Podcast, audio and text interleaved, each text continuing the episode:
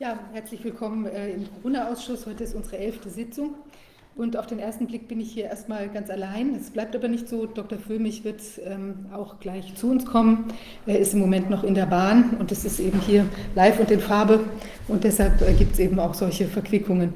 Ähm, die beiden anderen Kollegen, äh, mit denen wir hier diesen Ausschuss gegründet haben, äh, Antonia Fischer und Dr. Justus Hoffmann sind heute äh, bei Gericht gebunden und können deshalb auch nicht bei uns sein. Ähm, der Corona-Ausschuss äh, beschäftigt sich mit, der, mit dem Virusgeschehen in Deutschland und in der Welt und mit der Frage, äh, inwieweit die Maßnahmen, äh, die wir hier alle zu verzeichnen hatten, inwieweit die äh, gerechtfertigt waren und welche Maßnahmen eben überhaupt entstanden sind, was wir jetzt in den letzten Wochen untersucht haben. Jetzt heute haben wir ein sehr interessantes Thema, genau gesagt zwei. Wir haben einmal die Thematik Datenschutz. Da haben wir gleich Herrn Dr. Thilo Weichert bei uns, er ist Datenschutzexperte, wird uns dazu einiges sagen.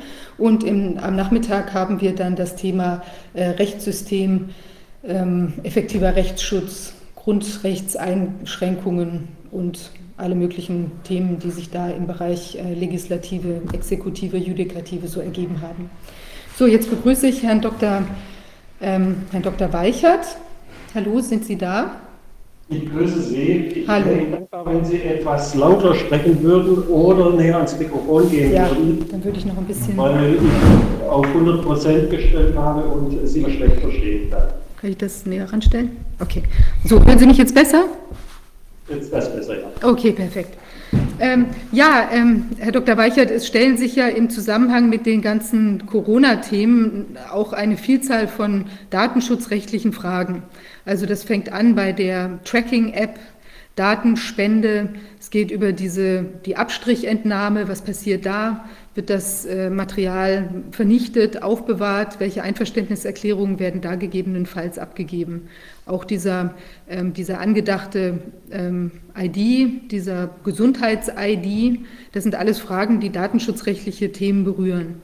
Vielleicht können Sie sich kurz einmal vorstellen, ähm, was Sie gemacht haben, woher Ihre Expertise rührt und, ähm, und vielleicht dann auch schon auf Themen äh, gehen, die Sie jetzt besonders relevant finden in datenschutzrechtlicher Hinsicht. Ja, gerne. Also mein Name ist Thilo Weichert, ich bin Jurist und äh, seit äh, etwa 40 Jahren im Bereich des Datenschutzes tätig. Ich war 1983 schon, 87 schon gegen die Volkszählung damals äh, aktiv und äh, von 2004 bis 2015 war ich Leiter des unabhängigen Landeszentrums für Datenschutz Schleswig-Holstein und damit war ich Landesbeauftragter für den Datenschutz hier in Kiel in Schleswig-Holstein. Äh, ich beschäftige mich mit dem Thema äh, Medizin, Datenschutz generell schon ja seit äh, sehr intensiv seit den 90er Jahren und ähm, auch äh, mit dem Thema Gendiagnostik und Genanalyse und Datenschutz. Also das ist etwas, wo ich äh, ja schon viel publiziert habe, wo ich auch Vorträge gehalten habe und ähnliches. Und was mich auch jetzt noch beschäftigt, nachdem ich im Jahr 2015 aus dem unabhängigen Landeszentrum für Datenschutz ausgeschieden bin, ich bin jetzt äh, freiberuflich als Datenschutzberater tätig und außerdem aktiv in einer NGO, die äh, den Namen hat Netzwerk Datenschutzexpertise.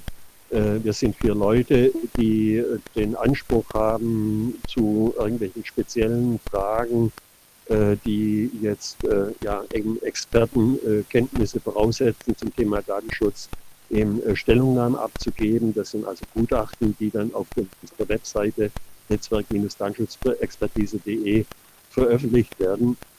Und in dem Zusammenhang äh, habe ich auch jetzt vor kurzem gerade wieder äh, eine Sache zur Gendiagnostik äh, veröffentlicht. Da geht es um das Thema, äh, inwieweit die Firma Elucia, das ist eine, ähm, ja, ein Dienstleister, äh, der im äh, Bereich der pränatalen äh, Gendiagnostik, äh, Trisomie äh, feststellen soll und äh, dabei zusammenarbeitet mit BGI, das ist äh, Beijing Genomics äh, Institute, das ist ein Institut in Hongkong, inwieweit das Angebot datenschutzkonform ist. Äh, ich berate unter anderem äh, Verbraucherzentrale Bundesverband und äh, arbeite auch mit Gewerkschaften zusammen. Also so Schwerpunkte derzeit von mir sind Arbeitnehmerdatenschutz, Verbraucherdatenschutz und Medizin- und Gendatenschutz.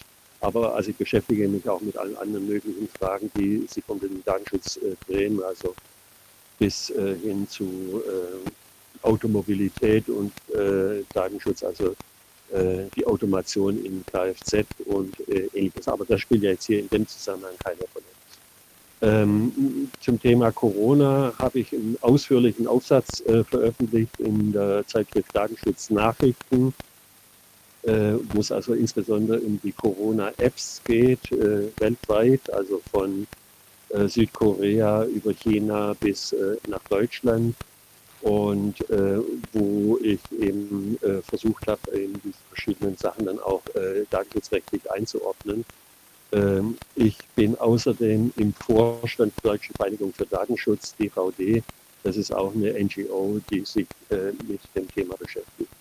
Und diese äh, NGO, also die Deutsche Vereinigung für Datenschutz, gibt die Zeitschrift Datenschutznachrichten heraus, wo ich diesen Aufsatz äh, zu ähm, der, zu den Corona-Apps veröffentlicht habe. Ähm, zum Thema Corona im weitesten Sinn, äh, ja, kann ich also im Prinzip eine ganze Menge erzählen. Ich glaube, es hat keinen Sinn, da jetzt einen ausführlichen Vortrag zu halten. Ähm, ich denke, es macht mehr Sinn, dass Sie konkrete Fragen stellen.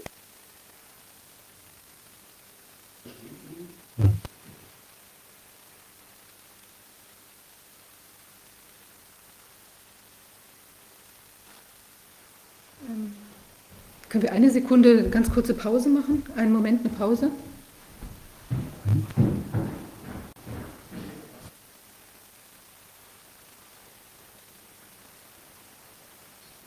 Die Frage,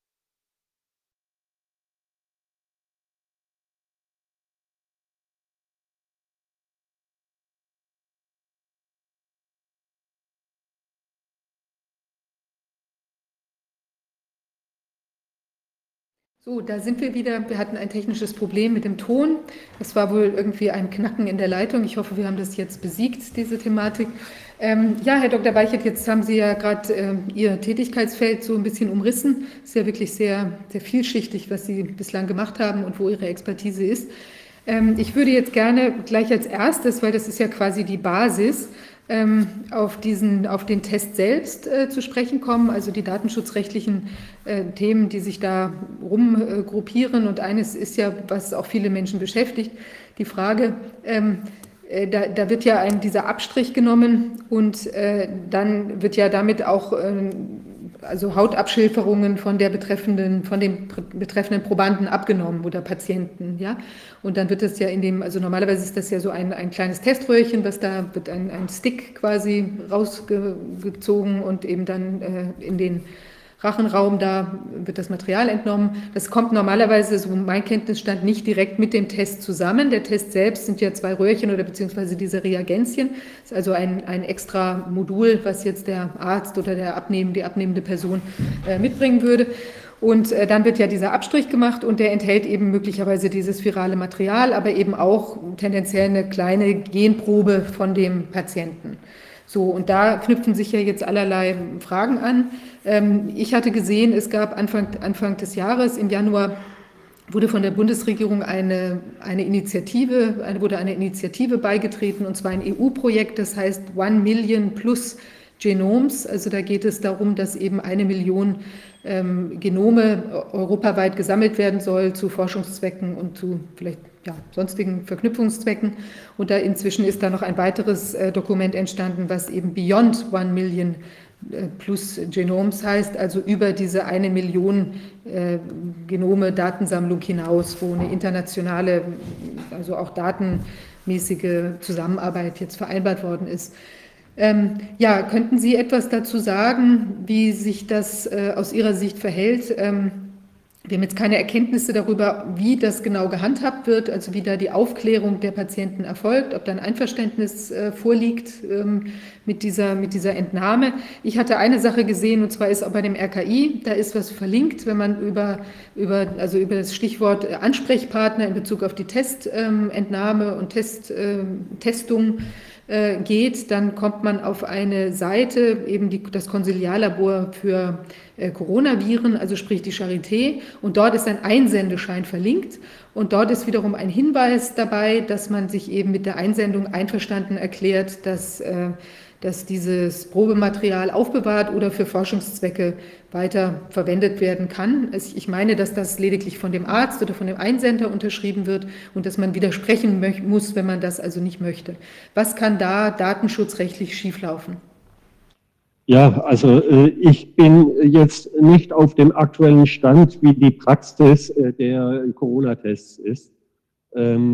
Wenn es tatsächlich so zutrifft, äh, wie Sie mir mitgeteilt haben, dass also jetzt hier keine Aufklärung äh, der Betroffenen äh, stattfindet, dann ist das ein eindeutiger Datenschutzverstoß. Wir haben in den Artikeln 12 folgende der Datenschutzgrundverordnung eine Regelung, die präzise anfordert, dass die verarbeitende Stelle das müsste dann auch noch geklärt werden, wer das dann tatsächlich ist, ob das das äh, Gesundheitsministerium zum Beispiel in Bayern ist, ob das das RKI ist, ob das äh, eine andere Stelle ist, die eben jetzt die Verantwortung, Gesundheitsamt, die die Verantwortung für die Datenerhebung übernimmt, die muss eben den Betroffenen informieren über den Zweck der Datenerhebung und der weiteren Datenverarbeitung muss außerdem informieren über äh, die Verantwortlichen und auch wenn die Daten weitergegeben werden sollen,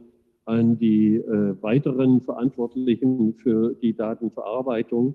Und wenn eben jetzt äh, diese Daten auf einer Einwilligungsgrundlage erhoben werden, muss also auch präzise informiert werden, dass eine entsprechende Forschung geplant ist, welche Forschung geplant ist und durch welche Stelle eben diese Forschung durchgeführt wird.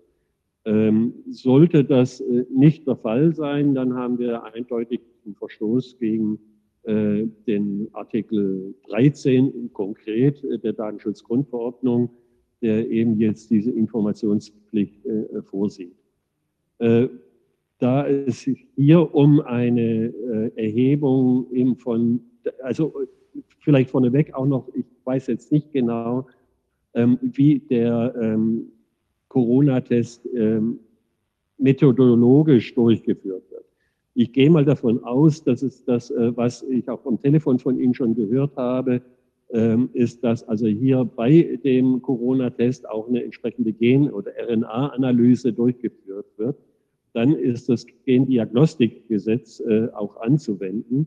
Ähm, da muss man dann also dann eben auch nicht nur die Regelung der Datenschutzgrundverordnung, sondern auch äh, der ähm, des Gendiagnostikgesetzes beachten, weil ja dann auch eine konkrete ähm, ja, Genanalyse dann äh, durchgeführt wird. Äh, das Gendiagnostikgesetz äh, verlangt in Paragraphen 10 äh, auch eine Beratung, äh, sieht dann auch präzise vor, welche Labors ähm, diese äh, Genanalysen durchführen dürfen. Die müssen akkreditiert sein bei der deutschen äh, DACRET, also deutschen Akkreditierungsstelle. Ähm, sie müssen äh, ganz, es muss eine ärztliche Leitung vor äh, bestehen. Das heißt, die Personen, die äh, die äh, Tests durchführen, müssen äh, in, ja, ähm, in einem Anstellungsverhältnis zu einer ärztlichen Stelle, die von einem Arzt geleitet ist, eine Stelle eben, sich bewegen. Alles das äh, sind Informationen, die mir jetzt derzeit nicht bekannt sind, die aber rechtlich eben äh, eindeutig jetzt hier äh, vom äh, Gesetzgeber gefordert, äh, gefordert werden, verlangt werden. Ähm, in, ich habe so ein bisschen den Eindruck, dass eben jetzt im Bereich äh, Corona-Tests oder generell ähm, ja auch Umgang mit Tests durch die äh, Gesundheitsämter oder durch die Ministerien, dass da sehr von der Hand in den Mund gearbeitet wird, dass also nicht besonders auch professionell äh, gearbeitet wird und dass man da auch die Gesetze nicht so genau kennt und auch nicht so richtig anwendet. Ähm, das ist ein riesiges Problem, wenn es tatsächlich so sein sollte, dass es jetzt im konkreten Fall bei den Tests äh, eben jetzt nicht an diesen Anforderungen, äh, dass da nicht diese Anforderungen eingehalten werden, ist mir aber jetzt positiv nicht bekannt. Das ist, also das ist ja jetzt erstmal eine sehr interessante ähm, Aussage. Also ähm, wir haben natürlich jetzt auch nicht den völligen Überblick, weil es gibt ja so viele Labore. Also ich glaube, Herr, Herr Dr. Wodak hat ja hier gerade aufgerufen, ähm, die, äh, die Übersicht, wie viele Tests jetzt so in der, ich glaube, in der letzten Kalenderwoche 31 gemacht worden sind. Das sind ja immer eine ganz, also stattliche Anzahl und es sind ja insgesamt, ich meine, circa 170 Labore daran beteiligt gewesen. Und dann kann man sich ja vorstellen, kommt das ja auch aus sehr vielen äh, Arztpraxen, also wie das da im Einzelfall ganz genau gehandhabt wird und was vielleicht da als grundsätzlich angedacht ist, wie es gehandhabt werden soll und ob es dann auch tatsächlich so gehandhabt wird. Auch was sich da jetzt an den Flughäfen oder Autobahnen da abspielt, das äh, würden wir auch gerne noch mal näher erfahren. Also da möchte ich auch einen Aufruf äh, richten an die Zuschauer wenn Sie da selbst einen positiven Corona-Test haben oder überhaupt Corona getestet worden sind. Ähm, wie ist das bei Ihnen abgelaufen? Waren Sie beim Arzt, im Krankenhaus, eben an der Autobahn und so weiter? Sind Sie da aufgeklärt worden? Haben Sie Unterlagen bekommen? Haben Sie was unterschreiben müssen oder wurde nur Ihr Name aufgenommen? Wie ist das konkret gelaufen? Und sind Sie dann auch über das Testergebnis beispielsweise im Nachhinein nochmal informiert worden, zum Beispiel auch ein negatives? Das wäre toll, wenn wir da nochmal Unterlagen bekommen könnten, sodass wir ein realistisches Bild uns äh, verschaffen können. In Bezug auf diese, den Abstrich ist es ja so, dass es zielt ja jetzt nicht darauf, also Menschengenmaterial zu untersuchen, aber es untersucht halt RNA von dem Virus und damit ist es natürlich auch auf äh, einer Spur unterwegs, wo man eben auch RNA oder, oder GNA-Schnipsel, äh, DNA-Schnipsel von einem Menschen auch erfassen kann. Also es ist ein Test, der eben auch in der Genetik jetzt äh, eingesetzt wird? Gut, das ist jetzt eine ganz spannende Frage. Wenn definitiv nur, in Anführungsstrichen nur, äh, die RNA des Virus äh, identifiziert wird, dann könnte es, darüber gibt es bisher wenig Literatur, könnte man die Meinung vertreten, es handelt sich nicht um das Gen des Patienten, sondern eben nur eines Erregers. Und dann wäre das Gendiagnostikgesetz nicht anwendbar. Das ändert aber nichts daran, dass äh, eben die äh, Datenschutzgrundverordnung anwendbar ist. Und die setzt definitiv voraus, dass eben jeder Betroffene, der eine Probe abgibt, äh, über ein Merkblatt schriftlich auch informiert wird über die jeweiligen Analysen, die durchgeführt werden, über die beteiligten Stellen und insbesondere auch über die Frage, ähm, inwieweit jetzt diese Proben dann für Forschungszwecke verwendet werden. Wenn eine Forschungsverwendung geplant ist, dann bedarf es hierfür einer ausdrücklichen, expliziten Einwilligung durch den Betroffenen.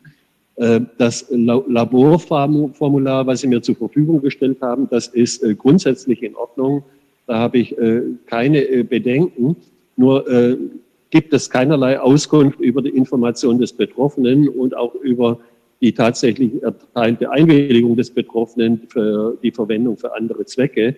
Also insofern müsste man also da wirklich noch mehr aufklären und mehr äh, ja, Sachverhalte dann äh, ja, eruieren.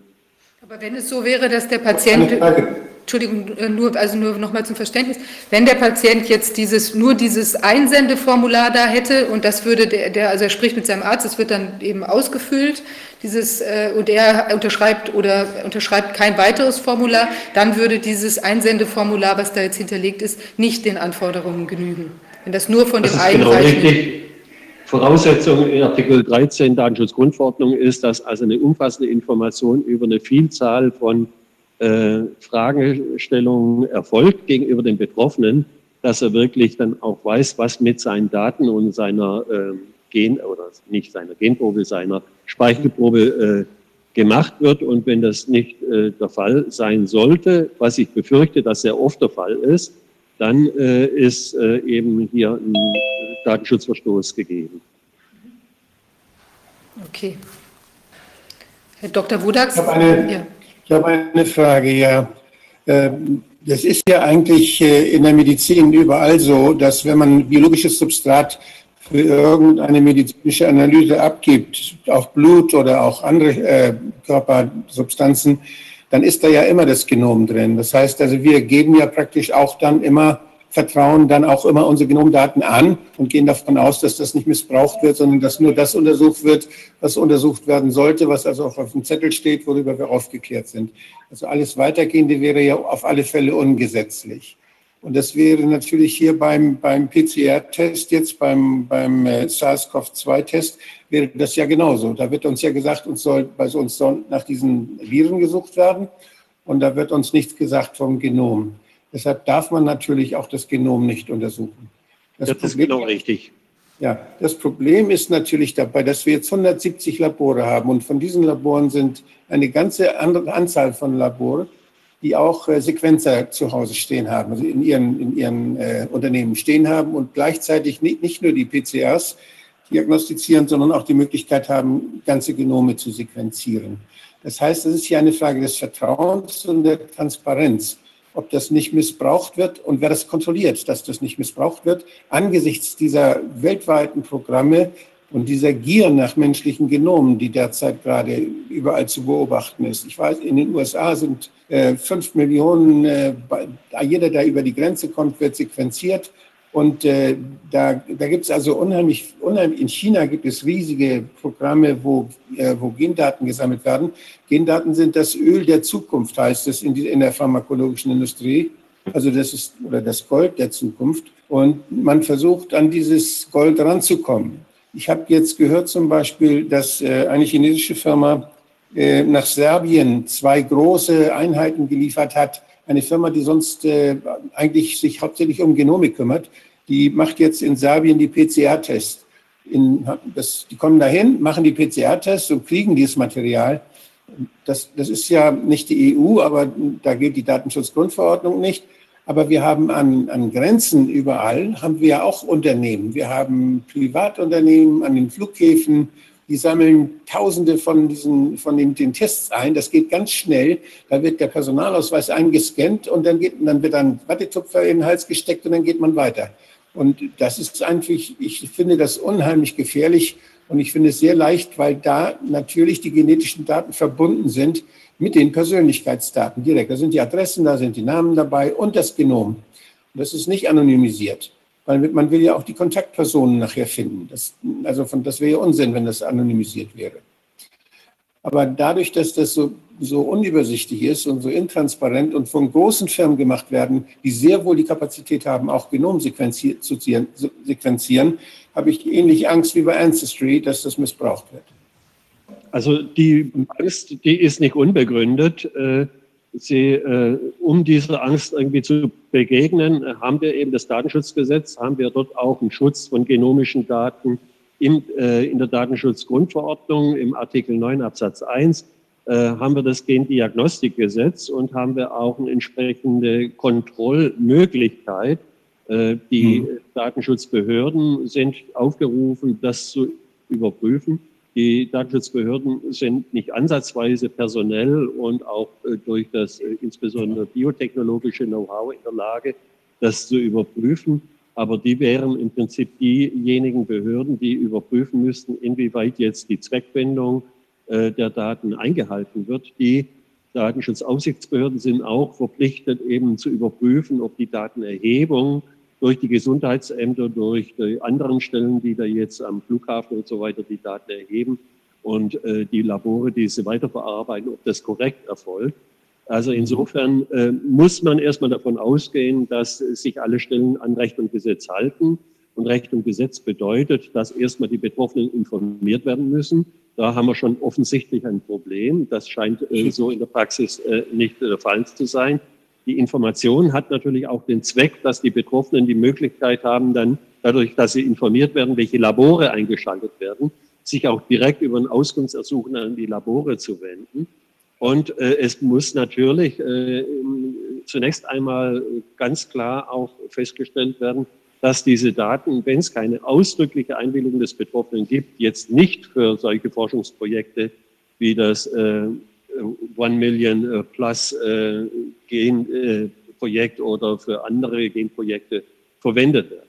Also man muss da derzeit leider äh, noch Vertrauen in die Beteiligten haben. Und ob dieses Vertrauen äh, berechtigt ist, da äh, sind im Prinzip ja einmal Whistleblower aufgefordert, das eben dann offen zu legen, weil also anders kommt man wahrscheinlich dann viele Informationen nicht ran. Und letztendlich sind äh, die Aufsichtsbehörden diejenigen, die das dann überprüfen müssen, ob dann irgendwelche Informationen wirklich in falsche Kanäle äh, gekommen sind und falsch genutzt wurden oder unzulässig genutzt wurden. Wissen Sie, ob es eine Pflicht gibt für die äh, Labore, die Sequenzer haben, also die Gen Genomanalysen machen können, eine Pflicht gibt der Dokumentation, dass die jede Analyse dokumentieren müssen, dass man das nachvollziehen kann, wie viele sie gemacht haben und von wem? Äh, ja, natürlich. Äh, dazu sind die verpflichtet. Das ist äh, eine reine Dokumentationspflicht, soweit es sich um personenbezogene Daten handelt. Und das ist ja hier ganz konkret der Fall. Eine entsprechende Pflicht ergibt sich aus Artikel 5 Absatz 2 der Datenschutzgrundverordnung, da hier personenbezogene Daten verarbeitet werden. Ähm, es stellt sich dann die Frage, ob wirklich die im Klarnamen an die Labore weitergegeben werden. Das ist nach dem Formular, was ich jetzt hier vorlagen, vorliegen habe, des Labor Berlin Virologie von der Charité, ist das der Fall. Ähm, mhm. Das entspricht nicht den Anforderungen äh, an Datensparsamkeit, da man die Daten auch als über ein Pseudonym an die Labore weitergeben könnte. Ähm, Im Artikel 5 äh, wird von der, der Datenschutzgrundverordnung wird das Prinzip der Datensparsamkeit äh, aufgestellt und äh, eingefordert von Datenverarbeitern, und das bedeutet, wo es möglich ist, eben zum Beispiel pseudonyme Datenverarbeitung durchzuführen, das dann auch zu tun. Das scheint hier nicht der Fall zu sein. Vielleicht hat es abrechnungstechnische Gründe, das weiß ich nicht. Auf jeden Fall also muss also äh, eben jetzt dann äh, hier auch offengelegt werden, also es muss dokumentiert werden und es muss gegenüber den Betroffenen im Falle einer Auskunftsersuchung dann auch offengelegt werden, welche äh, Analysen durchgeführt worden sind und welche Ergebnisse dabei rausgekommen sind. Mhm. Die, ähm, die äh, Krankenkassen bezahlen ja zum Teil auch diese Tests, wenn ich das richtig verstanden habe. Ich bin noch nicht ganz, mir ist es nicht ganz klar, wer überhaupt die, die, äh, die Tests, die jetzt ja zu Hunderttausenden gemacht werden, wer da die Kosten übernimmt. An der Grenze ist es ja offensichtlich kostenlos oder kostenfrei. Und äh, da ist die Frage, ob das einfach aus Steuergeldern bezahlt wird oder wie unter dem Vorwand jetzt auch, dass man ja den Namen haben muss, wenn man bezahlt, dass man da vielleicht dann doch die persönlichen Daten kriegen kann. Das ist, mir ist es völlig intransparent, wie das mit diesen ja. über 170 Unternehmen, die da jetzt an das Robert-Koch-Institut die Daten liefern, wie die das unterschiedlich machen. Und ich denke, da bedarf es dringend, einer Nachfrage und dringend einer Darstellung, wie da mit den Daten umgegangen wird und wer kontrolliert, bei welchen Firmen, wie oft, äh, ob da nicht Missbrauch damit getrieben wird. Ich finde, das sind, das sind keine Kranken, sondern das sind gesunde Menschen, die man da jetzt zwingt, sich zu offenbaren. Und äh, da ist, muss der Schutz dann besonders groß sein. Das ist absolut richtig. Äh, hier wird, äh, ja, man zwingt sie ja nicht unbedingt, sondern die, das ist sozusagen indirekter Zwang. Äh, wenn man eben jetzt den Test nicht durchführt, dann muss man unter Umständen die Quarantäne. Also das ist dann keine hundertprozentig freiwillige Einwilligung mehr, die man erteilt. Das ändert aber nichts eben an dem Umstand, dass also hier eben eine umfassende Information erfolgen muss. Und ich gehe mal davon aus, dass hier eben staatliche Einrichtungen tätig werden, die das dann auch entsprechend finanzieren. Also in Bayern ist es ganz offensichtlich so. Und äh, wenn dann Labore eingeschaltet werden, sind die äh, verantwortlich dafür, dass eben die Labore dann auch korrekt mit den Daten umgehen. Das ist eine sogenannte mhm. Auftragsverarbeitung. Und äh, im Rahmen dieses Auftragsverhältnisses zwischen der ärztlich geleiteten äh, Stelle, also zum Beispiel in Gesundheitsämtern äh, und äh, den Laboren, muss also dann auch das äh, Gesundheitsamt gewährleisten, dass die rechtlichen Regelungen durch das Labor eingehalten werden und dass auch dort die ärztliche Schweigepflicht, die hier auch dann anwendbar ist, dass ja. die eingehalten werden. Also wir haben nicht nur das äh, Datenschutzrecht mit der Datenschutzgrundverordnung und dem Gendiagnostikgesetz, sondern wir haben hier auch zusätzlich noch äh, die Regeln des Medizinrechts, die eben vorsehen, dass also eben alles, was an Informationen da entsteht, dass das eben äh, unter das Patientengeheimnis fällt und die ärztliche Schweigepflicht und an Dritte nicht weitergegeben werden darf. Das finde ich, sehr, das finde ich sehr spannend, denn wenn ich jetzt dort an der Grenze oder irgendwo im Rahmen einer Umgebungsuntersuchung dann untersucht werde, dann äh, ist das ja auch ein, eine Diagnostik. Das heißt, das ist ein, ein, ein Teil der Ausübung der Heilkunde. Da wird nach einer Krankheit gesucht. Das heißt, das ist eine Krankheitsdiagnose. Damit Ausübung der Heilkunde, damit Ärzten vorbehalten, jedenfalls wenn es sich um übertragbare Krankheiten handelt. Sonst dürfen das der Heilpraktiker auch machen, aber hier dürfen es sogar nur Ärzte machen. Und äh, von daher muss man natürlich, wenn man jetzt untersucht wird, auch fragen können, welcher Arzt untersucht mich denn hier? An welchen Arzt kann ich mich im Zweifelsfall wenden? Welcher Arzt ist verantwortlich?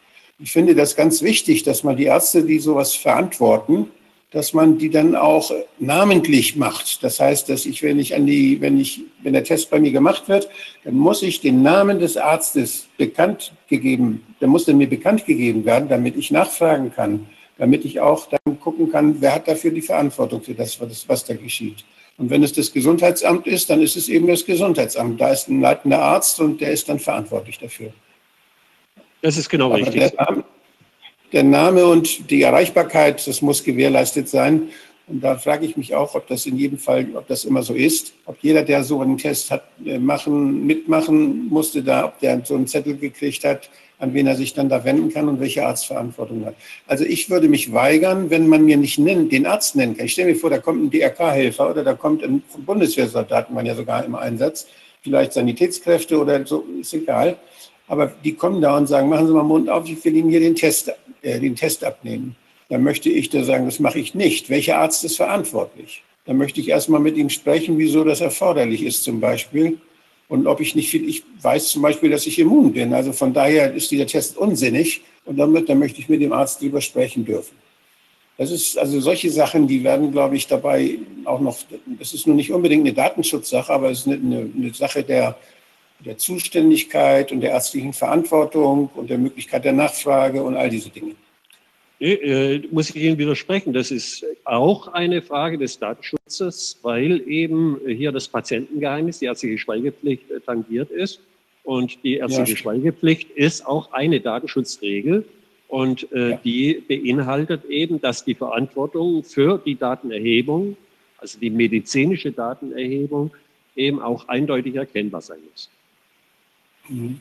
Ja, ich finde, das ist für, auch für die Zuhörer wichtig, dass, dass es da Rechte gibt, die sich daraus ableiten und dass man durchaus berechtigt ist, zu insistieren, zu sagen, welcher Arzt ist da zuständig, welcher Arzt macht das jetzt mit mir.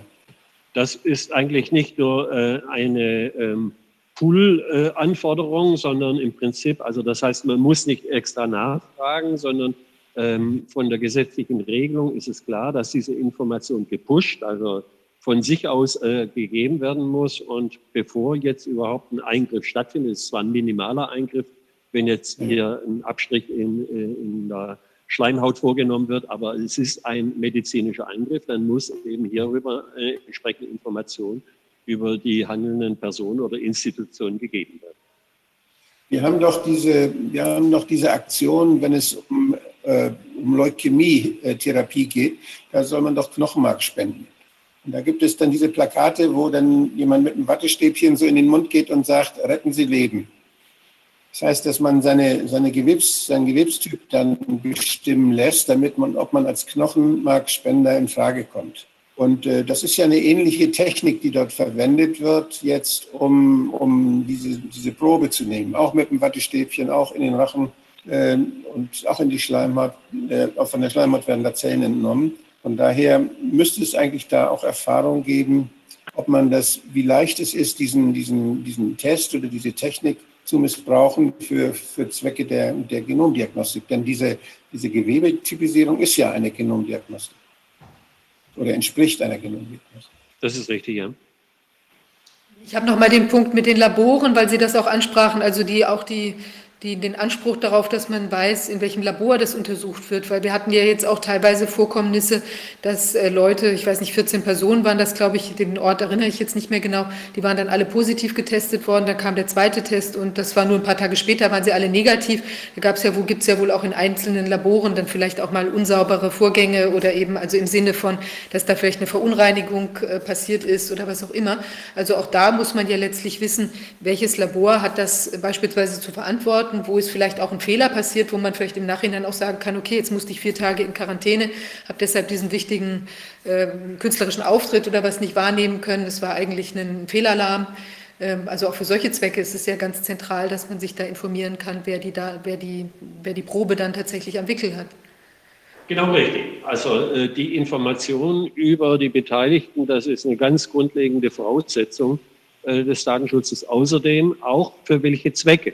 Ja, und wenn eine Testung für, für die Feststellung, ob man positiv äh, ist oder äh, also ob eine Infektion äh, vorliegt oder nicht, dann beschränkt sich diese Testung ausschließlich auf diesen Zweck und anderweitige Zwecke sind definitiv unzulässig. Das heißt also eine Testung auf irgendwelche anderen Krankheiten und schon gar eine, eine Vollanalyse eben des Genoms das wäre also ein absoluter äh, ja, Dammbruch und das wäre absolut unzulässig. Und wenn das wirklich bekannt würde, und äh, ich hoffe, dass es bekannt wird, wenn es tatsächlich gemacht würde, dann wäre das nicht nur ein Skandal, sondern wäre das also auch eine äh, schwere Straftat. Kann es sein, dass es, ähm, oder wäre das überhaupt zulässig, dass im Kleingedruckten, wenn es jetzt eine Privatfirma macht, zum Beispiel am Flughafen oder irgendwo, wo viel, viel Durchsatz ist. Wenn die jetzt ähnlich wie die Charité schreiben, dass, das, dass diese Daten auch für wissenschaftliche Zwecke verwendet werden können im Kleingedruckten, dann werden die ja praktisch, werden die ja praktisch, oder werden die dann schon aus dem Schneider oder nicht? Ja, das versuch, also im Prinzip lässt sich alles, was wir im Gesundheitsbereich, im Gentechnikbereich derzeit erleben, lässt sich übertragen aus den Erfahrungen, die wir schon im Internet gesammelt haben.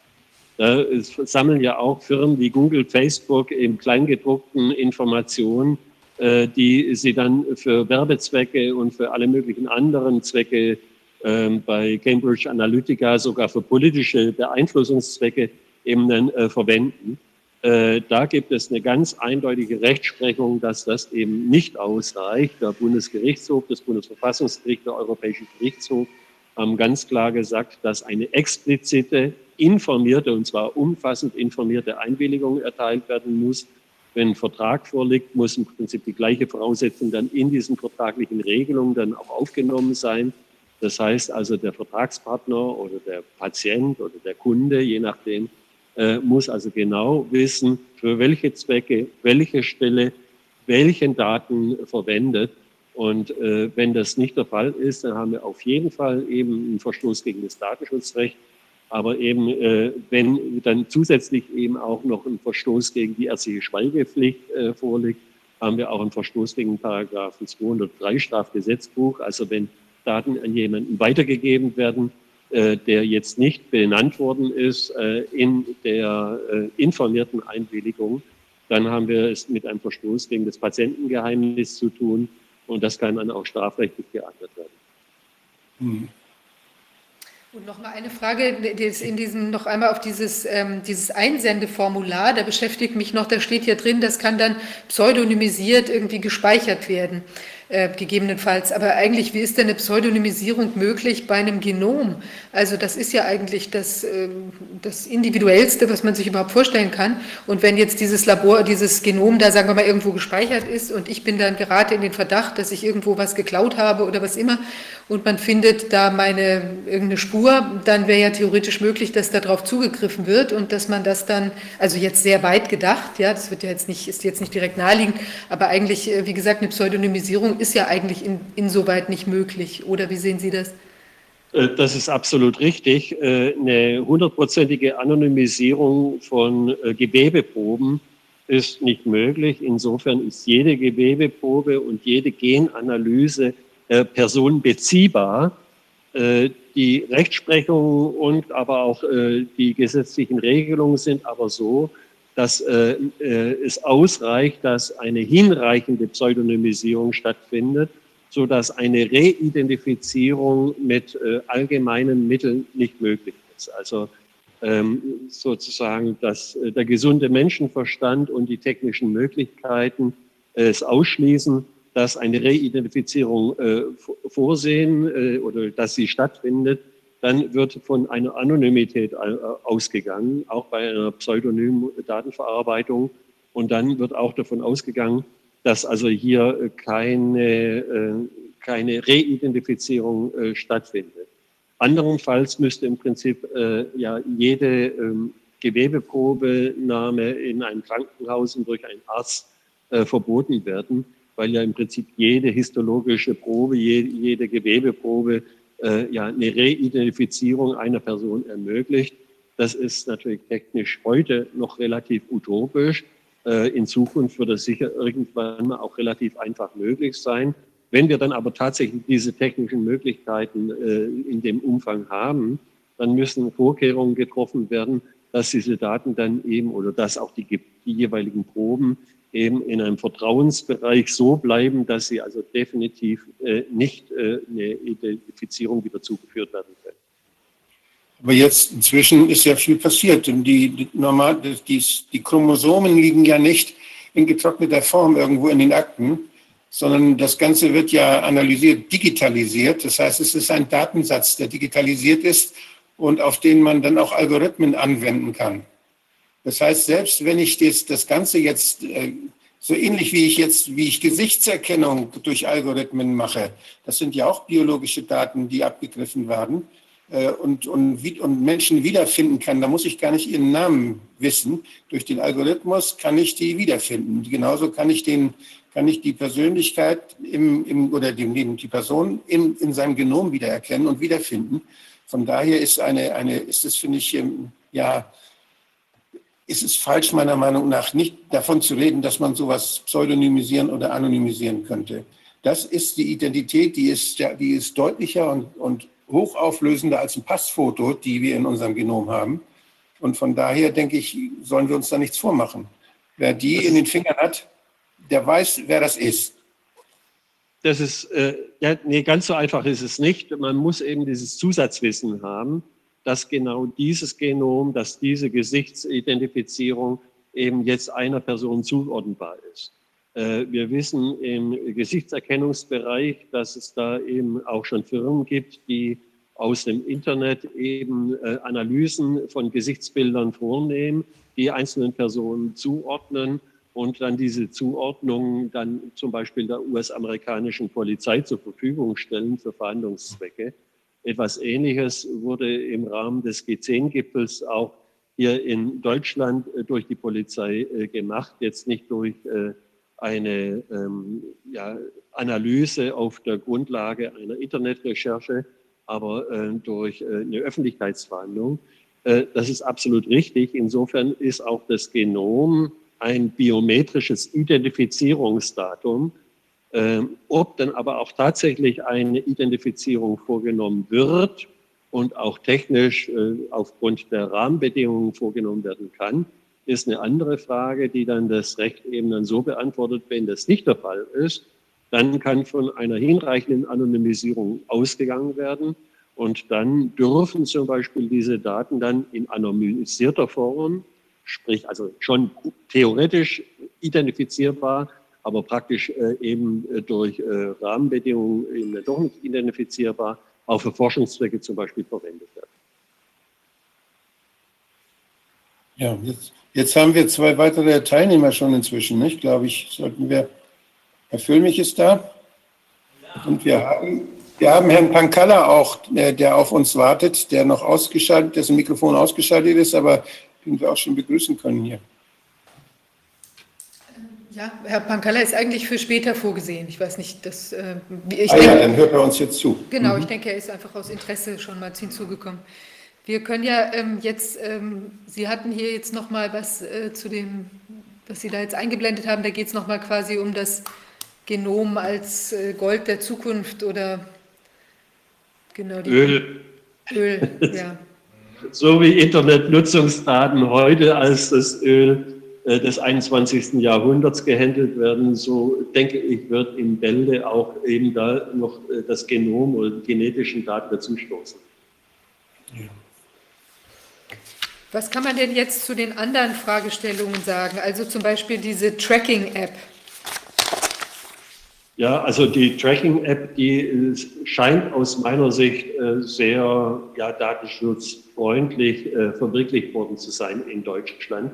Ähm, Im Vergleich zu sämtlichen anderen Ländern, wo eben jetzt äh, nicht die Abgleiche im jeweiligen ähm, Smartphone erfolgt, sondern über eine zentrale Instanz äh, da werden erheblich mehr personenbezogene Daten äh, erhoben und das ist erheblich äh, ja, aus datenschutzrechtlicher Sicht gefährlicher. Ähm, das Problem bei der Tracking-App in Deutschland ist aus meiner Sicht ein völlig anderes. Aus Datenschutzsicht ist das relativ unproblematisch, wenn man darauf vertraut, dass eben jetzt insbesondere Google und Android, äh, Google und äh, Apple, also äh, über die jeweiligen Browser äh, iOS und Android äh, dann unter Umständen Daten abziehen und die analysieren. Das weiß man zwar nicht und das äh, ist also zu hoffen oder vorauszusetzen, dass das nicht der Fall ist, würde ich mal sagen, gibt es kaum eine Möglichkeit jetzt mit der ähm, Gestaltung der deutschen Corona-Tracking-App jetzt großen Schindluder zu betreiben. Ich sehe ein ganz anderes Problem wenn man wirklich Erkenntnisse über das Infektionsgeschehen in Deutschland haben möchte, dann ist die Tracking-App völlig ungeeignet, weil eben überhaupt keine Daten vorhanden sind, die eben dann ausgewertet werden können. Und äh, das äh, war ganz offensichtlich auch die Intention, das auszuschließen, um auch den Missbrauch eben dieser Daten auszuschließen. Aber das hat eben dann zur Folge, dass man auch keinerlei Erkenntnisse über das tatsächliche Infektionsgeschehen über diese Tracking-App ableiten kann. Äh, das ist äh, aus äh, medizinischer Erkenntnissicht sicher absolut ärgerlich. Aus Datenschutzsicht ist das aber okay, weil eben hier mit der Tracking-App kein großer Schindluder betrieben werden kann. Bei der Tracking-App ist es ja so, dass keine Lokalisierungsdaten zu einer konkreten Person erhoben werden, sondern nur im eigenen Gerät, im eigenen Smartphone Kontakte zu anderen äh, Personen, die eben jetzt auch die installiert haben, die App eben äh, registriert, gespeichert werden. Und nur wenn eine Person eben jetzt äh, eine Infektion festgestellt bekommt, das auch autorisiert durch einen QR-Code von einem Labor bestätigt wird und dann diese Bestätigung dann von den Betroffenen sozusagen dann auch weitergegeben wird, können die anderen Personen entsprechend informiert werden. Ein kleines Datenschutzproblem besteht darin, dass einige Labore nicht mit einem Pseudonym arbeiten, dem QR-Code, sondern eben dann nochmal über eine Telefonnummer äh, den jeweiligen Patienten oder Infizierten eben dann informieren müssen. Äh, da entsteht also ein, ein, kleiner Datenschatten, aber ist im Prinzip nur ein äh, sehr einseitiger, mit dem man auch nicht so viel anfangen kann, außer eben die Feststellung der Information, dass der entsprechende infiziert ist. Ähm, welche Kontakte die Person hatte, das ist etwas, was nicht nachvollzogen werden kann, was ausschließlich dann von den jeweiligen anderen über Bluetooth eben dann gespeicherten äh, Daten äh, dann äh, im, äh, in der Kommunikation äh, dann an diese Person dann mitgeteilt wird. Also äh, aus Datenschutzsicht äh, sehe ich da relativ wenig zu holen. Äh, das finde ich auch positiv. Äh, ob das jetzt wirklich die Zukunft äh, der ähm, ja, Infektionsverfolgung ist, darüber muss man sich unterhalten, wenn äh, noch mehr Informationen vorhanden sind, mehr Erfahrungen gesammelt sind. Andere Staaten gehen da völlig anders vor. Dort wird nicht nur die Nähe zu einer anderen Person festgestellt, sondern da wird eine GPS-Lokalisierung vorgenommen und da wird dann jederzeit festgestellt, wo eben die Person sich äh, aufgehalten hat, ähnlich wie beim Navigationsgerät. Äh, wenn man also Navi im Auto eingeschaltet hat, so wird eben dann auch festgestellt, wo das Smartphone sich äh, aufgehalten hat. Und wenn das Smartphone am Körper äh, getragen wird, dann weiß man eben auch, wo die Person sich aufgehalten hat. Das ist natürlich eine hochsensible Information, aus der dann eine Vielzahl von anderen Dingen abgeleitet werden können, äh, mit wem man es zu tun hat, äh, wo man sich aufgehalten hat, ob man in die Kirche gegangen ist, ob man im Supermarkt einkaufen war und so weiter und so fort. Also die Ableitungen, die da möglich sind, die sind unglaublich. Und was eben damit dann auch gemacht wird, sehen wir in Ländern wie China, wo eben dann eine GPS-Lokalisierung erfolgt und nicht nur eine Kontaktregistrierung. Dort findet eben eine totale Überwachung dann auch der Infizierten oder generell der äh, Personen, die eben jetzt diese App installiert haben, statt äh, mit äh, der ja, Möglichkeit, und die wird auch in China wahrgenommen, die eben äh, zu drangsalieren, zu unterdrücken, zu äh, kontrollieren und äh, dort eben ja auch äh, ganz bestimmte Dinge zu diskriminieren, zum Beispiel, indem man sagt, wenn du die App nicht installiert hast, darfst du nicht äh, im Zug fahren, wenn du die in, nicht installiert hast und grün anzeigt, darfst du nicht in das Restaurant gehen. Äh, wenn du äh, nicht äh, die installiert hast und äh, ganz bestimmte Voraussetzungen erfüllt sind, darfst du eben auch irgendwelche anderen Dienstleistungen in Anspruch nehmen. Das ist mit der App, die wir in Deutschland haben, nicht möglich. Sicher, dass das nicht möglich ist? Oder kann es äh, am Ende doch Möglichkeiten geben, dass man ebenso wie äh, das in China passiert, auf solche, ja, das ist ja dann im wahrsten Sinne des Wortes, Tracking heißt ja verfolgen, auf solche äh, Verfolgungsmaßnahmen zurückgreifen kann. Ist es also mit anderen Worten, ist es nur jetzt im Moment ausgeschlossen oder gibt es die Gefahr, dass es in der Zukunft missbraucht wird? Äh, also so wie die äh, Corona-App in Deutschland installiert, ist technisch installiert ist, ist es absolut nicht möglich, ein äh, Tracking über das hinausgehend zu machen, als eben im eigenen Gerät, also nicht irgendwo im zentralen Speicher, sondern im eigenen Gerät festzustellen, dass äh, ein anderes Gerät, was die App installiert hat, äh, länger als 15 Minuten in einer Nähe von eins bis zwei Metern gewesen ist.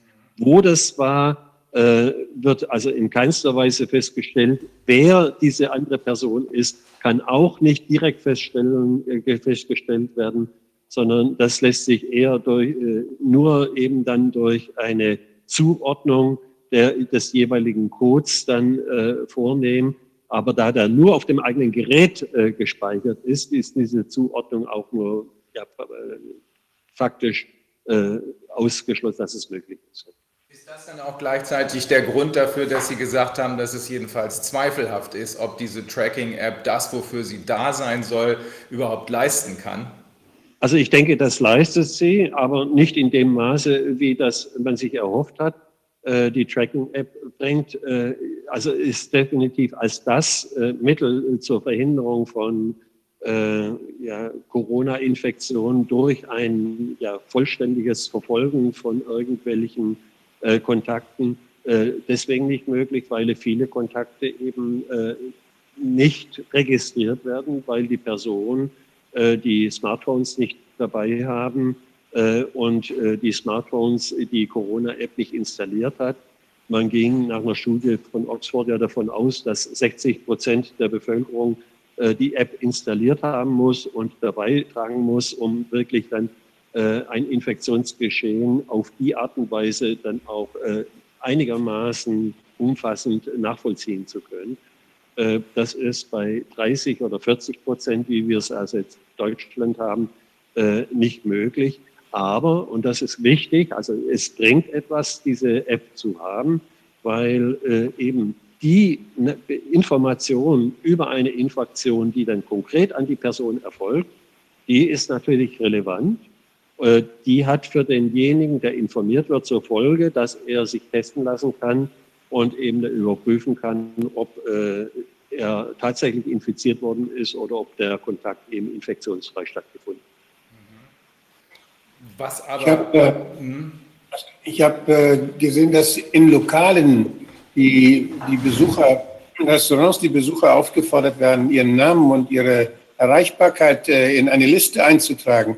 Gibt es das noch? Wird es noch gemacht Ihres Wissens nach? Oder und wie sehen Sie das?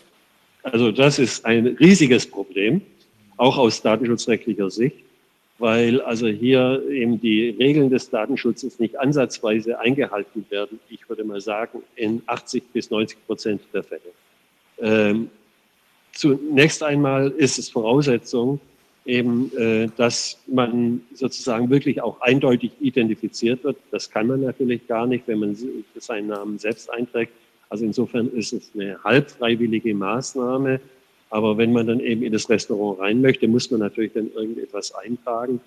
Äh, das zweite Problem ist, wenn man das dann richtig korrekt einträgt, wovon man ja auch ausgeht, gibt es äh, viele Listen oder Sammlungen, Adresssammlungen, die dann von den anderen Gästen auch eingesehen werden kann. Naja, immer Liste. Weiß ich, wenn, ich weiß, wer da ist. Genau, das ist nicht nur wer da ist, sondern wer da gewesen ist. Äh, daraus ließ, ließ, es sich für Kriminelle dann ableiten, aha, der ist im Urlaub in dieser, äh, in dieser Stadt, dann äh, können wir das, äh, die Information nutzen, um da mal zu Hause eben dann äh, äh, einen Einbruch zu bewerkstelligen. Also das sind also eine Vielzahl von Missbrauchsmöglichkeiten denkbar, die nicht hinreichend in der Praxis eben dann abgewehrt werden. Es gibt natürlich Verfahren, mit denen das datenschutzgerecht gemacht werden kann. Also ich äh, bin sehr oft äh, mit dem Zug unterwegs und ich weiß jedes Mal, wenn ich in die DB-Lounge der Deutschen Bahn AG reingehe, äh, dass ich dann auch meinen Namen abgeben muss. Das ist ein einzelner Zettel, der wird sofort wieder weggelegt, wo auch dann präzise, also so, dass es dann vertraulich gehandelt wird und niemand anders diese Kenntnisse äh, dann äh, äh, zur, ähm, zur Kenntnis nehmen kann. Weiterhin müssen diese Daten spätestens nach vier Wochen, nachdem also dann im Infektionsgeschehen dann ausgeschlossen äh, werden kann, müssen sie wieder gelöscht werden. Ob das passiert, ist also auch nicht ansatzweise gewährleistet, weil das natürlich in der jeweiligen Verantwortung des Gastronomen oder des jeweiligen Geschäftes äh, stattfindet. Und ein großes Problem stellt auch dar, dass sich die Polizei in Einzelfällen diese äh, Informationen dann eben zur Strafverfolgung oder auch zur Verfolgung von Bagatellen hat äh, zur Verfügung stellen lassen. Und äh, da würde ich mal sagen, angesichts des Umstandes, dass diese Informationen ausschließlich für Corona-Bekämpfungszwecke erhoben worden sind, auf der Grundlage einer Einwilligung der Betroffenen, dass also hier eine hohe rechtliche Hürde bestehen muss, um sie wirklich dann der Polizei zur Verfügung zu stellen. Da gab es äh, aus meiner Sicht in der Vergangenheit durch die Polizei ganz massive Datenschutzverstöße. Äh, und äh, das wurde aber auch schon von den Datenschutzaufsichtsbehörden kritisiert, wurde beanstandet. Und äh, ob das jetzt in der Zukunft weiterhin so stattfindet, weiß ich nicht. Für die Aufklärung von, von Verbrechen ist es klar, dürfen solche Daten verwendet werden. Und dann zusätzlich dürfen diese Daten natürlich zum Rückverfolgen von Infektionswegen äh, verwendet werden, aber für nichts anderes. Bedarf es eines richterlichen Beschlusses, wenn man die Daten verwendet? Nee, das ist derzeit nicht vorgesehen. Äh, es gibt ja im parlamentarischen Bereich äh, die eine oder andere Partei oder Fraktion, die auch insofern ein Gesetz gefordert hat, das eben den Umgang mit solchen Corona-Datenerhebungen äh, ja, dann auch äh, präzise regelt. Auch für die Corona-App wurde ein entsprechendes Gesetz gefordert. Das halte ich für nicht schädlich, um auch das Vertrauen der Bürger in den korrekten Umgang mit den Daten jetzt äh, zu erhöhen. Äh, aber das ist bisher noch nicht äh, so umgesetzt worden. Ich denke, äh, sollte tatsächlich irgendwann mal die Pandemie vorbei sein, sollte man sich das genau überlegen, äh, ob in Zukunft so grundsätzlich man bei solchen Pandemien für äh, so ein Gesetz äh, dann auch tatsächlich machen sollte. Sollte die Pandemie noch länger dauern, dann denke ich, äh, ist, macht es auch definitiv Sinn, ein entsprechendes Gesetz zu verabschieden. So, als, als Arzt äh, sehe ich ja immer, dass es nicht nur Coronaviren gibt, sondern dass wir gleichzeitig, und das Robert-Koch-Institut zeigt es uns ja wunderbar, dass wir gleichzeitig viele andere Viren, die genauso gefährlich sind, äh, im Umlauf haben, die aber gar nicht beachtet werden. Und äh, deshalb diese, die Regeln, die jetzt gemacht werden für die Gesundheitsämter, die Anord, die Verordnungen, die gemacht werden, die beziehen sich immer nur auf dieses eine Virus. Und äh, das, was so nebenbei läuft, die, das Infektionsgeschehen, was ja nicht aufhört, Influenza ist ja immer noch da und gefährlich für manche Menschen.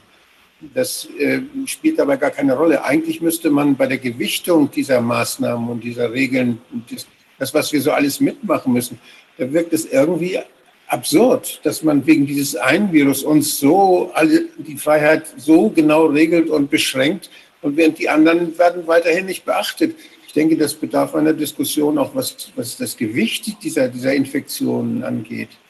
Das, also das ist, ist unverhältnismäßig, meiner Meinung nach. Äh, das sehe ich also grundsätzlich genauso. Im konkreten Fall äh, schätze ich das aber anders ein. Äh, wir haben das Infektionsschutzgesetz, das eben äh, auch nach der Gefahr der Infektion, die äh, eben von einem konkreten Virus oder von irgendwelchen anderen Infektionsherden ausgeht, eben dann eine Verhältnismäßigkeitsprüfung auch schon beinhaltet. Also es mhm. gibt äh, Infektionen, wo eine Meldepflicht vorgesehen ist. Es gibt äh, ja. äh, Infektionen, wo nur eine Beobachtung durch das Gesundheitsamt äh, aufgrund äh, eben der äh, bekannt werdenden Fälle eben dann stattfindet. Und da jetzt bei Covid-19 eben es zu einer Vielzahl von Todesfällen kommt, die weit über das hinausgehen, was wir sonst bei Infektionen kennen, ist es äh, dann aus meiner Sicht dann auch gerechtfertigt, dass also hier dann mit stärkeren Waffen gearbeitet wird. Aber ich gebe Ihnen da wieder recht, es muss natürlich verhältnismäßig sein. Und ja. äh, diese Verhältnismäßigkeitsprüfung, die wird letztendlich natürlich vom Verfassungsgericht oder von den einzelnen Gerichten vorgenommen. Ich denke, die äh, geht grundsätzlich jetzt äh, bei äh, der Anwendung des Infektionsschutzgesetzes äh, geht die noch in Ordnung. Äh, ich denke aber, ähm, sollte sowas systematisch öfters passieren und davon ist auszugehen. Wir haben ja, wir haben ja auch schon andere tödliche Viren gehabt, wie SARS, wie, wie MERS und ähnliche, die jetzt in Deutschland nicht so existent waren, aber in Südkorea zum Beispiel ihr Unwesen oder in China ihr Unwesen äh, ganz massiv äh, eben dann auch äh, verbreitet haben. da, also so, es wird nach dem Coronavirus wird es neue Viren geben. Insofern macht es definitiv Sinn, hier ähm, ja, flankierende rechtliche Regelungen zu schaffen, die gewährleisten, dass man eben die äh, Seuche oder die Pandemie bekämpfen kann und gleichzeitig die Grundrechte äh, ja auch äh, verteidigen kann und schützen kann. Ähm, es, Im Augenblick läuft ja alles auf sich. Äh, es wird viel Erfahrung gesammelt und es wird auch viel falsch gemacht. Und das, was falsch gemacht wird, muss man auch definitiv kritisieren. Aber äh, dass jetzt äh, die, deswegen die Maßnahmen insgesamt äh, abzulehnen sind, das sehe ich jetzt nicht. Mhm. Also, also diese, diese Verhältnismäßigkeitsprüfung, das ist ja was, was wahrscheinlich äh, am, am strittigsten sein wird, wenn ich an die ganzen Existenzen denke, die jetzt äh, gefährdet sind und an die Freiheitseinschränkungen. Das sind ja sehr, sehr starke Maßnahmen. Und diese, das Ganze ist ja in sehr schneller Folge geschehen. Die Verordnungen, die dort äh, dann zu diesen Maßnahmen geführt haben, die sind zum Teil, haben nur eine kurze Geltungsdauer und werden durch neue Verordnungen ersetzt. Das ist ja ein ziemliches Chaos, was dort in, den, in Europa, in, den, in der Bundesrepublik, in den Bundesländern, Praxis der einzelnen Gesundheitsämter, das ist, Ämter, das ist ja ein wahnsinniges Durcheinander, obwohl es sich nur um eine Sorte von Viren handeln soll. Also das ist etwas, denke ich, was, äh, das ist ja, deshalb sind es ja Rechtsanwälte bei uns, die sich um diese Frage kümmern und damit Menschen zu ihrem Recht kommen, bei denen diese Verhältnismäßigkeit nicht gewährt war. Äh, ja, natürlich. Also, äh, dass äh, da eben so eine Verhältnismäßigkeitsprüfung durchgeführt werden muss, ist klar.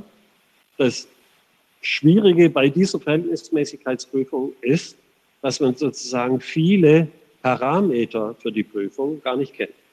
Also man kennt das Infektionsrisiko, die Infektionswege, äh, nicht genau. Man äh, kennt nicht das Mortalitätsrisiko, man kennt nicht das Mortalitätsrisiko bezogen auf konkrete Situationen und konkrete Personen.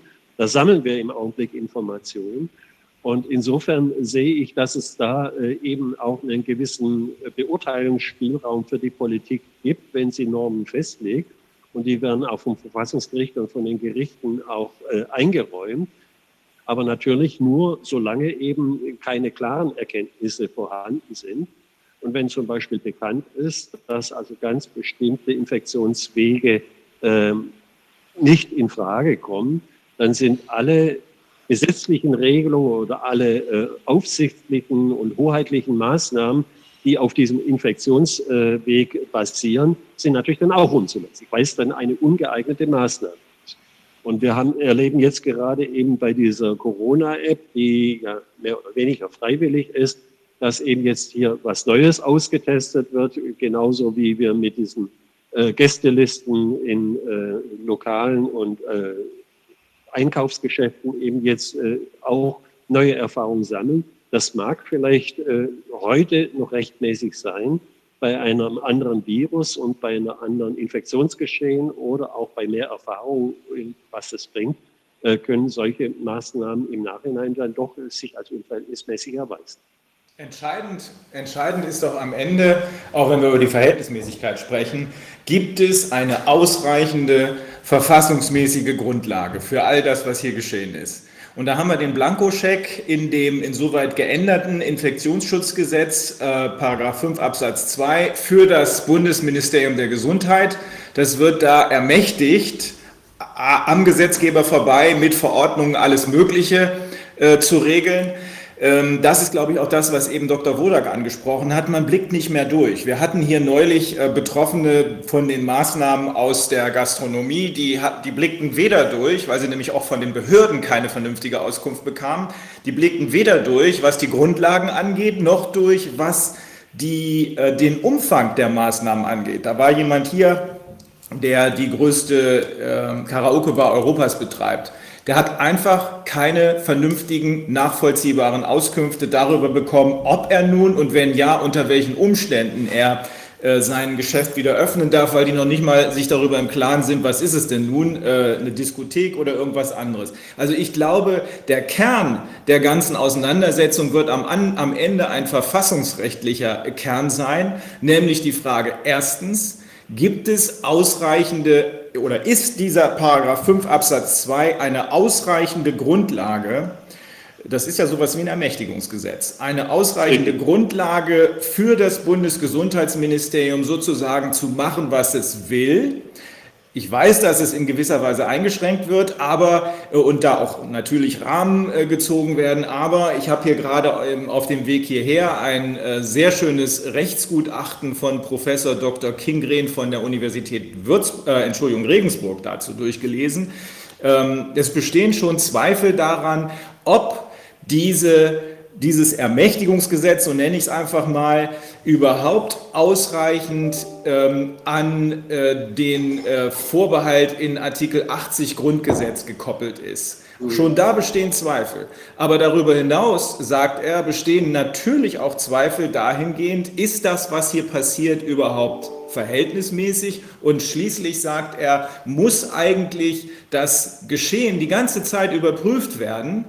Die ganze Zeit, weil es geht ja nicht, ich sage das immer wieder, es geht ja nicht darum, das Betreten des Rasens ist mal für ein paar Tage verboten, sondern hier geht es um das Aushebeln von Grundrechten. Er sagt, das Geschehen muss die ganze Zeit beobachtet werden und auf seine Zulässigkeit, nicht nur Verhältnismäßigkeit, Zulässigkeit hin überprüft werden. Er stellt dann fest, dass diese Verkündung des Ausrufen der äh, epidemischen Lage nationaler Tragweite, das war ja der Anlass für alles, ich glaube am 25.03., ähm, dass das äh, ja nicht einfach unbeobachtet Fortbestand haben kann. Denn genau dieses Zentrum, die Frage, ist das nach wie vor eine epidemische Lage nationaler Tragweite. Das wird inzwischen immer zweifelhafter. So schreibt er, denn auch das Verhalten dahingehend, auch der öffentlichen oder der Behörden wird immer widersprüchlicher, weil Teile dessen, was ursprünglich verboten war, ist ja inzwischen wieder, äh, sind ja inzwischen wieder erlaubt. Und da fragt man sich, wenn doch immer weiter gelockert wird, wie lässt sich das in Einklang bringen damit, dass angeblich immer noch diese epidemische Lage nationaler Tragweite existiert? Sein Schluss ist der, dass die dafür zuständigen Organe, äh, unter anderem die Fraktionen des Bundestages, jetzt langsam mal den Antrag stellen sollten, den, äh, die epidemische Lage nationaler Tragweite sofort aufzuheben. Also ich glaube, da wird sich die Musik abspielen, äh, da wird die Musik spielen. Ähm, ist das überhaupt noch verhältnismäßig und muss man nicht einfach dem Grunde nach angesichts der Entwicklung, es wird zwar immer wieder behauptet, oh mein Gott, schon wieder einer infiziert, oh nee, da sind schon wieder zehn Infizierte, aber auch da wissen wir ja inzwischen, auch das ist nicht beobachtet worden, das beklagt er auch hier, dass nichts geschehen ist, um hier eine Überprüfung, wie sie ständig stattfinden muss, zu gewährleisten. Bei der Infektionslage ist ja wieder zu berücksichtigen, dass diese sogenannten, diese berühmten PCR-Tests überhaupt gar nichts über Infektionen auslagen können. Noch nicht mal da hat sich jemand drum gekümmert. Also für mich ist das ein, äh, inzwischen ist das für mich ein Skandal, auch wenn, wie Sie sagen, zum Beispiel durch die App die datenschutzrechtlichen äh, Probleme nicht ähm, unbedingt berührt werden. Aber alles Weitere, Sie sagen es ja eben selbst, zum Beispiel äh, dieses Ausfüllen von Formularen, ist ja dem da ist ja dem Missbrauch Tür und Tor geöffnet. Also die Verfassungsgemäßheit der Maßnahmen muss überprüft werden und sie wird auch schon überprüft. Also es gibt in der Zwischenzeit zig Verfassungsbeschwerden, äh, die dann auch im einstweiligen Verfahren vom Verfassungsgericht entschieden worden sind.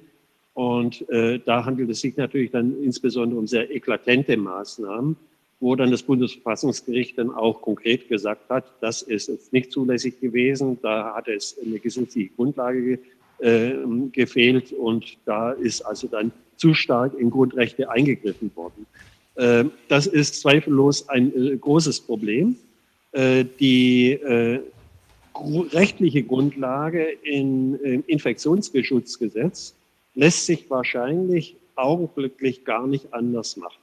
Ich denke, in Zukunft wird es äh, sicher notwendig und möglich sein, aber eben, wie von mir auch beschrieben äh, ist und auch von Ihnen beschrieben, ist das Infektionsgeschehen so äh, flexibel, so äh, schnell in der Entwicklung, dass man eben, um verhältnismäßig zu sein, auch sehr schnell reagieren muss und ähm, anders als Sie das wahrnehmen, nehme ich das wahr, dass also hier tatsächlich auch versucht wird, die Erkenntnisse, die wissenschaftlichen Erkenntnisse über das Infektionsgeschehen, über das Krankheitsgeschehen ähm, auch sofort in äh, entsprechende politische Maßnahmen und auch Eingriffsmaßnahmen umzusetzen.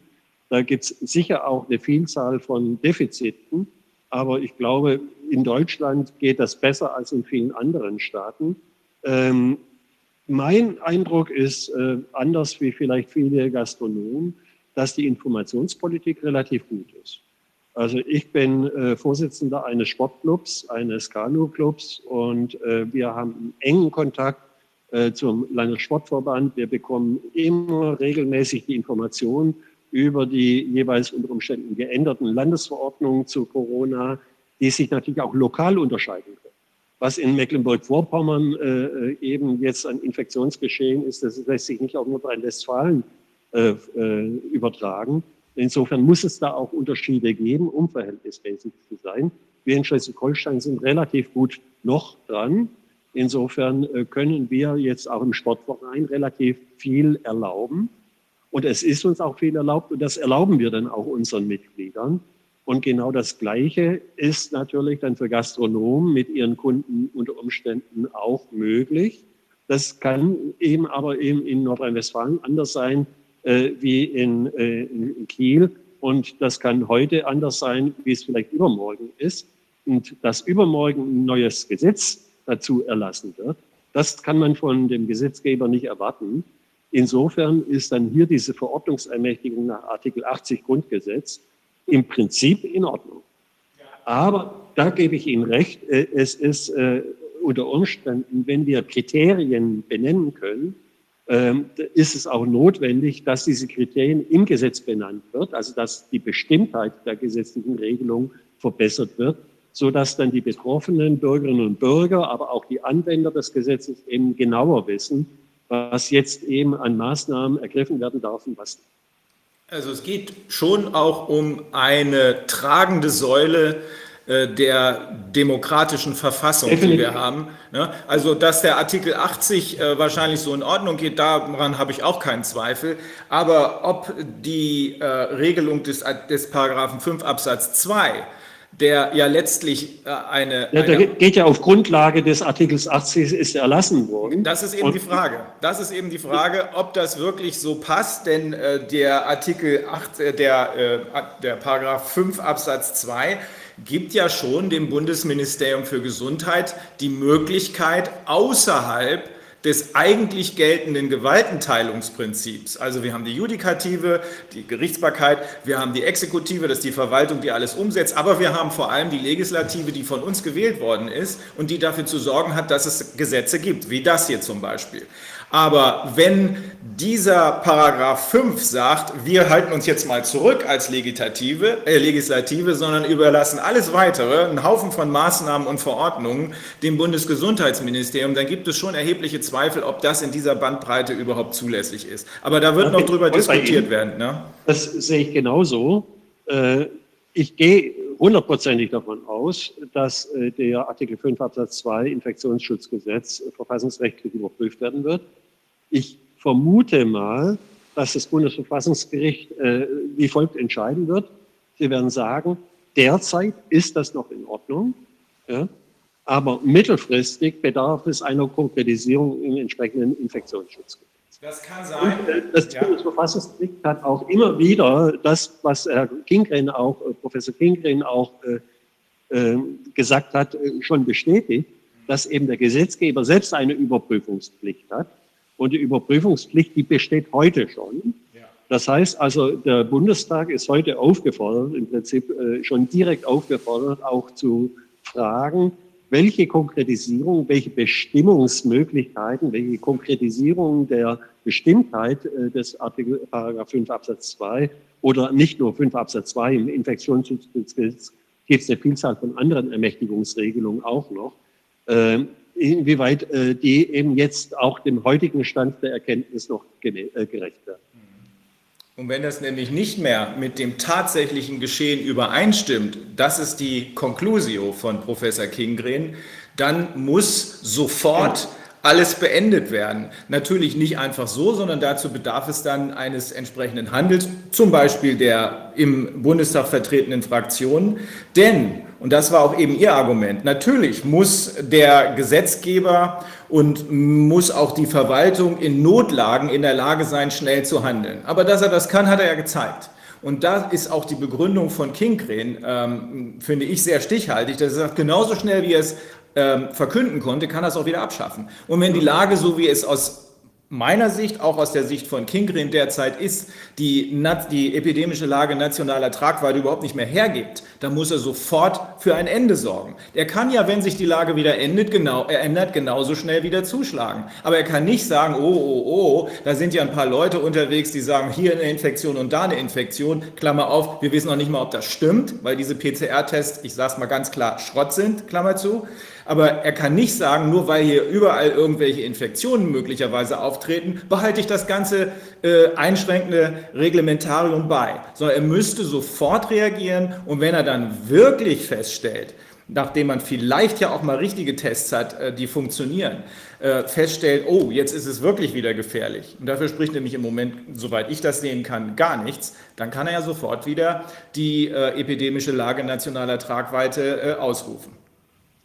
Gut, inwieweit die PCR-Tests äh, jetzt äh, aussagekräftig sind, da bin ich als Jurist nicht äh, sprechfähig. Äh, das, was aber, was, was, was aber äh, jetzt so aus der Presse zu entnehmen sind, sind also die Trefferquoten äh, bewegen sich über 90 Prozent und das ist hinreichend, dass man sie durchführt. Weil wenn man sie nicht durchführen würde, wüsste man erheblich weniger und wüsste gar nichts über das Infektionsgeschäft. Äh, dass Ja. unter Umständen hier dann auch wissenschaftlich äh, in der Zukunft äh, unter Umständen bessere Tests verfügbar sind. Das ist natürlich wichtig und äh, da, dafür sollte man arbeiten. Das sollte einen aber jetzt nicht davon abhalten, jetzt diese Tests äh, eben auch mit der begrenzten Aussagekraft eben durchzuführen. Ja, Ich habe noch mal eine Frage zum Datenschutz. Und zwar, ähm, wenn jetzt diese, wenn wir so viele Regeln haben und so viele Daten da gesammelt werden, da gibt es ja dann auch Kontrollen. Und Sie meinten ja schon, dass die Behörden da sehr, sehr schlecht personell ausgestattet sind, dass das also schwierig ist. Zusätzlich haben wir die Tatsache, dass nicht hier die Behörde Daten sammelt, sondern dass private Firmen Daten sammeln.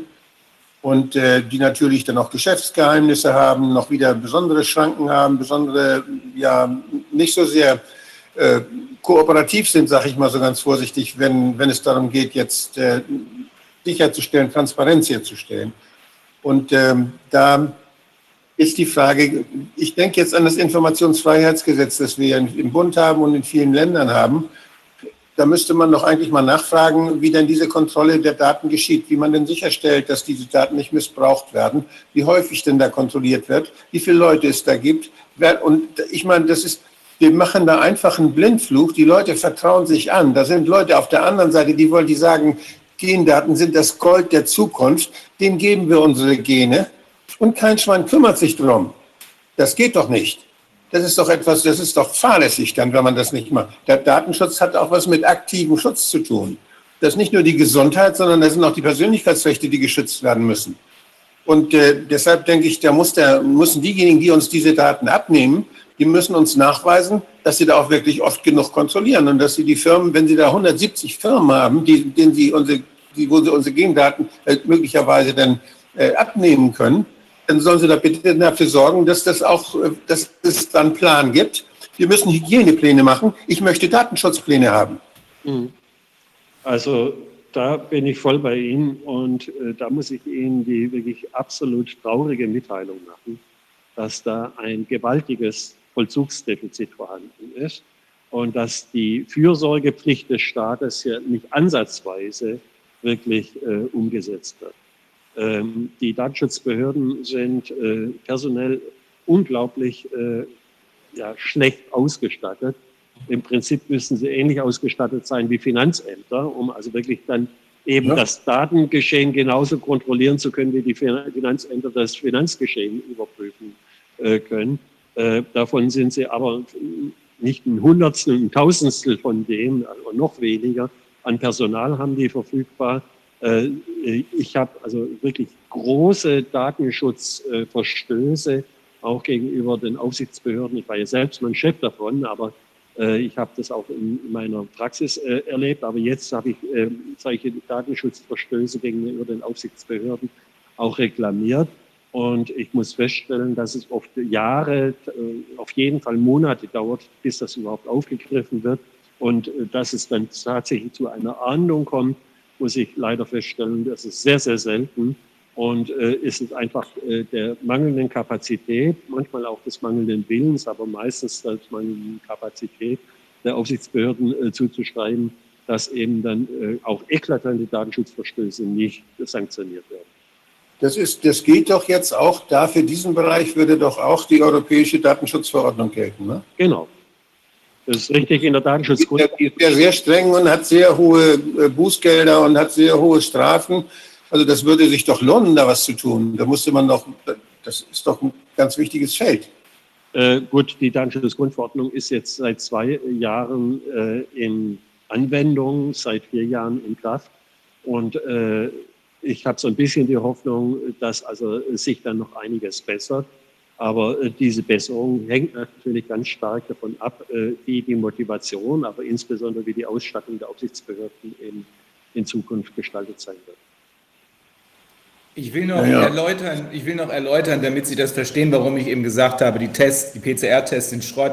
Ähm, wir haben hier drei Immunologen, Professoren aus Deutschland, Irland und Holland gehört, die auf mehrfaches ausdrückliches Befragen erklärt haben, dass diese PCR-Tests, wenn sie positiv testen, gerade nichts über eine Infektion aussagen. Daher kommt mein, ich will es mal so formulieren, mein Unmut. Äh, wenn das so ist, und das sind drei angesehene Professoren für Immunologie, wenn das so ist, dann basieren alle Maßnahmen, die, äh, die äh, auf diesen PCR-Tests basieren, und das tun praktisch alle, auf nichts. Deswegen habe ich gesagt, auch das würde ja dann zu dieser ständigen Überprüfung der epidemischen Lage nationaler Tragweite gehören, ähm, die, dass man eben nicht nur sagt, ich als Politiker denke mir jetzt mal, äh, weil die ganzen PCR-Tests sagen, hier gibt es sehr viele positive, dann denke ich mir, auch das wird wohl Infektion bedeuten und darum lassen wir alles laufen. So geht es ja nicht, sondern dazu gehört ja auch, dass man das tut, was wir hier zum Beispiel getan haben, nämlich, nämlich diese Fachleute dazu hören. Und wenn die, das sind ja keine, das sind ja keine Leute, die irgendwie Aktivisten sind oder agitatorisch unterwegs sind, ähm, sondern wenn die aufgrund ihrer unangefochtenen Fachkompetenz sagen, diese Tests beweisen nicht, dass jemand infiziert ist, dann muss man das meiner Ansicht nach sehr schnell und sehr dringend in die eigentlich ständig durchzuführende Abwägung mit aufnehmen, um dann feststellen zu können, haben wir überhaupt noch eine epidemische Lage nationaler Tragweite. Das nur deshalb, weil ich vielleicht eben an Ihnen vorbeigeredet habe. Sie konnten das ja nicht wissen. Deswegen nee, nee, ich habe mir vorbeigeredet. Äh, ich weiß, dass es äh, Epidemiologen und Virologen gibt, die äh, diese Position vertreten, die Sie jetzt gerade referiert haben. Es gibt natürlich andere Wissenschaftler, äh, die da eine andere Position vertreten. Äh, wir als Laien müssen uns hier eben äh, ein bisschen zurücklehnen und gucken, wer ist glaubwürdiger und wer ist nicht glaubwürdiger. Und letztendlich dafür haben wir den wissenschaftlichen Diskurs, wird sich da hoffentlich dann die richtige Position durchsetzen. Mhm. Ja, ja, haben wir jetzt noch weitere Fragen in Bezug auf Datenschutz oder sind wir da erstmal ja, als Ergebnis kann man fest, kann man gemischtes Ergebnis festhalten. Äh, es sieht so aus, als würden Teile, zum Beispiel diese Tracking-App, nicht wirkliche datenschutzrechtliche Probleme bereiten. Allerdings, was ihre Geeignetheit ähm, für den eigentlich dafür vorgesehenen Zweck angeht, gibt es Zweifel. Und es gibt aber auch Teile, wo schon äh, datenschutzrechtliche Probleme auftreten, zum Beispiel äh, bei den Zetteln, die man dann, wenn man in äh, Hotels, sind ja nicht nur Restaurants oder Restaurants geht, ausfüllen muss. Auch da besteht ja dann offenbar die Gefahr, dass hier Missbrauch getrieben wird. Da besteht großer Missbrauchsrisiko und ich glaube, das haben wir am Anfang unseres Gesprächs auch ganz intensiv ausgetauscht, was die Informationen der Betroffenen bei Testungen angeht ist ein ganz gewaltiges Defizit, so wie äh, ich das bisher beurteilen kann. Und hier muss definitiv von den Behörden nachgelegt werden. Okay. Ja, dann Herr Dr. Weichert, es ist ganz toll, dass Sie uns all die vielen Informationen geben konnten äh, und Ihre Einschätzung. Ja, dann bedanken wir uns erstmal bei Ihnen und falls wir noch Fragen im Nachhinein vielleicht auch durch Zuschauerfragen auftauchen, dann würden wir vielleicht einfach nochmal auf Sie zukommen. Ich stehe zur Verfügung. Super. Okay, herzlichen Ganz Dank. herzlichen Dank. Dann nicht für und bleiben Sie gesund. Ja, ja ebenfalls. Tschüss. Tschüss. Tschüss. Tschüss. Okay. Willst du eine kurze Pause machen oder direkt mit? Ich würde äh, kurze Pause machen. Alles klar. Wir würden dann kurze Pause machen, fünf Minuten Pause.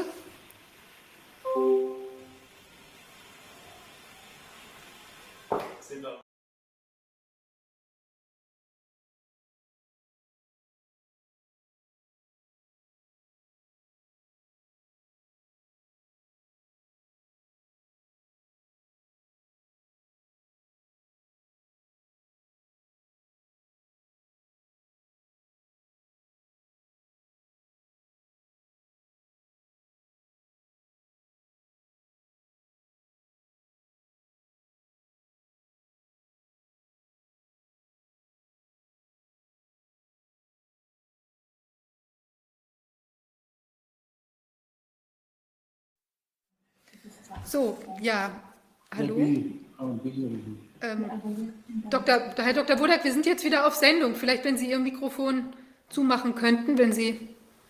Ja, wir sind jetzt in der zweiten Runde. Wir beschäftigen uns jetzt mit juristischen Fragestellungen. Wie ähm, sieht es aus an der, an der Gericht, Gerichtsfront sozusagen oder an der, an der juristischen Front? Wir haben jetzt als Gesprächspartner den, Rechtsanwalt, den Rechtsanwalt Gordon Pankalla. Aus Köln aus Köln. Herr Pankalla, sind Sie da? Ja, ich bin da. Wunderbar. Liebe Grüße in die Runde. Sehr schön. Wir haben uns schon äh, erfreut, ähm, haben wir schon festgestellt, dass Sie ja die gleiche Rückbandfarbe haben wie hier. Also es wirkt so, als seien wir alle in einem Raum, ja, juristisch miteinander verbunden sozusagen. Ja, ganz grün, toll. Grün ist die Hoffnung, ne? genau. Genau, so muss man es sehen. Ja, also Herr Pankala, vielleicht können Sie ganz kurz mal ähm, ein bisschen was erzählen zu sich, zu der Aktion. Sie haben ja jetzt auch eine, ich glaube, das ist Ärzte für, äh, Anwälte für Aufklärung ähm, mit initiiert und jetzt ist ja ganz schön viel los da, ähm, mhm. was sich so tut an Menschen, die sich an Sie wenden, die Hilfe wollen und ähm, genau, wäre auch schön, wenn Sie uns dann gleich noch mal ein bisschen erzählen könnten, auch was vielleicht so die Hemmschuhe im Moment sind, um den, den Menschen äh, zurecht zu verhelfen oder ihre Ansprüche durchzusetzen. Ja, also ich kann da mal vielleicht von mir aus der persönlichen Sicht äh, das erzählen. Als das alles hier losging mit dem Infektionsschutzgesetz am 25.03. war das, glaube ich, da standen bei mir selber ganz viele Fragezeichen im Kopf. Was ist denn da los? Ähm, als Jurist, ich bin Sozialrechtler, beschäftige ich mich natürlich mit so etwas nicht. Und dann habe ich angefangen zu gucken, was ist da los und hatte dann auch selber über YouTube berichtet, weil ich im Fernsehen nichts hörte zu juristischen Fragen. Und das ist ein großes Problem, dass hier oft sehr viele Experten sind, aber keine Juristen. Und diese Fragen, die ich habe, die haben auch die Menschen. Die wenden sich dann an einen Anwalt. Ich habe dann weiter über YouTube, das ist eigentlich ganz witzig, weil ich hatte Bonelli schon abonniert und den Schiffmann, aber aus ganz anderen Gründen, weil ich mich für Psychologie interessiere und mal ein Tinnitus-Problem hatte. Und dann bekam ich ja diese Infos und dann kam das so nach und nach, dass man die Leute kennenlernte, dass man andere sah, angeschrieben hat. Und dann kamen wir zu einem Treffen in Rüsselsheim, was die Christiane Ringeisen initiiert hatte. Und ähm, haben uns das erste Mal da getroffen. Und das war auch schön für die Anwälte, dass man sieht, ich stehe nicht alleine da. Und dann kam halt die Idee auf, ähm, nach Ärzte für Aufklärung. Das war ja eben der Versprecher, aber nicht aus Zufall, weil wir haben es dann auch direkt so genannt wegen dem Wording.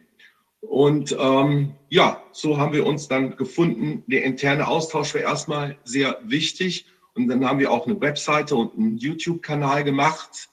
Und äh, es kommen halt äh, täglich neue Anfragen. Es sind jetzt äh, eingetragen 50, sind aber noch ziemlich viele in der Pipeline. Und äh, wir haben dann organisatorisch noch bis. Mhm. Rechtsanwälte meinen Sie jetzt? Recht, Rechtsanwälte. Sie meinen 50 Rechtsanwälte jetzt?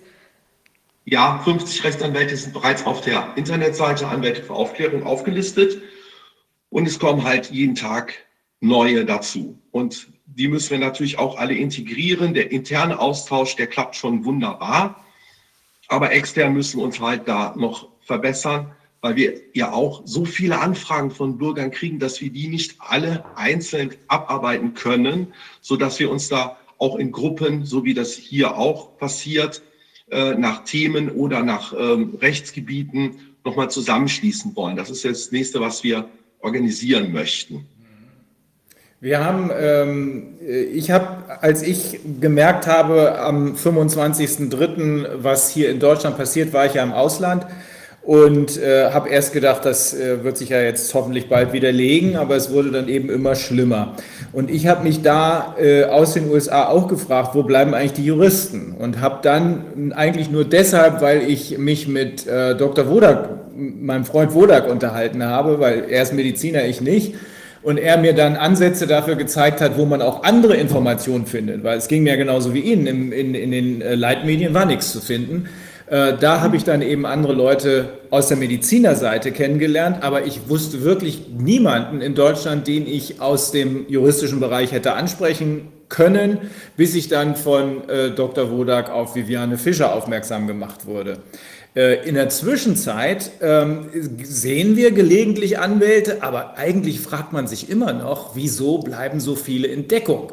Ich äh, berate da jetzt eine Gruppe von Haftungsrechtlern und bei denen besteht das Problem, dass viele Anwälte aus großen Kanzleien heraus arbeiten, die aber nicht offiziell mit dem Thema Corona in Verbindung gebracht werden wollen, weil sie Angst haben, dann Mainstream-Medien oder vielleicht äh, Mainstream-Mandate äh, oder auch Mandate der öffentlichen Hand nicht mehr zu bekommen. Äh, bei Ihnen die Leute, sind das, sind das überwiegend Leute, die alleine oder in kleinen Kanzleien unterwegs sind? Ja, das ist ganz unterschiedlich, aber das Problem, das ist tatsächlich vorhanden dass manche Kanzleien ihren Namen nicht geben wollen. Es gibt aber auch Anmeldungen, wo gesagt wird, ich als Anwalt bin zwar in einer großen Kanzlei, ich möchte nicht, dass diese Kanzlei hier genannt wird, wir wollen das nicht, aber ich gerne als Einzelperson. Das machen wir natürlich auch. Da kann ich auch nochmal dazu aufrufen, hier zur Anwälte für Aufklärung dazuzukommen, dass man das halt bespricht, dass man halt selber dabei ist, muss aber nicht im Namen der gesamten Kanzlei sein. Das ist möglich, auf jeden Fall. Ich wollte noch mal zurückgehen zu meiner äh, Motivation. Als ich das gesehen habe, habe ich gedacht, das kann doch hier wirklich nicht wahr sein. Was passiert denn hier eigentlich? Was passiert denn mit unseren Grundrechten? Wie ist das Ganze hier gemacht? Und da habe ich natürlich als Jurist gesagt, ich habe hier wirklich Bedenken um unseren Rechtsstaat, ganz klar. Und ich denke auch, dass jeder, der Jura studiert hat, das eigentlich auch so sehen muss. Ich verstehe es gar nicht, dass man es anders sehen könnte, weil diese Gewaltenaufteilung, die wir ja mal hatten und die jetzt hier zumindest mal angekratzt ist, sage ich jetzt mal vorsichtig, das kann so nicht sein. Es ist jetzt zwar zeitlich begrenzt, aber das Thema hatten wir ja eben auch schon. Warum wird nicht darüber abgestimmt, über die epidemische Lage? Das, das ist völlig unverständlich, weil nach den medizinischen, ich bin jetzt kein Mediziner, da müsste man Herrn Rodak fragen, aber wenn ich es richtig verstanden habe, auch nach der Definition vom RKI, befinden wir uns nicht mehr in einer solchen epidemischen Lage. Und äh, das ist also gar kein medizinischer Begriff, sondern ein rechtlicher Begriff. Und in diesem Infektionsschutzgesetz gibt es so viele undefinierte Begriffe. Wenn ich das jetzt richtig verstehe, ist die epidemische Lage ja gar nicht ein medizinischer Begriff, sondern es geht um eine Abstimmung. Da gab es zwei Anträge von Reihen der AfD und FDP, die beide abgelehnt worden sind, um diese Lage zu beenden. Also letzten Endes entscheidet hier ja der Abgeordnete darüber, ob wir eine epidemische Lage haben und nicht der Mediziner. Also das steht ja so da drin, äh, dass dann neu abgestimmt werden muss. Dann frage ich mich, wo bleibt denn die Abstimmung? Ich habe auch meinen Abgeordneten hier aus Köln, das ist der Professor Dr. Hirte, angeschrieben und ihn gefragt, warum wird denn nicht abgestimmt? Der Mann ist ja selber auch ähm, Professor für Rechtswissenschaften. Ja, es kam so eine butterweiche Antwort eines äh, Politikers, sage ich mal an der Stelle. Das ist ähm, sehr bedauerlich, finde ich, dass hier dann eben auch entsprechend nicht in Medien dazu berichtet wird. Ich habe auch die Tagesschau angeschrieben, keine Antwort, natürlich keine Antwort. Deswegen müssen wir hier in sozialen Medien arbeiten, um die Leute zu erreichen. Und es kommen, wie gesagt, immer mehr Anwälte. Man muss sich erstmal finden, wie das jetzt auch bei den Lehrern passiert, wie die jetzt äh, beeinträchtigt sind durch diese Maßnahmen in NRW mit der Maske. Da tun die sich jetzt zusammen. Und wichtig ist ja auch, dass man eine Rückendeckung hat, dass man weiß, ich stehe nicht alleine mit meiner ähm, Auffassung, ja, mit meiner Einschätzung. Ich bin nicht alleine, sondern es sind viele hinter mir. Und je mehr, das steigert sich dann auch, wenn man dann sieht, das sind schon 50, da sind noch, noch 200, die warten und so weiter. Da sind wir schon sehr schlagkräftig, auf jeden Fall. Und dann wird das auch ganz rasant dann irgendwann mehr werden. Da bin ich mir ziemlich sicher. Wir haben ja eben über diese, äh, auch wegen des Datenschutzes, ähm, über die ähm, Feststellung der epidemischen Lage von nationaler Tragweite schon gesprochen. Äh, das ist die Grundlage für alles. Das, diese Feststellung äh, ist diejenige, auf der alles fußt und auf der mhm. sämtliche dann erlassenen Maßnahmen, Verordnungen, wohlgemerkt keine Gesetze, es gab nur dieses eine Ermächtigungsgesetz und dann äh, alles nur noch über Verordnungen am Gesetzgeber vorbei, macht die Exekutive, ähm, ich will nicht sagen, was sie will, aber fast, was sie will. Das Ergebnis von Professor Kingren, das will ich mal kurz vorlesen, das ist nämlich, glaube ich, ganz gut zu verstehen. Er schreibt am Ende seines Gutachtens, die Feststellung einer epidemischen Lage von nationaler Tragweite durch den Deutschen Bundestag nach 5 Absatz 1 Satz 1 Infektion, Infektionsschutzgesetz setzt eine systemische Gefahr für die öffentliche Gesundheit, also Zusammenbruch der Versorgungsmöglichkeiten. Das heißt für die Gesundheitsinfrastrukturen und damit für die Versorgung der Bevölkerung voraus. Regelungsgegenstand von 5 Absatz 1 Infektionsschutzgesetz ist hingegen nicht die individuelle Gesundheitsgefahr.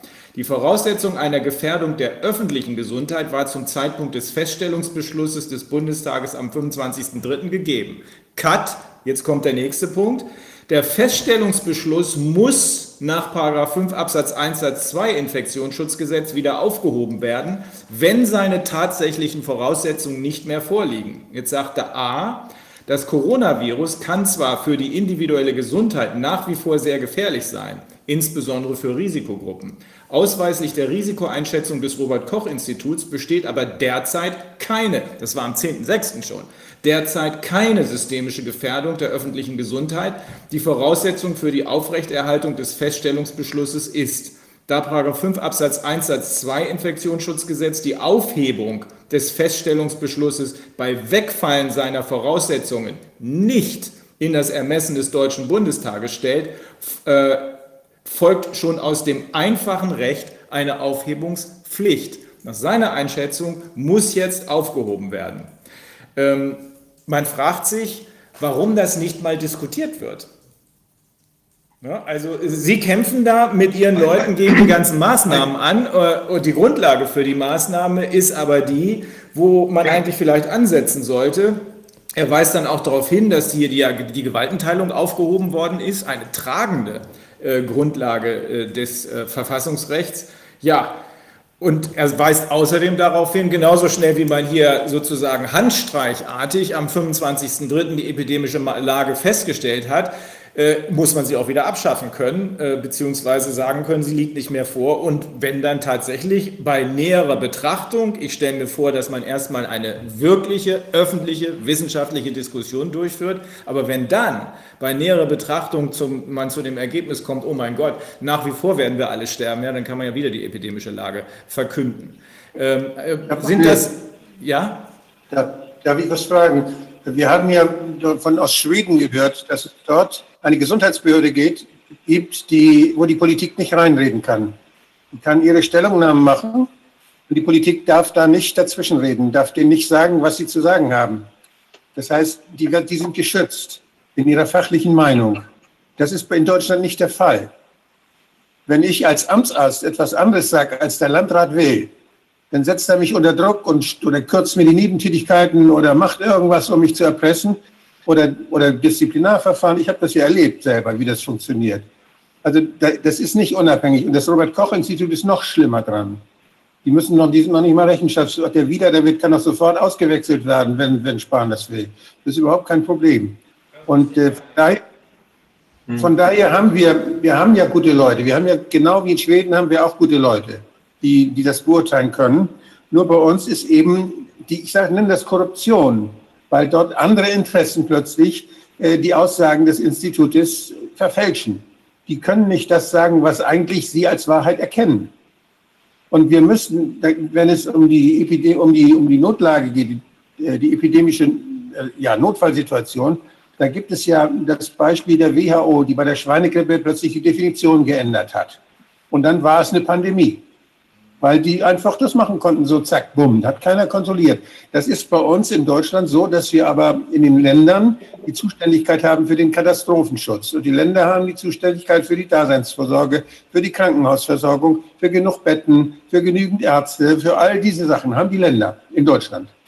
Und das, das ist so, dass es da auch überall Katastrophenschutzpläne gibt in den Ländern. Und die werden geübt. Da gibt es Notfallkrankenhäuser, Hilfskrankenhäuser, solche Sachen. Da wird also, der Notfall wird dort geübt und man ist, das ist bekannt. In diesen Katastrophenschutzplänen der Länder ist immer die Überforderung des normalen Versorgungssystems ein Kriterium für eine solche Aussage. Also man kann die Notlage nur dann ausrufen, wenn das, wenn das die normale Gesundheitsversorgung droht wirklich völlig aus den Fugen zu geraten, dass dadurch zusätzlicher Schaden entsteht. Das ist in Deutschland nie der Fall gewesen in diesem Jahr. Und äh, da im ganz im Gegenteil. Die, wir haben ja gesehen, dass die Ärzte nicht mehr in Anspruch genommen wurden. Im vorigen Winter waren es vier, waren es 18 Wochen, die, wo die Leute zum Arzt gegangen sind. In diesem Winter waren es nur zwölf Wochen durch den Lockdown. Die sind einfach nicht mehr hingegangen. Oder die Krankenhäuser waren plötzlich, wurden die Betten leer, da kam keine anderen Diagnose mehr. Und Covid-19 kam auch nicht. Und das also niemals hat es harte Daten dafür gegeben, dass unser Gesundheitssystem überfordert war. Von daher das kann jemand feststellen, der vom Fach ist. An einfachen Kriterien nachweisbar, überprüfbar. Und das kann transparent geschehen. Und dann dem Parlament, dem Parlament das mitteilen. Und das Parlament dann, muss dann das akzeptieren. Das Parlament macht hier keine eigenen Erhebungen. Es entscheidet, aber es entscheidet auf der, auf der Expertise von, von äh, Fachleuten. Und diese Fachleute sind bei uns weisungsgebunden. Und das geht nicht. Das ist etwas, was, wir, was die Schweden uns weit voraus haben. Da müssen wir auch mal drüber diskutieren. Ja, das ist, ist auch mir völlig neu gewesen. Äh, wobei überraschend tut es mich nicht. Wir sind ja hierarchisch äh, strukturiert.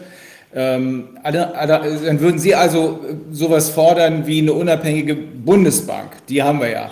ja. Äh, für wir, das haben, wir haben einige, wir, es gibt eine andere Lösung, ein anderes Konstrukt. Wir haben einige Institutionen, die sind direkt dem Bundestag unterstellt. Mhm. Das hat den Vorteil, dass es da nicht eine Regierung ist, die sich einig ist, die das Ganze bestimmen kann, sondern da gibt es immer die Opposition, die genauso Zugriffsrechte und Fragerechte hat und dadurch eine Transparenz herstellen kann. Die Opposition kann das zum Thema machen, weil sie den Zugriff hat.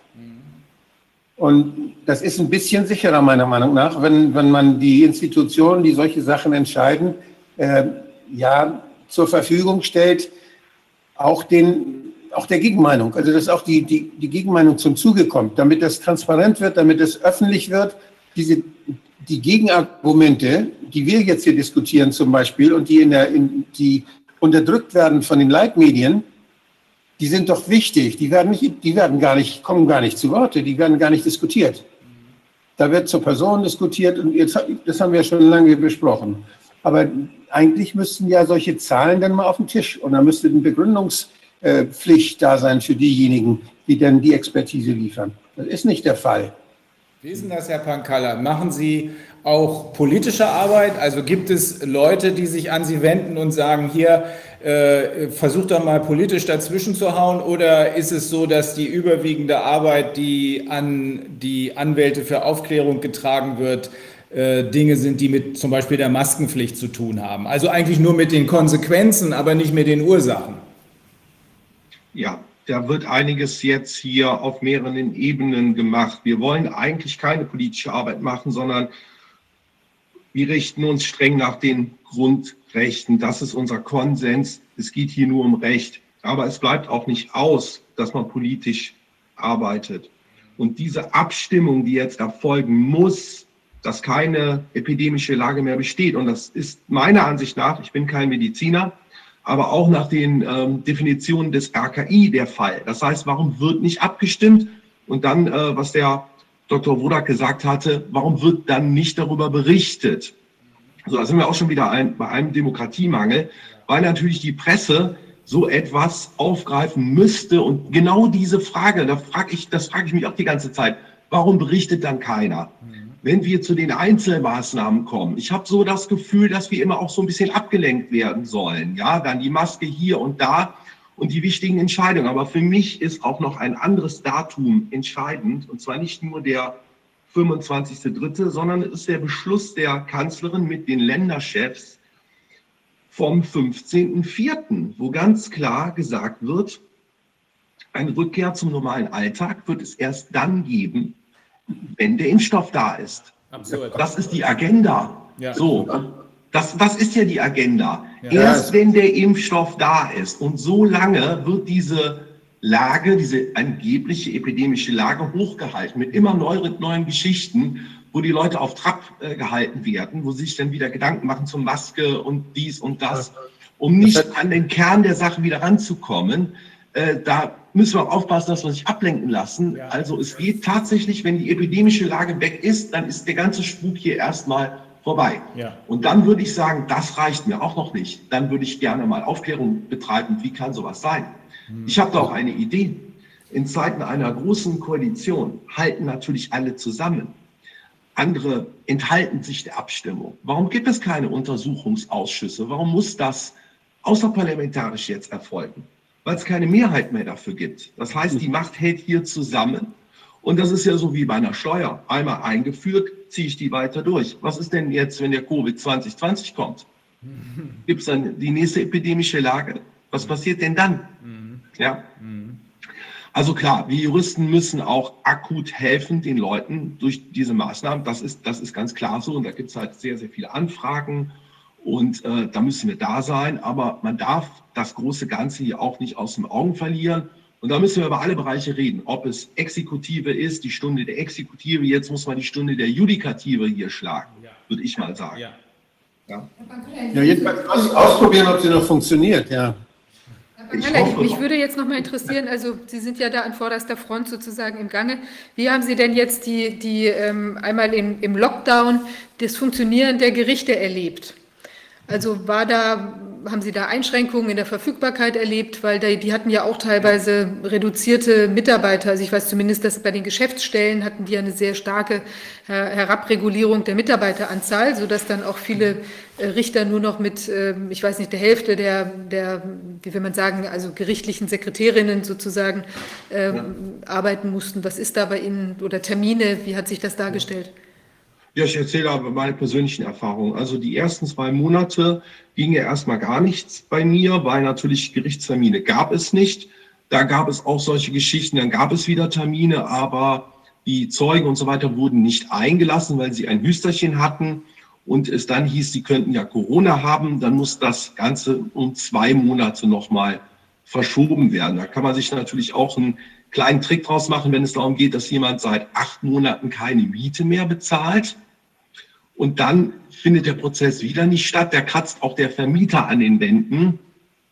Und auch so diese ganze Transport, das ganze Transportieren der, der rechtlichen Informationen, äh, gerade im Mietrecht kommen dann alle dahin, das sind hier keine Juristen oder so, und sagen einfach, ja, die Miete muss doch nicht mal bezahlt werden. Wir haben doch Corona, das ist natürlich totaler Blödsinn, aber wer weiß denn überhaupt noch, was hier Recht ist? Das fing doch schon an damit, äh, alle zwei Wochen eine neue Corona-Verordnung. Mit wie vielen Leuten darf ich jetzt auf einer Parkbank sitzen? Das hat mal der Hans-Jürgen Papier als Erosion des Rechtsstaats bezeichnet. Und genau so ist das. Normalerweise muss der Bürger wissen, was er darf und was er nicht darf. Steht ja in Paragraph 1 Strafrecht. Ja, alles, was nicht unter Strafe äh, gestellt ist, darf ich. Aber jetzt weiß der Bürger gar nicht mehr, was er darf. Er weiß auch gar nicht, welche ähm, ja, äh, welche Strafen ihm dann drohen. Da wird dann gesagt, bis 25.000 Euro, wenn ich den Test nicht mache. So ein Blödsinn. Und dass irgendwann der Zwangstest kommt. Und bei Zwang muss man ja aufpassen, was man sagt. Ne? Ob das ein Zwang ist oder indirekter Zwang oder so, das darf man gar nicht so sagen. Sonst kriegt man Ärger, auch als Jurist. Mehr weiter will ich das hier gar nicht ausführen an der Stelle. Aber klar, die Justiz ist auch ähm, beeinträchtigt. Und äh, bei mir im Sozialrecht war es vor allen Dingen die Rechtsantragsstellen. Das heißt, das ist ja ein Ausschluss aus dem Grundgesetz. Jemand, der sich keinen Anwalt leisten kann, holt sich einen Beratungshilfeschein. Und diesen Beratungshilfeschein kommt er zu mir und dann kann ich ihm helfen. Aber auch die Jobcenter haben geschlossen. So, aber da ist der Virus sehr gefährlich. Die Rechtsantragsstellen haben geschlossen. Das heißt keine Waffengleichheit mehr. Ohne Beratungsschein ist sowieso recht günstig, machen viele Anwälte nicht kann ich dann auch nicht arbeiten. Und dann hieß es aber, das können die aber Ihnen ausfüllen in der Kanzlei. Sag ich ja, bei mir ist der Virus also ungefährlicher als beim Gericht bei der Antragsstelle. Das ist aber merkwürdig. Das zu dem Thema Gerichte. Und ich erlebe natürlich auch sehr unterschiedlich, wie das auch so ist, die Richter. Der eine ist so, der andere ist so, der eine kommt mit der Maske direkt an, der andere sieht das heute, morgen hatte ich auch einen Termin, der hat das recht locker gesehen. Da war am Amtsgericht überhaupt nichts mit Corona. Also das ist auch sehr unterschiedlich je nach Richter. Und ich, ich glaube, man muss auch die Richter hier wirklich auch mal mehr informieren an der Stelle. Die sind vielleicht auch nicht so informiert oder beziehen das halt nur aus dem ZDF. Ja, und dann würde ich mir natürlich ein bisschen mehr Mut wünschen bei den Richtern, bei den Verwaltungsrichtern. Und was die Eilentscheidung anlangt, das ist ja auch so eine Aufklärungsarbeit. Viele Leute wissen überhaupt nicht, was das bedeutet. Da wird in den Medien immer gesagt, siehste, ist doch richtig, abgelehnt worden. Also meine Eilentscheidung, das ist nur eine kurze Abwägung, ja, summarische Prüfung. Und dann welches Recht steht höher? Und da kann man natürlich immer, Recht auf Leben ist höher. Ich hatte eine Eilentscheidung bei Masern gelesen vom Herrn Habert. Da sagt er dann, da kann man übrigens in der äh, Jura-Examensklausur die Punkte holen, wenn man gut argumentiert. Ich überlasse das jetzt hier mal den Zuschauern das zu beurteilen. Da sagt er, Recht auf Leben der alle, Masernschutz, aber für den Jungen, der nicht in den Kindergarten darf, das ist nur allgemeine Handlungsfreiheit. Der, der, der muss jetzt zu Hause bleiben und dann steht da genauso drin, muss er bei Corona jetzt im Übrigen ja sowieso. Also wiegt er ab, Recht auf Leben, Recht auf Handlungsfreiheit und dann überwiegt das Leben. Was ist denn mit dem Leben von dem Kind? Es kann ja auch einen Impfschaden kriegen. Für mich sind das zwei gleichrangige Grundrechte, die hier betroffen sind. So, und dann müsste man da mal besser abwägen, was aber nicht passiert. Warum auch immer. Lass ich jetzt hier mal so. Ähm, so, und dann frage ich mich auch, warum ist es eigentlich nicht möglich, bei solchen Themen, die ja nur bis 31.03. nächstes Jahr begrenzt sind, wenn wir in drei Jahren später eine Entscheidung vom Verfassungsgericht haben, was nützt das denn dann? Das ist auch ein Mangel an Demokratie in meinen Augen. Das heißt, diese ganzen Maßnahmen könnten ja rechtswidrig sein. Wir wissen wir jetzt aber nicht. So, und wenn wir es in drei Jahren erfahren, was haben wir denn davon? Es gab doch jetzt äh, auch eine Entscheidung zu, zum Geld, und da sind wir auch beim Thema Geld, dass dieses Drucken von, von, von Geld nicht so funktioniert. Das dürfen sie eigentlich nicht.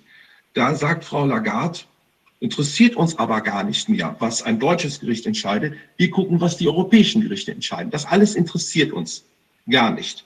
So, da haben wir auch ein Problem mit Recht. Welches Recht gilt noch? Nationales Recht, europäisches Recht. Also da ist sehr, sehr viel im Argen und sehr viel Aufklärungsarbeit zu leisten, sage ich mal an der Stelle. Die äh, öffentliche Meinung, äh, so hat man manchmal den Eindruck, äh, glaubt offenbar, dass die Grundrechte nur für den Normalzustand gelten, aber nicht für Notlagen. Das ist so äh, das, was ich oft höre, weil Sie haben es ja eben auch gesagt, ja, ist aber Corona. Und damit wird dann sozusagen alles entschuldigt, auch das Aushebeln der Grundrechte. Das ist mir nochmal ganz wichtig, dass, äh, da zitiere ich nochmal eine kurze Passage aus dem Gutachten von Herrn Kingren, der sagt, Vorab ist etwas Selbstverständliches klarzustellen. Das Grundgesetz enthält zwar besondere Regelungen für den Verteidigungsfall, es gibt aber keinen Verfassungssatz, wonach die Regeln des Grundgesetzes nur für, für einen wie auch immer zu definierenden Normalzustand gelten. Einen durch das Recht angeblich nicht fassbaren Ausnahmezustand kennt es dementsprechend nicht. Dann noch ein bisschen weiter und dann sagt er, das Grundgesetz gilt ohne Abstriche, auch in Zeiten der Epidemien. Ich glaube, das ist noch längst nicht allen klar, insbesondere auch in der Politik nicht allen klar. Ähm, wir, sind doch im Krieg, wir sind doch im Krieg gegen das Virus. Und das geht nicht. Ne? Und äh, das ist ja genauso wie Krieg gegen den Terrorismus. Das war ja auch, Terrorismus ist ja kein Krieg, sondern es sind Verbrecher. Das ist ein Kriminelle. Ja. Da gilt das normale Strafrecht. Und da hat man mit Einverständnis der Medien mit, das war plötzlich ein Krieg gegen den Terrorismus weltweit obwohl das Verbrecher waren, die man international. Und dieser Krieg gegen den Terrorismus hat diese verheerende Wirkung gehabt, auch weltweit. Das hätte man sich zusammenschließen können und die Verbrecher jagen müssen. Aber man hat dort einen Krieg draus gemacht. Und jetzt macht man einen Krieg gegen Viren. Das, ist ein, das hat was mit, der, mit dem Wording zu tun, mit dem Framing zu tun. Dadurch, dass wir das, dass es, dass, dass allein, dass es erlaubt ist, das ist Volksverhetzung, wenn man das so benennt. Da wird, ein, da wird Angst gemacht, da wird den Leuten was eingeredet, dass das so etwas ähnliches sei wie Krieg. Und das ist nicht der Fall. Und das ist, also das, ich finde ich finde es schon sehr ärgerlich, dass die, die Grundrechte, die wir haben, dass die so als die Theorie gesehen werden. Aber in der Praxis ist alles ganz anders. Ne? Den Spruch kennen wir doch. Aber die Grundrechte sind nicht Theorie. Das sind wir. Ja, ich kann da vielleicht wieder den Herrn Papier zitieren, der sagt, wenn jemand aus Angst um seine Gesundheit die Freiheitsrechte nicht mehr ausüben will, dann kann Demokratie nicht mehr funktionieren. Und das hat weniger jetzt mit dem Rechtsgeber zu tun, als auch mit den Menschen an sich. Ja, das, ähm, ich mache jetzt hier mal was, was man im Fernsehen, glaube ich, relativ selten sieht. Oh, ich bin Lungenarzt. Hoffentlich geht es gut. Ja, so, wir haben ja früher, aber das ist doch interessant, da fängt es doch an mit dieser Raucherentscheidung. Das ist ein privater Kneipe und der Wirt muss doch normal entscheiden, wer raucht da oder wer raucht da nicht. Ich kann selber entscheiden, gehe ich rein in die Kneipe oder lasse ich sein. Wenn da zu viel Qualm ist, gehe ich nicht rein. Wo sind die ganzen Nichtraucher in den Kneipen? Sie sind nicht da. Aber über den Umweg des Arbeitsrechts, Arbeitsschutz hat man dann den Qualmer aus der Kneipe vertrieben. Das ist doch in die gleiche Richtung jetzt. Wenn man es nicht will, lasse ich es bleiben. Aber jetzt wird die Allgemeinheit zu etwas gezwungen an der Stelle. Und deswegen gehörte auch der zivile Ungehorsam dazu. Wenn keiner mehr diese Maske ja. anziehen würde. Euer Ehren, Euer Ehren, dieses Beispiel würde ich nicht gerne zulassen. Diese Diskussion, die dadurch kommt, die lenkt ab von unserem Thema. Nee, das ist dasselbe Thema. Weil ähm, Der Schutz der Allgemeinheit vor Nikotinqualm, der Schutz vor dem Virus. Das wollte ich damit zum Ausdruck bringen. Und dass immer dieser Schutz der Allgemeinheit jetzt im Vordergrund gestellt wird. Wenn einer nicht will, dann soll er doch wegbleiben. Wenn er, wenn er Angst vor Infektionen hat, dann soll ja. er sich die Zahlen angucken vom RKI. Wir sind da unter, also 0,0, ich weiß nicht Prozent, da soll er doch zu Hause bleiben. Aber nicht alle anderen dazu zwingen, etwas zu tun. Das sind die Freiheitsrechte. Die Freiheitsrechte werden eingeschränkt zugunsten der Allgemeinheit und der Einzelne bleibt auf der Strecke. So sehe ich das. Ja, und wie die Frau Merkel Demokratie sieht, das ist in einer Rede im Alsbacher Jahrbuch, war das was, schon zehn Jahre her. Da hat sie gesagt, ähm, dass die Bevölkerung sich doch eine Maßnahme erstmal anschauen kann und dann nachher entscheiden soll, ob es richtig war oder nicht. So, das ist der Primat der Politik, sagt sie an der Stelle. Und sie sagt auch, dass alle wesentlichen Entscheidungen der Bundesrepublik Deutschland im Grunde genommen gegen die Mehrheit der Bevölkerung gefallen sind. Zum Beispiel Wiederbewaffnung, NATO-Doppelbeschluss, Einführung des Euros und jetzt haben wir auch Corona dabei. Also, sie sagt erstmal, machen wir das und nachher könnt ihr entscheiden, ob es richtig war. Das ist aber nicht meine Auffassung von Demokratie, muss ich ganz ehrlich so sagen. Da sehe ich einen, einen gewaltigen Demokratiemangel in, in so einer Ansicht. Wir machen erstmal und später könnt ihr dann sagen, ob es richtig war.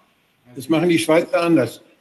Sie setzt ja auch dabei voraus, dass vorher eine Diskussion über die Maßnahme, also über das zu erlassene Gesetz, stattgefunden hat im Parlament durch die Politiker, die wir gewählt haben, damit sie genau diese Arbeit machen. Aber genau das passiert ja bei Corona eben nicht, sondern da gibt es dieses eine Ermächtigungsgesetz und danach weiß niemand mehr in dem absoluten Chaos, was durch die vielen Verordnungen äh, und Maßnahmen entstanden ist, was, was geht und was geht nicht.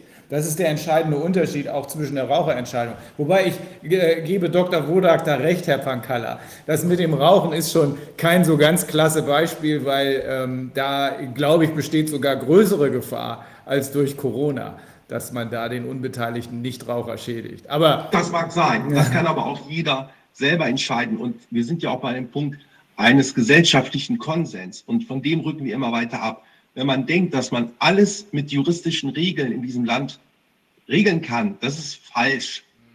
Ja, auch der Raucher hatte ja vorher, sage ich mal, Respekt vor dem Nichtraucher und hätte niemals äh, am Tisch dann sich einer an, angezündet und so.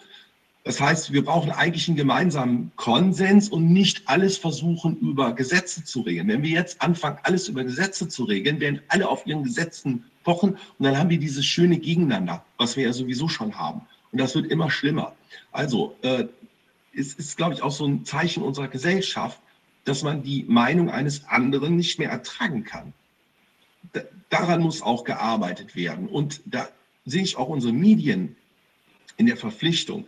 Wenn sie andere Meinungen ausblenden, dann sollen sie sich doch nicht darüber wundern, wenn der Frust über diese Berichterstattung sich dann im Internet niederschlägt und auch berechtigterweise zu schlimm teilweise, dann holt doch die Bitte diese Leute mal zu hart, aber fair oder sonst was und diskutiert mit denen mal ehrlich. Dann, dann kommt man vielleicht zu einer Gemeinsamkeit oder auch zur Akzeptanz einer anderen Meinung. Aber das soll ja gar nicht mehr sein. Es soll nur noch ausgegrenzt werden. Und das ist das Problem hier. Und da helfen uns auch überhaupt keine juristischen Regeln, sondern das ist einfach der Umgang unter den Menschen. Also neuer, neuer gesellschaftlicher Konsens wird gebraucht. Äh, und den kriegt man nur im Dialog hin. Das ist eigentlich auch das, worauf wir hier mit dem Ausschuss hinaus wollen. Wir wollten erstmal die andere Seite hören, um zu sehen, was ist denn nun wirklich los. Denn die Drosten-Seite kennt man ja. Äh, und es kann sehr gut sein, dass das, was Sie gerade ansprechen, äh, sich auch bei uns entwickelt, dass wir darüber nachdenken, ob man nicht zu bestimmten Themenkomplexen, eigentlich zu allen gesellschaftspolitisch relevanten, mal ganz neu nachdenkt, um dann im Dialog miteinander äh, vielleicht ganz neue Regeln aufzustellen, weil sich die alten als, äh, haben wir ja gerade, das ist ja das Schöne an Corona, wenn da überhaupt was Schönes dran ist, dass hier einiges äh, äh, an, an die Luft gekommen ist, was schon längst hätte diskutiert werden müssen. Ich möchte aber noch mal auf diese juristische Fragestellung zurückkommen. Also ich glaube schon, dass es total wichtig ist, dass wir ähm, die, die also äh, dass, es, dass es schon sehr stark darum geht, eben die, die Regeln, die es gibt, also jetzt zum Beispiel die, die ähm, Verordnung oder beziehungsweise die Basis für die Verordnung, die muss halt schon ihren, ihren, ihren einen ordentlichen Verankerungspunkt haben äh, in den Grundrechten oder, oder in, sagen wir mal, in dem Gefüge, in dem Rechtsgefüge, was das Grundgesetz jetzt eben darstellt. Ja, also mit dem Menschen, mit der Menschenwürde im Zentrum. Und daran müssen sich ja alle Gesetze messen lassen, die es gibt. Die müssen sich am Grundgesetz messen lassen. Und ich finde ganz besonders gefährlich hier, also insofern ist das ein zweischneidiges Argument aus meiner Sicht. Ähm, das ist richtig, dass man nicht alles juristisch jetzt klein-klein irgendwie durchregeln kann. Und in die Richtung gehen ja diese Verordnungen, die ja teilweise so eine Überregelungsgeschichte äh, oder, oder Kapazität haben, wo man ja nicht mehr auf den gesunden Menschenverstand setzt, wie jetzt in Schweden zum Beispiel, wo man den Leuten sagt, passt auf, wichtig ist, Hygieneregeln sind so und so, wascht euch die Hände, passt darauf auf und ansonsten verhaltet euch vernünftig miteinander. Hier wird das alles ganz klein geregelt und dann auch noch so unsinnig, dass ich da auf der Parkbank vielleicht nicht allein sitzen darf oder kein Picknick machen darf oder was weiß ich. Aber auf der anderen Seite sind diese, sagen wir mal, ähm, gesetzliche Regelungen, die dann da sind, die aber mit Generalklauseln agieren, ja, und eben sagen, genau wie dieser, diese Begrifflichkeit, diese ja gar nicht legal definierte Begrifflichkeit, die epidemische Lage nationaler Tragweite, woran macht sich das fest? Das sind aber genau Sachen, da bräuchten wir klare Kriterien, die auch ähm, wirklich wissenschaftlich fundiert sind, dass man sagt, also so wie in unseren nationalen Pandemieplänen, die ja eigentlich existieren, ja, da gibt es ja auch aus 2017, gibt es ja beispielsweise entsprechende äh, Pläne und auch aus früheren Zeiten, wo dann eben drinstehen muss und teilweise drinsteht, es gibt eben auch Parameter, an denen muss gemessen werden. Haben wir es denn wirklich mit einer Gefahr, einem gefährlichen Virus zu tun? Haben wir es mit einer Gefahr für Deutschland, was Herr Dr. Wudak vorhin meinte, droht unser Gesundheitssystem wirklich zusammenzubrechen? Ähm, welche weiteren Parameter kann man aufstellen? die dann eben, die abgearbeitet werden müssen, damit eben auch nicht so eine Art ähm, Willkür oder irgendjemand schätzt es jetzt so mal spontan als irgendwie ganz besonders gefährlich ein oder auch nicht gefährlich oder so, kann ja auch ein Problem sein, äh, sondern da muss es, da muss es Parameter gehen, an denen, das, an denen man sich da abarbeiten kann, ja, oder die Fragestellung abarbeiten kann. Und dann sieht man doch ganz klar, dieser Begriff wird ausgefüllt und daraus ergeben sich die und die Rechtsfolgen. Jetzt hat man das Gefühl, das ist eben dieser irgendwie existierende Begriff, aber der ist quasi nicht richtig äh, definiert und dadurch machen sich daran alle, alle möglichen Gefährlichkeitseinschätzungen eher spontaner Natur dran fest, ja? wie sich ja jetzt auch bei vielen Sachen gezeigt hat, wo man inzwischen weiß, die Letalität, Mortalität ist gar nicht so hoch und so weiter. Und da wird dieses juristische offene dann auch unter Umständen eben für ein Einfallstor, zu einem Einfallstor von, von Willkür und von eben genau der Problemlage, in die wir jetzt auch sind, wo eben dann die Gerichte plötzlich auslegen müssen in, in eine Richtung, wo sie es vielleicht selbst auch nicht genau wissen. Ja? Und das, das finde ich ganz schwierig. Also da müsste man eigentlich viel mehr auf das, die juristischen Paragraphen jetzt pochen, dass der ganz klar ist, auch für so eine Ausnahmesituation insbesondere. Naja, es gibt schon eine Definition. Auch äh, Professor Kingren hat in seinem Gutachten auf Seite 13 Folgendes geschrieben. Also man hat da schon was, wo man sich dran festhalten kann. Ähm, zur epidemischen Lage von nationaler Tragweite, da sind drei Voraussetzungen müssen vorliegen. Erstens muss eine Epidemie vorliegen. Diese muss sich zweitens auf das ganze oder jedenfalls auf große Teile des Bundesgebietes ausgeweitet haben. Und drittens, und das ist entscheidend, Drittens muss die Gefahr bestehen, dass die Epidemie systemische Auswirkungen auf das öffentliche Gesundheitswesen hat. Also dieser ganze Flatten the Curve-Kram, der ist damit gemeint. Wir müssen aufpassen, dass die Krankenhäuser und das gesamte Gesundheitssystem nicht überfordert wird. Solange das da ist, kann man sagen, ist okay, lassen wir die äh, äh, epidemische Lage nationaler Tragweite bestehen. Aber wie wir jetzt von allen möglichen Seiten gehört haben, hat es diese Überforderung des Gesundheitssystems jedenfalls in Deutschland nie gegeben, zu keinem Zeitpunkt. Am Anfang nicht und dann nicht und jetzt erst recht nicht mehr. Ähm, wenn man das sich vor Augen hält, dass es in Wahrheit um die Überforderung des Gesundheitssystems geht, das ist, das, das ist die Kernaussage der äh, epidemischen Lage nationaler Tragweite, dann wird es in der Tat Zeit, dass die Diskussion sehr, sehr schnell eröffnet wird, weil man sieht ja auch in der Bevölkerung, ähm, der Teil der Bevölkerung, der bisher ruhig geblieben ist. Ich, also meine Schätzung ist, 30 Prozent würden am liebsten drei Masken tragen, 20 Prozent am liebsten sofort alles abschaffen, aber 50 Prozent sind da, denen kommt das immer spanischer vor. Und äh, insbesondere die Leute, die Kinder haben, fragen sich, will ich wirklich mein Kind in die Schule schicken, wenn es eine Maske tragen muss? Also auch aus dem Grunde, weil nämlich ansonsten die ganze Lage entgleitet sollte man langsam mal die öffentliche Diskussion eröffnen. Nicht langsam, sondern sofort, weil nach meiner Einschätzung, nach allem, was wir hier im Ausschuss gelernt haben, diese Überforderung des Gesundheitssystems, die ja Kern der Feststellung der epidemischen Lage nationaler Tragweite ist, nie bestanden hat und jetzt erst recht nicht mehr besteht. Aber auch da, um nochmal anzuknüpfen, also es ist vielleicht nicht ganz korrekt, was ich gesagt habe, im Sinne von, dass, diese, dass es nicht ganz legal definiert ist, aber da müssten wir uns ja die Subbegriffe jetzt anschauen. Und wie ist denn dann diese Epidemie äh, definiert? Ist die so definiert, dass man sagt, das ist jetzt gefährlich oder ist eine Epidemie? Ist ja normalerweise, also jetzt, wenn wir es auch uns die WHO-Definition anschauen, dann gibt es eben da vielleicht ein paar Erkrankungen und einige sind eben ganz, ganz schlimm, ja, Ebola, sonst was. Und dann habe ich aber auch äh, in dem, in dem Pandemiebegriff fällt dann eben auch der Coronavirus die Influenza-Geschichte rein. Also da müssten ja einfach Begriffe gefunden werden, die dann auch tatsächlich diese drohende Gefahr beispielsweise mehr reflektieren. Oder ab wann ist denn dann zu definieren, äh, ist tatsächlich die Überlastung gegeben? Also ich meine, das muss sich ja auch stärker manifestieren und dafür muss es Kriterien geben, weil sonst ist man ja immer auf irgendeine politische Einschätzung, die ja jetzt zum Beispiel auch, also angstgetrieben sein kann. Ja, also das muss man jetzt noch nicht mal irgendwie jetzt hier sagen, das ist alles passiert einfach so, weil man gemein ist, sondern man ist eben vielleicht auch angstgetrieben, wie also Herr, Herr Kohn da auch in seiner Risikoanalyse thematisiert hat, hat man es da mit einem Fehlalarm zu tun, wird aus Panik eben in einer bestimmten Weise agiert und da muss es einfach noch validere, belastbarere äh, Subpunkte geben, die man dann sich anschauen kann, wo man dann tatsächlich zu dieser Erkenntnis kommen kann. Und das muss aber dann müssen auch die entsprechenden Studien, die ja zum Beispiel in diesem nationalen Pandemieplan dann auch drin sind, die müssen dann auch erhoben werden. Da muss eben die repräsentative Begleitstudie passieren, um zu gucken, wie ist das Ausbreitungsgeschehen und so weiter und so fort. Und aus meiner Sicht hakt es da, also das. Also das Einzige, was wir bisher nicht äh, gekannt haben, war das Wort Epidemie. Als Jurist das, darauf weist er auch hin. Er sagt, das Wort epidemisch hat die deutsche Rechtsordnung zuvor nicht verwendet. Aber er sagt auch, was es ist, nämlich unter einer Epidemie wird herkömmlicherweise eine Infektionskrankheit verstanden, die räumlich und zeitlich begrenzt in großer Häufung auftritt. Ja, und das sind diese drei Kriterien. Epidemie, es ist ja, ist ja tatsächlich so, da, da kannst du aber auch eine Grippe nehmen. Ne? Da haben wir eben eine Grippeepidemie. Äh, das reicht aber nicht aus. Das Ganze muss das Bundesgebiet erfassen, aber der entscheidende Begriff ist die Überforderung oder die drohende Überforderung des Gesundheitssystems. Und das ist der einzige Punkt, wo man ohne weiteres sagen kann, no way, Jose. Das gibt es nicht, jedenfalls nicht jetzt und das hat es nicht gegeben. Ich also das, muss, das, muss, das muss was zu tun haben mit Katastrophenschutz. Der Katastrophenschutz ist ja bei uns besser definiert. Das benutzen wir häufiger. Da gibt es Hochwasserkatastrophen. Das Bundesinnenministerium hat ja einige Katastrophen durchgeplant und hat, da ist ja die Epidemie eine der oder die Pandemie eine der Katastrophenszenarien gewesen. Andere waren großes Hochwasser.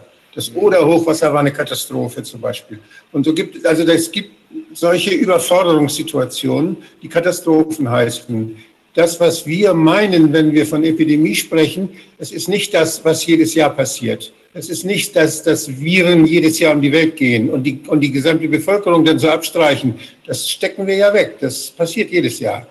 Und auch das, was die, was die WHO gesagt hat, also die hat ja gesagt, eine Pandemie ist etwas, wenn es neue Erreger gibt, die sich über mehrere Staaten schnell verbreiten und viele Leute anstecken. Ja, das passiert auch jedes Jahr. Jedes Jahr haben wir neue Erreger, jedes Jahr gehen die um die Welt, dann haben wir jedes Jahr eine Pandemie. Das ist völlig unbrauchbar, dieser, dieses Vokabular. Das ist völlig entwertet, sondern was wir definieren müssen, das ist, wann haben wir eine Katastrophe, die durch Krankheitserreger hervorgerufen wird.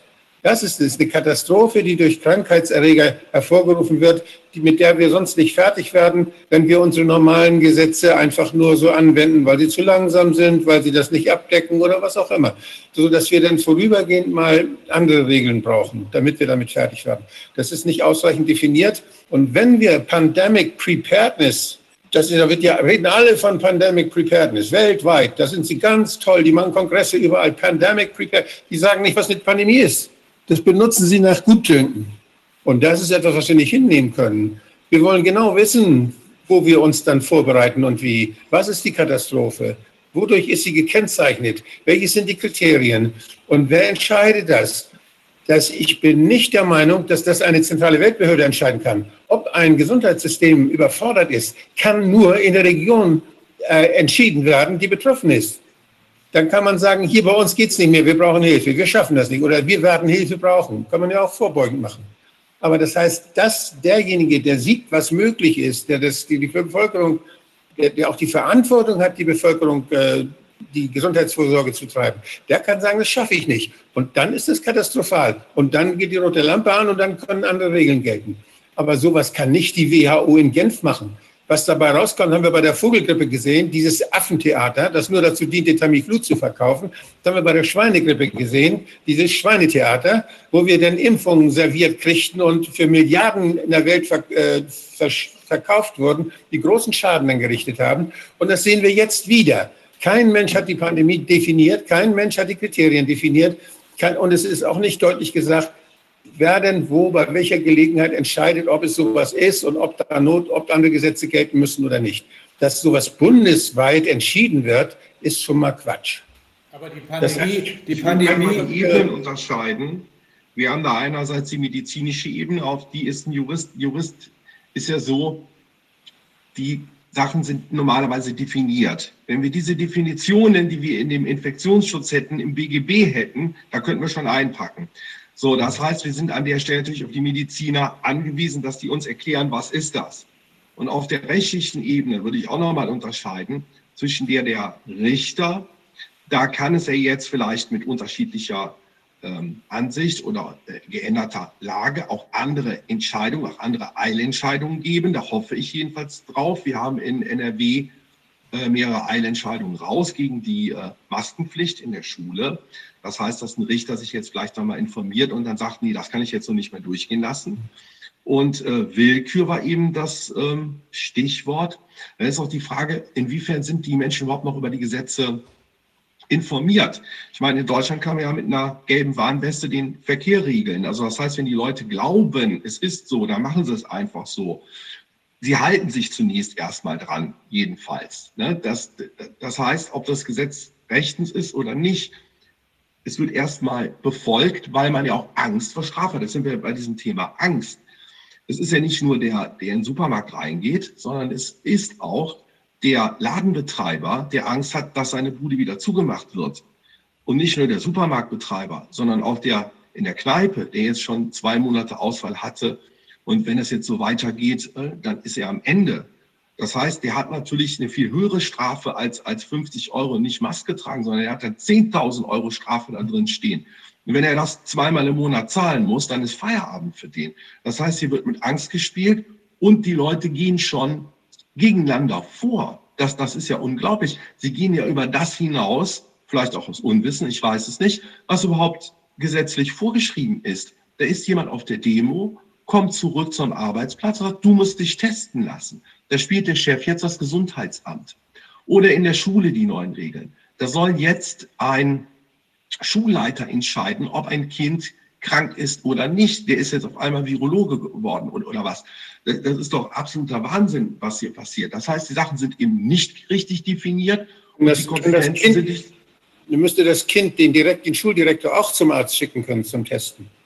Ja? Das wäre natürlich sehr wünschenswert. Ähm, man kann sich aber auch was unterschreiben lassen, dass äh, das so angeordnet worden ist. Das Kind muss acht Stunden äh, die Maske tragen. Herr Direktor, Sie haben eben gehustet. Gehen Sie mal erstmal zum Arzt, bevor Sie mit mir sprechen. Aber man muss auch ein bisschen fair bleiben. Ich habe auch Anfragen von Schulleitern hier, ähm, die sagen dann auch, ich will das eigentlich gar nicht umsetzen, aber die kriegen ja auch Druck. Die müssen sich auch erstmal vernetzen, die müssen erstmal von Kollegen hören. Ich hätte eine Anfrage, bin ich die Einzige? Sage ich ja, bisher die Einzige. Jetzt habe ich auch schon mehrere Anfragen von Schulleitern die das so nicht machen wollen. Aber sie haben ja auch Angst vor den Konsequenzen, was ihren Arbeitsplatz anbetrifft. Und deswegen halten ja auch noch so viele still. Alle hoffen darauf. Ich kenne das auch äh, von der Lufthansa-Mitarbeiter. Die hoffen darauf, es geht bald wieder los. Jetzt äußern wir uns nicht, jetzt halten wir mal still. Aber wenn im Herbst wirklich jetzt hier die äh, zweite Welle kommt, und damit meine ich jetzt die finanzielle zweite Welle, also eine Insolvenz, Insolvenzrecht ist ja ausgesetzt, so, aber wenn das dann kommt und die Leute finanziell diese Hoffnung aufgegeben haben, dass es noch funktioniert, wir haben ja auch schon eine große versteckte Arbeitslosigkeit, dann glaube ich, wird die Stimmung hier auch nochmal umschlagen. Ich, ich habe mir das gerade mal so Pi mal Daumen geguckt, was an Geld ausgegeben wird. Also wir haben ja 250 Milliarden Nachtragshaushalt. verfassungswidrig, muss genehmigt werden. 500 Milliarden Wiederaufbaufonds nach dem Krieg, ja, Wiederaufbau, nach, das ist ja schon einmal ein Krieg gewesen. Was haben wir denn noch? Ich habe mal ausgerechnet, diese, diese Tests, ähm, die da gemacht werden, ähm, wenn das 500.000 in der Woche sind, was ich glaube, wir haben 2 Millionen mal 150 Euro, sind wir bei 300 Millionen Euro nur für Tests im Monat. 300 Millionen Euro. Und vorher hieß immer, wir müssen sparen. Aber ist der Ruf erst ruiniert, lebt es sich ganz ungeniert. Diese Summen, die da Was sagt eigentlich der Rechnungshof dazu? Hat er mal was gesagt? Das weiß ich nicht als Jurist. Ich kann nur sagen, es ist doch gar nicht mehr beabsichtigt, dieses Geld jemals zurückzuzahlen. Das kann ja gar nicht mehr funktionieren. Der Rechnungshof ist ja eigentlich noch eine Instanz, die unabhängig ist, nicht? die noch äh, alles sagen darf. Da darf die Regierung nicht reinreden. Ja, wir sind ja auch schon dabei, die Hoheit über die Finanzen zu verlieren, wenn Lagarde immer weiter fleißig druckt und sie sagt, ich halte mich nicht an das, was Karlsruhe sagt, da wird dann halt weiter gedruckt. Und es gibt viele Finanzexperten, ich bin der Jurist kann ja nicht rechnen, so ist das. Aber äh, die sagen, es kommt hier eine Rieseninflationswelle auf uns zu. Wir sind bei, bei wahrscheinlich sieben Prozent im Jahr. Nur so können doch diese Summen wieder zurückgezahlt werden. Und die, dieses, diesen Effekt, den haben wir ja nicht nur in Deutschland, haben wir auch in den USA. Die, die äh, laufen ja auch dem Geld hinterher. Die haben jahrelang äh, Außenhandelsdefizit. Äh, da muss der Dr. Füllmich mehr zu sagen. Aber äh, wir haben es ja, ja auch mit einer Finanzkrise zu tun. Also der, der Virus hat wahrscheinlich das Geld auch längst infiziert an der Stelle, würde ich mal. Ich glaube, wir sollten mal sehen, dass wir mehr äh, was kann man für die Leute tun? Also als, was können Sie für die Leute tun als Juristen? Was, müssen, was können die Juristen tun, indem sie sich zusammenschließen? Was ist da noch möglich jetzt so? Welche Strukturen brauchen wir jetzt in dieser Situation? Äh, in der juristischen Beratung, in der, juristisch, in der Rechtspflege überhaupt? Wer, an wen kann man sich wenden und was kostet das? Ich glaube, da sind viele, die, die zugucken, die wir, wir, diskutieren ja die Sammelklage, die, als, die, die es in Deutschland nicht gibt. Ja. Und wo man sich dann einer, einer häufigen Fragestellung, die jetzt die viele betrifft, wo man sich einfach anschließen kann. Da zahlt man ein bisschen was und da muss man nicht die ganzen Rechtsanwaltskosten tragen. Und das wird, das wird dann etwas, wo dann ganz viele Leute gleichlautende Klage einreichen. Und also das haben wir nicht in Deutschland. Und was gibt es denn in Deutschland, dass man es einfacher machen kann? Wie ist es mit dem Rechtsschutz? Äh, bietet er jetzt Schutz davor, wenn man jetzt äh, in seinen Grundrechten, kann man den in Anspruch nehmen? Ja, selbstverständlich. Es gibt ja Leute, die haben Rechtsschutzversicherungen. Und äh, da habe ich auch Maskenklagen. Da hat die Rechtsschutz auch zugesagt, ganz ja. klar. Ja. Äh, dann haben wir auch äh, Prozesskostenhilfe, ist auch möglich. Dann mhm. gibt es ja den Kollegen Ralf Ludwig, der mit Klagepartnern ja auch sowas versucht, äh, massenweise ja. dann eben abzuwickeln, weil es auch nicht anders geht. Ganz klar, das sind äh, sehr, sehr ähnliche Fälle. Also, so, so kann man das vielleicht bündeln. Das ist vielleicht eine sehr gute Idee, was er da macht. Und man muss natürlich auch die Juristen haben, die es dann abarbeiten. Und die haben ja normalerweise auch in, in ihren Rechtsgebieten äh, genügend zu tun. Und dann kommt das jetzt, also ich sag mal, bei mir war es so, erst zwei Monate saure Gurkenzeit, gar nichts. Jetzt kommen die normalen Fälle Sozialrecht, äh, Mietrecht ja. und so weiter und dann Corona obendrauf.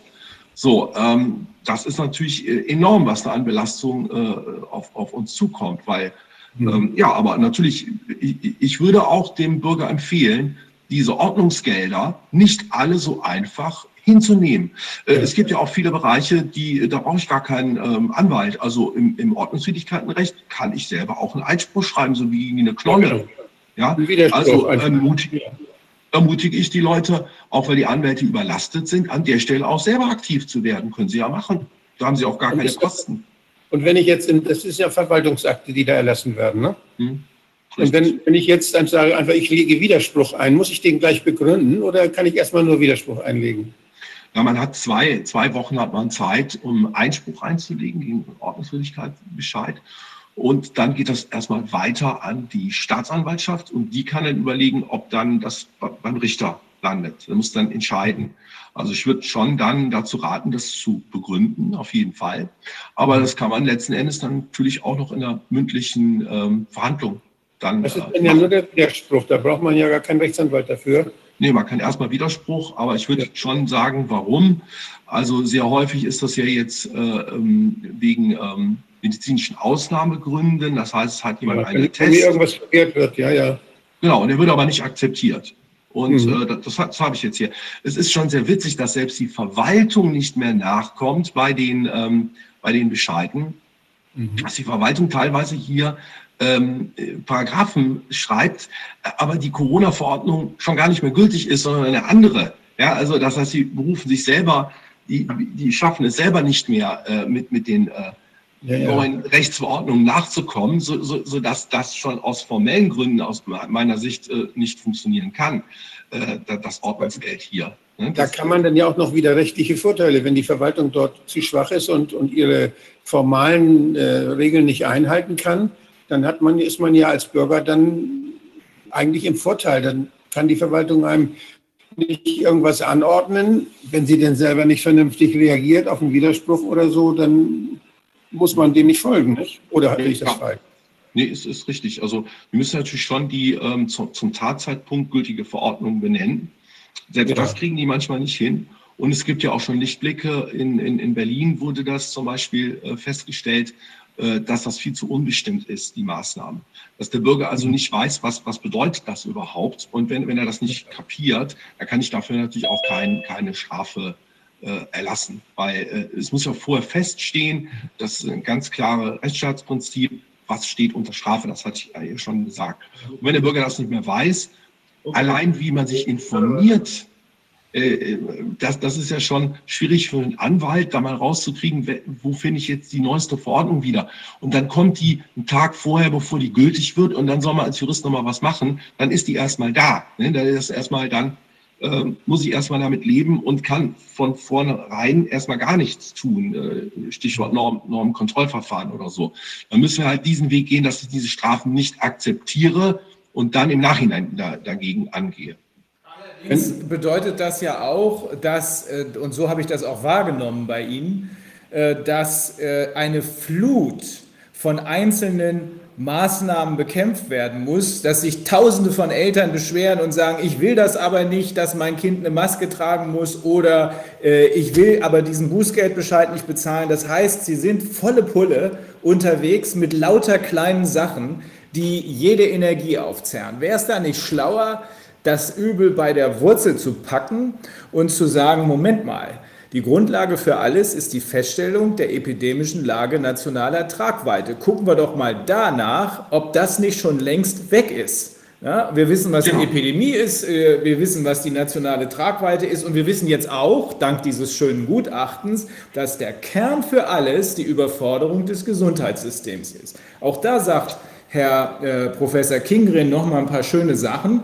Ohne dass dieses hier im Einzelnen ausgeführt werden müsste, lässt sich die Gefahr derzeit, und er spricht vom Stand 10.06., das ist zwei Monate her, nicht mehr ernsthaft behaupten. Und jetzt kommt er aufs Robert-Koch-Institut. Zwar schätzt das Robert-Koch-Institut in seiner Risikobewertung die vom Coronavirus ausgehende Gefährdung für die Gesundheit der Bevölkerung in Deutschland weiterhin als hoch und für Risikogruppen als sehr hoch ein. Es stellt aber zugleich fest, Jetzt ist das Entscheidende, dass die Ressourcenbelastung, also Krankenhäuser alle voll, Ärzte halb tot, aktuell in weiten Teilen Deutschlands gering ist und nur örtlich hoch sein kann. Und da schließt er, Kingren, draus. Damit ist aber eine der wesentlichen Prämissen für die Ausrufung der epidemischen Lage von nationaler Tragweite entfallen. Heißt, es muss dieser Zustand aufgehoben werden. Also Sie mit, diesen, mit den zahllosen Anwälten, die sich hier verausgaben und kaum noch mal wissen, äh, wie sie den Kopf über Wasser halten könnten, könnten das Problem auch so angehen, dass man einfach politisch zuschlägt oder einen so großen, ein, ein, ein so großes Zeichen setzt für die Politik, das wäre zum Beispiel so eine Sammelklage, ein so großes Zeichen setzt für die Politik, dass sie sich endlich mal auf diesen Punkt hier zurückbesinnen muss, um dann festzustellen, ist das eigentlich wirklich so, wie Professor Kingren das schreibt, dass wir diese epidemische Lage nationaler Tragweite schon deshalb nicht mehr haben, weil das Gesundheitssystem nicht überfordert ist. Aber wie kriegt man das hin, ne? außer mit so einer Sammelklage? Oder ja, man äh, muss kann man die Politiker... unten vom Turm wegziehen, um das alles wegzukriegen. Das wäre das Beste. Ja. Aber trotzdem ist es ja so, solange das nicht ist, sind die Leute in Not und brauchen Hilfe. Ja. die normalen Menschen haben auch, ohne dass sie Jura studiert haben, meiner Ansicht nach immer ein sehr, sehr feines Rechtsgefühl. Ich bekomme zum Beispiel Fragen wie, das ist ja nur eine Rechtsverordnung. Ich habe mal eine Frage, gilt die überhaupt? Das ist ja gar kein Gesetz. Mhm. Also das, was wir hier so diskutieren, Artikel 80, 83, das kennen die Leute nicht, aber sie haben schon ein Gespür dafür, ja. hier stimmt was nicht. Trotzdem muss aktuell die Hilfe da sein. Aber natürlich, das ist der entscheidende Punkt, diese epidemische Lage. Die muss vom Tisch. Und da ist also mal durch Gesicht zeigen auch der Leute schon mal auch geholfen, dass, dass man das sieht. Und dann muss natürlich auch, die Presse ist ja eigentlich das Korrektiv für die Politik, die Presse anfangen zu berichten und sagen, warum wird da nicht entschieden, Freunde? Das, äh, wie man sowas macht, das haben wir ja gesehen in Ungarn, in der Türkei, wo überall dann diejenigen, die in der politischen Macht haben, all diese, Korrekt, diese Korrektionsmechanismen durch Medien und durch die Gerichte so geschwächt haben, dass sie nicht mehr funktionieren. Und das sind Mechanismen, die wir jetzt in Deutschland auch beobachten. Das finde ich sehr besorgniserregend. Da schließe ich mich an. Das sehe ich ganz genauso. Tatsächlich? Also äh, ich habe aus der Erfahrung mit äh, Fällen mit strukturellem Ungleichgewicht, also großer Konzern, der die Leute betrügt, VW, Deutsche Bank, äh, zuletzt Wirecard. Äh, ich habe da auch das Gefühl gehabt, dass da die Justiz den Aufgaben nicht gewachsen ist und jedenfalls nicht so unabhängig ist, wie sie sein müsste. Das müsste doch jetzt aber noch viel schlimmer sein, weil jetzt geht es ja um noch wesentlich größere strukturelle Ungleichgewichte und jetzt geht es außerdem gleichzeitig darum, dass sie, wenn sie ins Gericht gehen, äh, jemanden als Richter vor sich haben, gegen dessen Dienstherrn sie eigentlich vorgehen, nämlich gegen das Land oder gegen den Bund. Das macht es ja noch schwerer. Oder, oder wie beobachten Sie das, Herr Pankala? Stehen die da unter so einem Druck? Äh, ist das ein Zwiespalt, in dem die sich befinden oder äh, wirkt sich das nicht aus? Also ich denke schon, dass unsere Richter unabhängig sind. Wenn ich das nicht glauben würde, weiß ich nicht. Natürlich denke ich, dass die Richter un un unabhängig sind. Ähm, da wird schon mit dem Kopf geschüttelt. Ja, aber letzten Endes, die machen, äh, welcher Richter möchte sich gerne einmischen? Ich, ich weiß noch, im Staatsrecht, Lehrbuch steht halt drin, gerade bei so Verfassungsentscheidungen, das sind politische Entscheidungen. Da wollen sich Richter äh, nicht, ähm, sage ich mal, die Hände schmutzig machen. Ja, was ist, wenn sie da falsch entscheiden? Dann sind die nachher die Bösen. Das heißt, da lavieren sie sich halt so ein bisschen raus. Also mehr Mut wäre an der Stelle auf jeden Fall ähm, wünschenswert. Und was die Haftung anbelangt, ja gut, ähm, das war auch mal eine Diskussion, ob Politiker nicht für Fehlentscheidungen haften müssen. Da gibt es eine Analogie, glaube ich, zum, was ist das, 93 Aktiengesetz, wo halt drin steht, wann haftet denn ein Firmeninhaber? Und der haftet auf jeden Fall dann, wenn er im positiven Wissen ist, dass äh, das nicht stimmt und ähm, trotzdem, sage ich mal, die Firma an die Wand fährt. Ja, aber das gibt es halt im politischen Sinne nicht. Äh, bisher jedenfalls nicht. Aber vielleicht sollte man über eine so, solche Haftung dann irgendwann auch mal nachdenken. Ähm, wir, wir, kennen ja die ganzen Fälle, wo Geld ausgegeben wird, äh, Flughafen und so weiter, wo die, Leute dann sagen, das kann ja eigentlich nicht sein, dass da keiner verantwortlich ist. Aber mit der Verantwortlichkeit ist ja auch schwierig. Dann, dann kommt die neue Regierung und sagt, ihr habt das alles falsch gemacht, jetzt müsst ihr dafür zur Verantwortung gezogen werden. Ist, das ist sehr, sehr schwierig. Aber ich könnte mir vorstellen, dass man ganz groben Kriterien, also bei ganz klaren Verstößen, dann auch da eine persönliche Haftung mal helfen würde, ähm, bei, bei solchen Fehlentscheidungen politischen ähm, weiterzukommen. Ja, und, und, und die Juristen, die müssen, müssen das Drama jetzt ja ehrlich gesagt auch ausbaden, ob es die Anwälte sind, aber ich denke auch die Richter an der Stelle. Hm. Das macht denen ja auch keinen Spaß noch was anmerken zu den Richtern, was ja das Problem ist, auch im Moment. Einmal durch diese ständig sich abwechselnden Corona-Verordnungen, ja, war das ja auch sehr schwierig jetzt. Also wir haben das konkret in einem speziellen Vorgang da auch sehr genau beobachten können. Dann war sozusagen die Klage eingereicht, auch der einstweilige Rechtsschutz da äh, beantragt, ja. Und, ähm, und dann war schon wieder die, die Verordnung, die war schon aufgehoben, bevor der Gegner überhaupt Zeit hatte, äh, Woche oder zwei Wochen Frist äh, irgendwie sich dazu zu artikulieren. Also es war ganz absurd. Dadurch sind auch große Probleme in dem Ablauf gekommen. Man musste die Klage dann wieder ähm, zurücknehmen oder sich dazu irgendwie verhalten und dann quasi eine neue gegen die neue Verordnung anstoßen, was ja auch wieder ungeheure Kosten sind. Und das Problem auch, ist, glaube ich, auch immer gewesen durch die Kürze dieser Verordnungen haben die Richter dann ja auch eigentlich im vielleicht kann man sogar sagen, fast überwiegend korrekten Prüfablauf auch festgestellt. Ähm, für diese kurze Zeit, für diese zwei Wochen ist es gerade noch hinnehmbar, dass eben jetzt diese Beeinträchtigung besteht. Aber wenn man zum Beispiel zu dem Zeitpunkt schon gewusst hätte, dass die ganze Kiste dann fünf Monate fortbesteht, dann hätten sie das, hätten das viele wahrscheinlich auch nicht mehr für in Ordnung gehalten. Und so ist das eben durch dieses, wie die ganze rechtliche, dass die rechtliche Verfasstheit ist, also dass der Widerspruch keine aufschiebende Wirkung hat und dass man dann gleich in dem Klage Klageverfahren ist, dass dann aber die Verordnungen ständig wechseln. Ähm, dadurch ist sozusagen strukturell konnte man da überhaupt gar nicht gut, ähm, äh, also überhaupt nicht gut ansetzen. Und einen weiteren Punkt gibt es aber, und das finde ich jetzt bei den Verwaltungsgerichten schon auch ein bisschen schwierig, es gibt ja den Amtsermittlungsgrundsatz.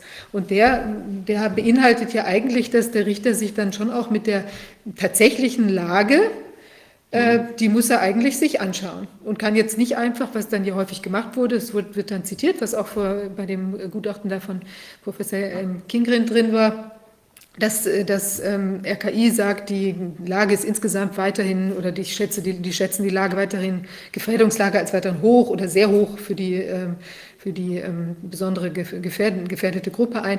So, und das wurde immer zitiert habe ich in ganz vielen Urteilen gelesen. Ähm, und dann ging es aber nicht weiter. Eigentlich hätte man sagen müssen, okay, die schätzen das jetzt so ein, aber wie sind denn die Zahlen und so weiter, was wir vorhin besprochen hatten. Und das hätten die eigentlich von einem, auch im Rahmen des einstweiligen äh, Verfahrens, hätten sie grundsätzlich diesen Amtsermittlungsgrundsatz auch zugrunde legen müssen. Und dann hätten eigentlich auch andere Urteile rauskommen müssen. Aber da tritt genau das ein, Herr Bankala, was Sie sagen, dann will man sich da halt nicht so tief reinbohren oder hat dann doch, äh, sitzt es eben nochmal aus oder sowas. Also ich würde gerne auch nochmal die Richterschaft auffordern, ähm, wenn es da Leute gibt, die jetzt vielleicht auch sagen, eigentlich müsste hier das jetzt juristisch ähm, nochmal anders aufgearbeitet werden. Wir haben zum Beispiel zwei Sondervoten gehabt vom, vom Berliner ähm, Verfassungsgericht, wo auch zwei Richter sich äh, nicht der Mehrheitsmeinung angeschlossen haben und gesagt haben, es müsste eigentlich hier intensiver geprüft werden oder es spricht doch allerlei dafür, dass der äh, Kläger da auch gewinnen würde. Ähm, also wenn es Richter gibt, die die Sache jetzt auch als schwierig betrachten, wäre es toll, wenn die sich vielleicht auch bei uns melden könnten. Wir haben auch ein dieses Whistleblower-Tool, was ich bei der Gelegenheit nochmal erwähnen möchte, wo man anonym Nachrichten hinterlassen kann, ist auf unserer Seite verlinkt. Ähm, und da kann man gerne sich äh, auch nochmal artikulieren. Vielleicht gibt es auch interne Anweisungen sogar äh, schriftlicher Natur, die vielleicht auch ähm, schwierig sind. Und also all das äh, wäre schön, das irgendwie in den öffentlichen Debattenraum irgendwie reinbringen zu können, wenn es auch jetzt nur in anonymer Form ist. Ja, aber es tut sich ja schon was.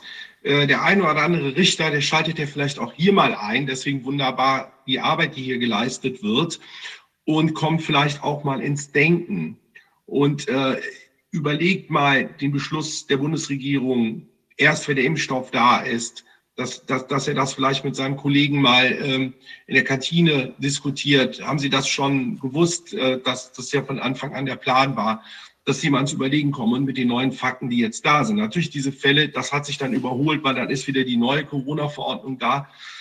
Ja, natürlich ist, ist das so. Aber ich habe da schon Hoffnung, dass sich da jetzt wirklich auch äh, was tut. Jetzt ja auch ganz aktuell vielleicht diese Woche bei der äh, Geschichte mit äh, Maske in der Schule bei den Eilentscheidungen, dass, dass wir da vielleicht wirklich diese Woche mal, wir haben ja auch äh, woanders im Gütersloh haben wir auch mal eine Überraschung erlebt. Ähm, also das traue ich den Richtern schon zu an der Stelle, möchte ich ihnen auch mal Mut machen. Ja, sind ja auch einige persönlich betroffen. Der eine oder andere. Nur kurz, da, da ist, Herr Hilz ist inzwischen bei uns. Ja. Nur das, falls das. Okay. Und nur herzlich grüßen. Er schaut die ganze Zeit stumm zu und ich wollte ihn nur, nur sehen. Ich weiß nicht, ob Sie es sehen können. Deshalb. Wir schalten gleich um. Ich habe noch eine ergänzende Anmerkung zu machen. Und zwar, ähm, ich, Sie haben ja vorhin, Herr Pankala, gesagt, ein völliges Chaos herrscht hier. Und wir können auch ohne weiteres erkennen, warum. Nämlich auch dazu hat Herr Kingren in seiner Studie auf seine, äh, in seinem Gutachten auf Seite 22 was gesagt. Äh, hier geht es um eine Blankovollmacht des Gesetzgebers im 5 Absatz 2 Infektionsschutzgesetz, der, die dem Gesundheitsministerium tatsächlich ermöglicht, weitestgehend zu machen, was es will. Es könnte theoretisch sogar den Paragraphen 5 Absatz 2 abschaffen, wenn es wollte. Und er weist auf Folgendes hin. Bezogen auf die gesetzlichen Normen, die durch die Verordnung modifiziert werden können, handelt es sich um eine Blankovollmacht, die weitaus mehr als 1000 Vorschriften umfasst. Tausend Vorschriften. Kein Wunder, dass niemand mehr durchblickt. Das ist erstens ohne ausreichende Grundlage, wie auch ähm, Professor Papier, der frühere äh, Präsident des äh, Verfassungsgerichts, ja schon mehrfach gesagt hat. Und zweitens ist es ein völliges Chaos. Man blickt nicht durch. Ja, absolut. Ähm, Gesetzesvorbehalt, Parlamentsvorbehalt, alles gilt nicht mehr. Ähm, nach meiner Einschätzung, ich bin aber kein Verfassungsrechtler, ich bin Sozialrechtler, aber nach meiner Einschätzung ist das äh, rechtswidrig.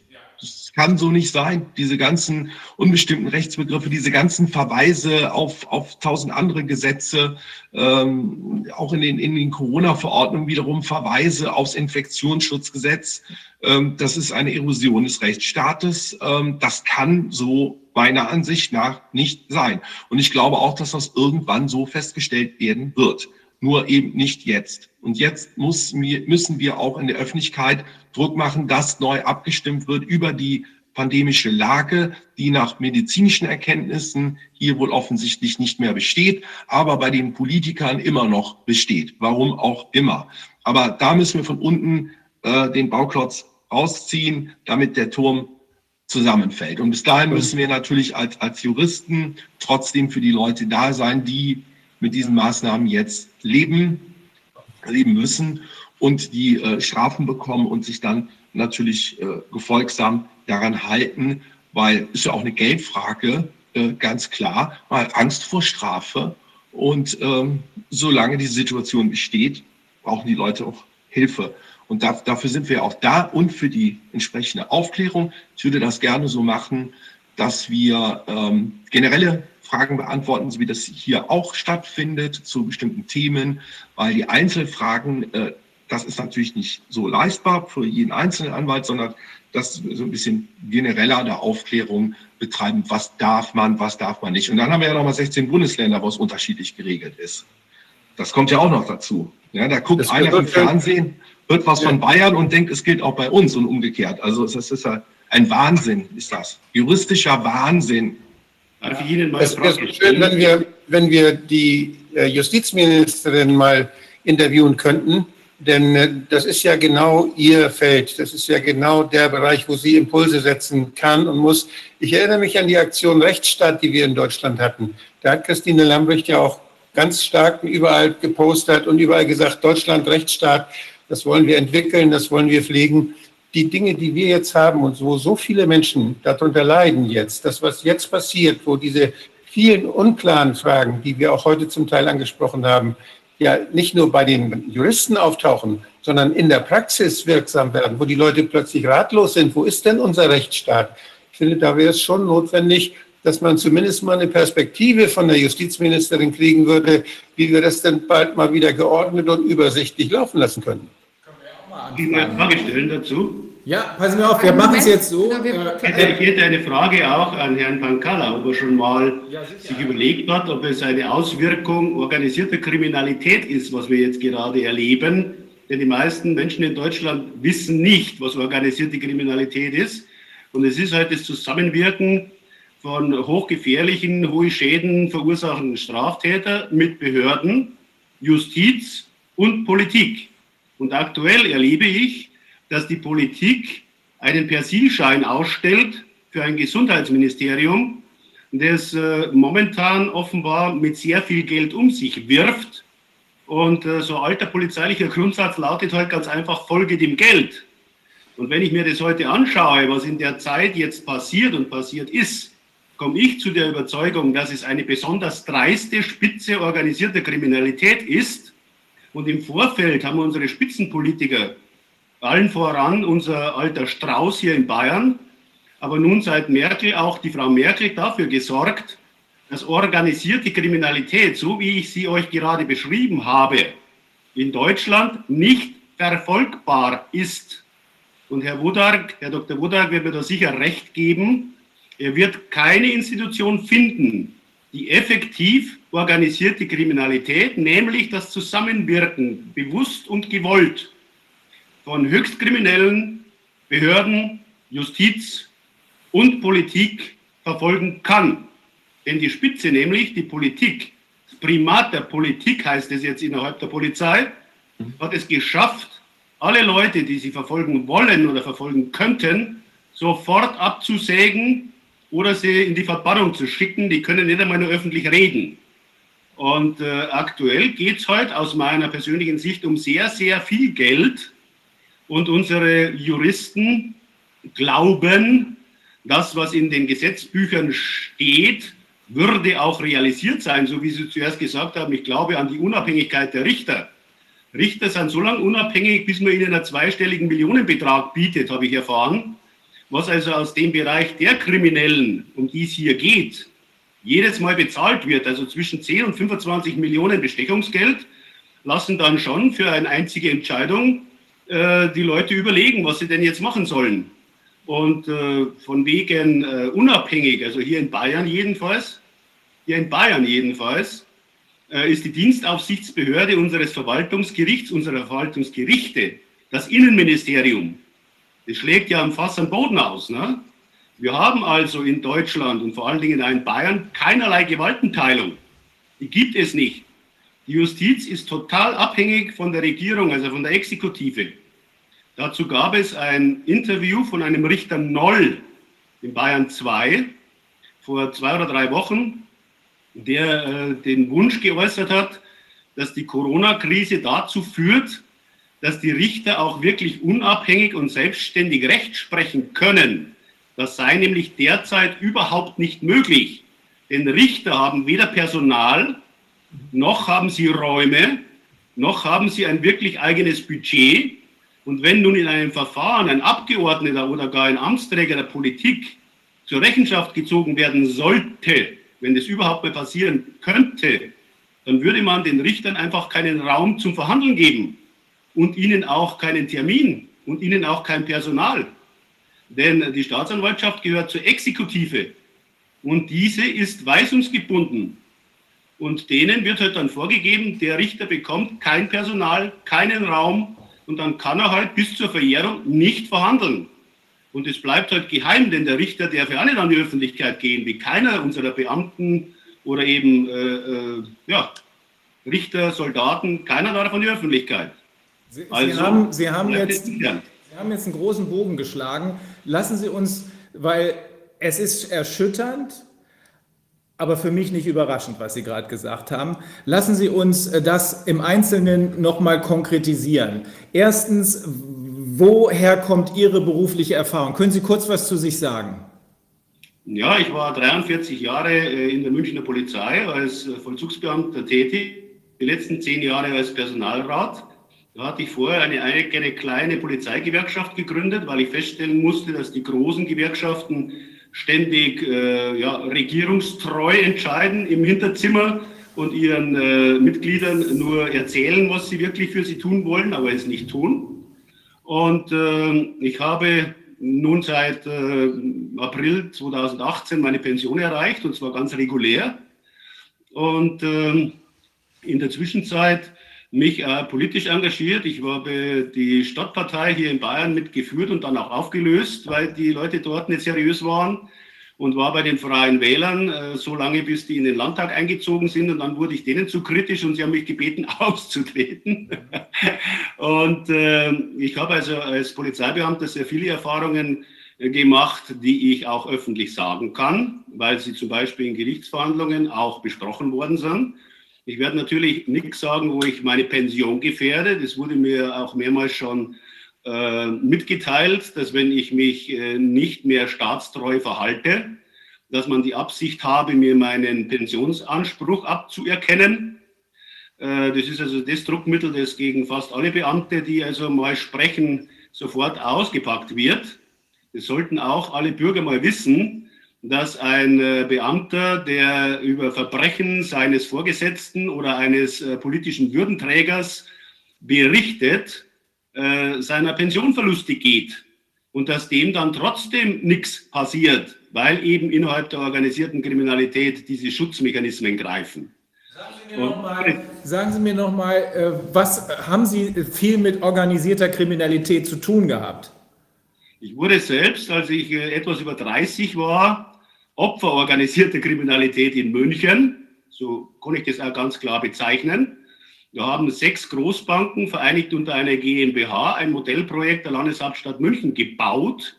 Und wir haben an diesem Bauvorhaben teilgenommen. Und dort wurden 44 Familien von der Stadt München und vom Freistaat Bayern möglichst übervorteilt. Und zwar zugunsten dieser GmbH, die sechs Großbanken gehörte. Und nach einem 14-jährigen Rechtsstreit ist es uns gelungen, ähm, eben von dieser GmbH entsprechend hohen Schadenersatz zu bekommen. Wenn Sie sich vorstellen, äh, das Bauvorhaben selbst kostete 11 Millionen Mark und es ist mir oder uns dann gelungen, von dieser Baufirma 2,6 Millionen Euro etwa als Schadenersatz wieder zurückzubekommen. Dann sehen Sie, welchen Umfang diese äh, Sauerei, möchte ich es mal nennen, hatte. Und ich habe selbstverständlich Anzeige erstattet äh, bei der Staatsanwaltschaft. Bevor ich diese Anzeige erstatten konnte, ist mir mein Rechtsanwalt zur Unzeit verstorben, weshalb ich ja öffentlich gesagt habe, München und Palermo ist kein großer Unterschied. Wenn man unserem Oberbürgermeister zu nahe kommt im Rahmen organisierter Kriminalität, dann stirbt man halt einfach an einem Herzinfarkt. Äh, man hat mich dann anschließend äh, entsprechend wieder äh, zu disziplinieren versucht. Äh, und ich habe dann gesagt, ja, man möge doch gegen mich vorgehen und dann den äh, armen Mann äh, untersuchen, also ihn wieder auszugraben und nachzuschauen, um was er wirklich gestorben ist. Und dann hat man mich nicht mehr verfolgt und hat das auch nicht getan. Also es hat niemanden interessiert, an was der Rechtsanwalt wirklich gestorben ist.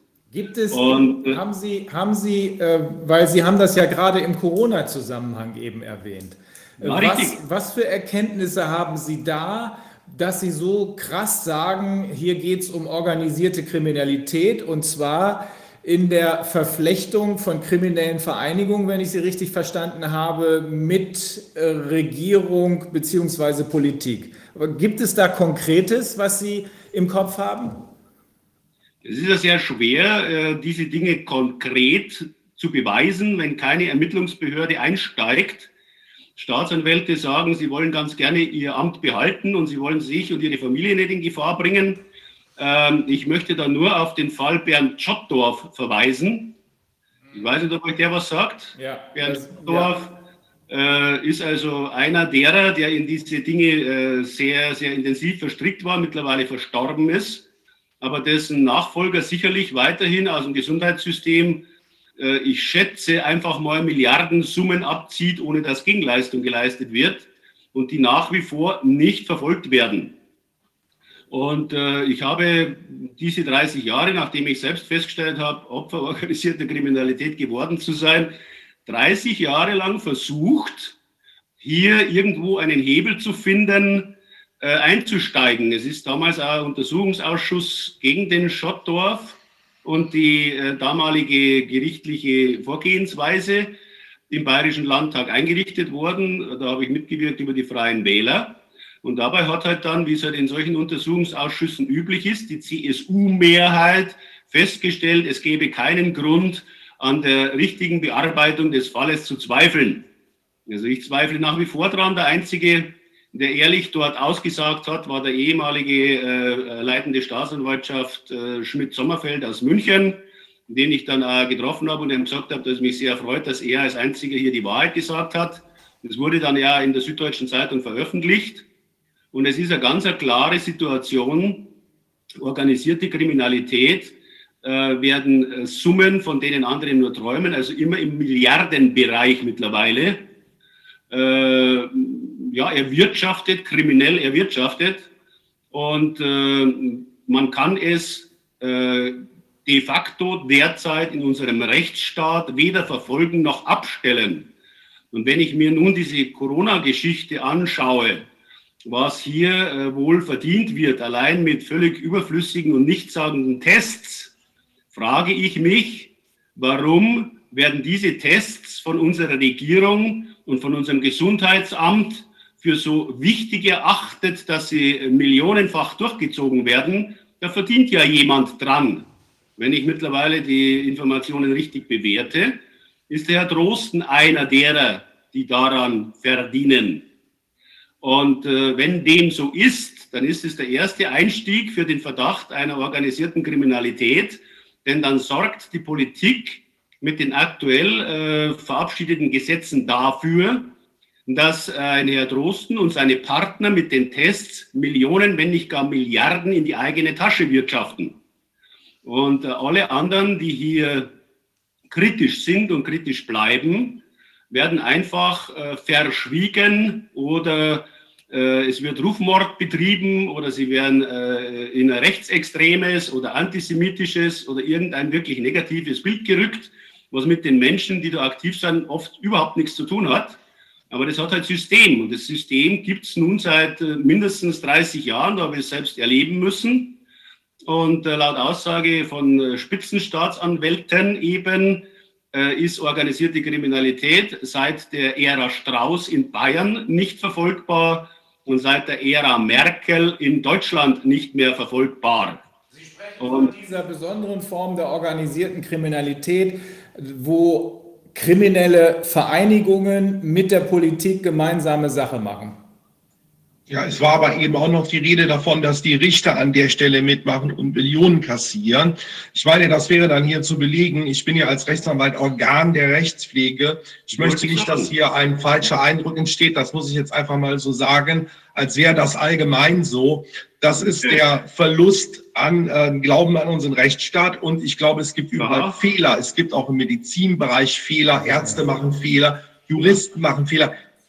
Anwälte machen Fehler und auch ähm, Richter machen Fehler. Aber das möchte ich nicht, dass so der Eindruck jetzt hier entsteht, dass das allgemein so wäre. Den Eindruck habe ich persönlich nämlich nicht, muss ich sagen. Dann müsste man es wirklich an der Stelle belegen, dass auch die Richter hier gekauft sind. Da kenne ich hier keinen einzigen Fall. Und das müsste dann, sage ich jetzt als Anwalt, äh, auch be bewiesen werden. Da möchte ich jetzt noch, noch nicht in die Corona-Angelegenheit einsteigen um das zu belegen, sondern da empfehle ich die Literatur Wilhelm Schlötterer aus dem Leben eines Finanzbeamten, der zwei Bücher geschrieben hat. Das eine heißt Macht und Missbrauch, Strauß und seine Nachfolger, in dem in den letzten 20, 30 Seiten nicht verjährte Straftaten von noch aktiven Politikern und Würdenträgern stehen, die seit das Buch rausgekommen ist, das ist jetzt circa zehn Jahre her, von niemandem verfolgt worden sind. Und darauf verweisen, der hat dann ein zweites Buch rausgelassen, dessen äh, Titel mir gerade nicht geläufig ist, aber unter Wilhelm Schlötterer aus dem Leben eines Finanzbeamten finden Sie auch dieses, denn der konnte einige Jahre aus dem ersten Buch zitieren, unter anderem dass die Strauß-Kinder drei Millionen Mark Bargeld in Liechtenstein gewaschen haben und auch keine Steuer bezahlt haben. Ja, der Herr Kohl hat ja auch ein bisschen eingesammelt für die Partei. Ich ja, empfehle da den das Film. War, das war privates, das war privates, gewaschenes ja. Geld offenbar und der belegt das und durfte dann nach vielen äh, von der Frau Hohlmeier äh, initiierten Gerichtsentscheidungen einige Zeit weiter vorlesen, bis sich ein Richter, ich denke aus Hamburg, dazu entschieden hat, ihm das zu verbieten. Da würde mich natürlich interessieren, warum verbietet der dies nun? Der äh, Schlötterer hat dann einen äh, Weg gegangen, der auch ungewöhnlich für unsere Zeit ist. Er hat also gegen dieses Urteil, ist gegen das Urteil vorgegangen und hat sein zweites Buch rausgebracht, in dem alle diese Dinge, mit den Urkunden abgelichtet belegt sind. Aber trotzdem wird seitdem weder in der Öffentlichkeit, also die Medien, noch sonst diese Angelegenheit thematisiert. Die Frau Hohlmeier ist weiterhin schön im Europaparlament. Dort hat der Herr Schottdorf schon längere Zeit versucht, ein äh, Gesetz zu initiieren über einen Rechtsprofessor, das ihm und seiner Laborgemeinschaft für ganz Europa eine Monopolstellung einräumt. Und gegen diese Dinge gehen weder unsere Juristen noch unsere Richter noch unsere Politiker vor, sondern sie machen mit. Und da heißt heute halt euer Grundsatz, wie ich schon gesagt habe bei der Polizei, folge dem Geld und schaue, wer schiebt alles Geld ein. Aber wenn es niemanden gibt, der dies überprüft und das auch immer unterbunden wird, dann lebe ich halt nicht mehr in einem Rechtsstaat, sondern in einem kriminellen Staat. Und diese Gefahr sehe ich halt. Aber ich würde sagen, das ist nicht allgemeingültig. Ich kenne jetzt den Fall nicht. Ich würde auch nicht sagen, dass das darstellt, dass das nicht stimmt. Aber Korruption gibt es immer. Es, das gab schon bei dem Film die Bronx mit äh, Paul Newman, äh, äh, korrupte Polizeibeamte, das gibt's immer und überall. Nur denke ich, sind wir hier noch auf einem Level, äh, der, der sich äh, zeigen lassen kann, sozusagen. Also das müsste man bestätigen. Ich kenne jetzt den Fall nicht, äh, aber ich verstehe, was Sie meinen. Selbstverständlich mit diesen in die Ecke drängen von, von, von Menschen. Ob das jetzt auch mit Richtern passiert, ich, ich, ich weiß es nicht. Müssten wir den Fall halt mal anschauen. Ähm, ich wollte halt nur nicht, dass allgemein jetzt ein, ein so schlechtes ähm, Bild auf unseren Rechtsstaat fällt. Herr Pankalla, so hat es Herr, Herr Hans auch gar nicht gemeint. Äh, Herr Heinz, Entschuldigung. Hilz, Hilz Entschuldigung, äh, dass ich Ihren Namen falsch ausgesprochen habe. Äh, Herr Hilz, ich glaube, Sie sprechen besondere, aber doch strukturelle Probleme an äh, die äh, jenseits von Corona existieren. Ich will das nicht weiter vertiefen. Ich äh, will Ihnen aber auch nicht sagen, dass ich das nicht glaube. Im Gegenteil, ich glaube das. Ich weiß nicht, in welchem Ausmaß das der Fall ist. Ich habe in meiner eigenen Tätigkeit auch gesehen, dass man äh, Richter zumindest mit Geld beeinflussen kann. Ich habe das neulich schon mal angesprochen. Ähm, es wird jedenfalls sehr spannend sein äh, zu sehen, ob das, was Sie gerade vermuten, aufgrund Ihrer Erfahrung, ob das, was Sie gerade vermuten, auch im Zusammenhang mit Corona der Fall ist. Also bisher haben wir noch nichts Konkretes. Was wir feststellen können, ist, dass aufgrund der Maßnahmen einige Leute viel Geld verdienen. Mit Masken, mit der Tracking-App, mit, äh, mit den Tests natürlich, mit äh, dem Wahnsinn, äh, der da an Impfstoffen gerade erfunden wird. Wobei, da haben wir vielleicht eine positive Nachricht. Ich habe nämlich gestern in der New York Times gelesen, dass die Amerikaner inzwischen äh, zumindest Teile der Amerikaner sagen, Moment mal, vielleicht brauchen wir schon deshalb gar keinen Impfstoff, weil die sogenannte Hintergrundimmunität in der Bevölkerung viel größer ist, als wir es alle geglaubt haben. Aber wenn das nicht der Fall ist, dann würde der Impfstoff noch als weitere Gelderwerbsquelle dazukommen. Aber Sie gehen nicht davon aus, Herr Hilz, wenn ich das richtig verstehe, dass hier irgendjemand das alles angeschoben hat, um die Welt zu beherrschen, sondern Sie gehen nur in Anführungsstrichen davon aus, dass es hier eine Menge Leute gibt, die auf den fahrenden Zug aufgesprungen sind und sich jetzt die Taschen vollstopfen.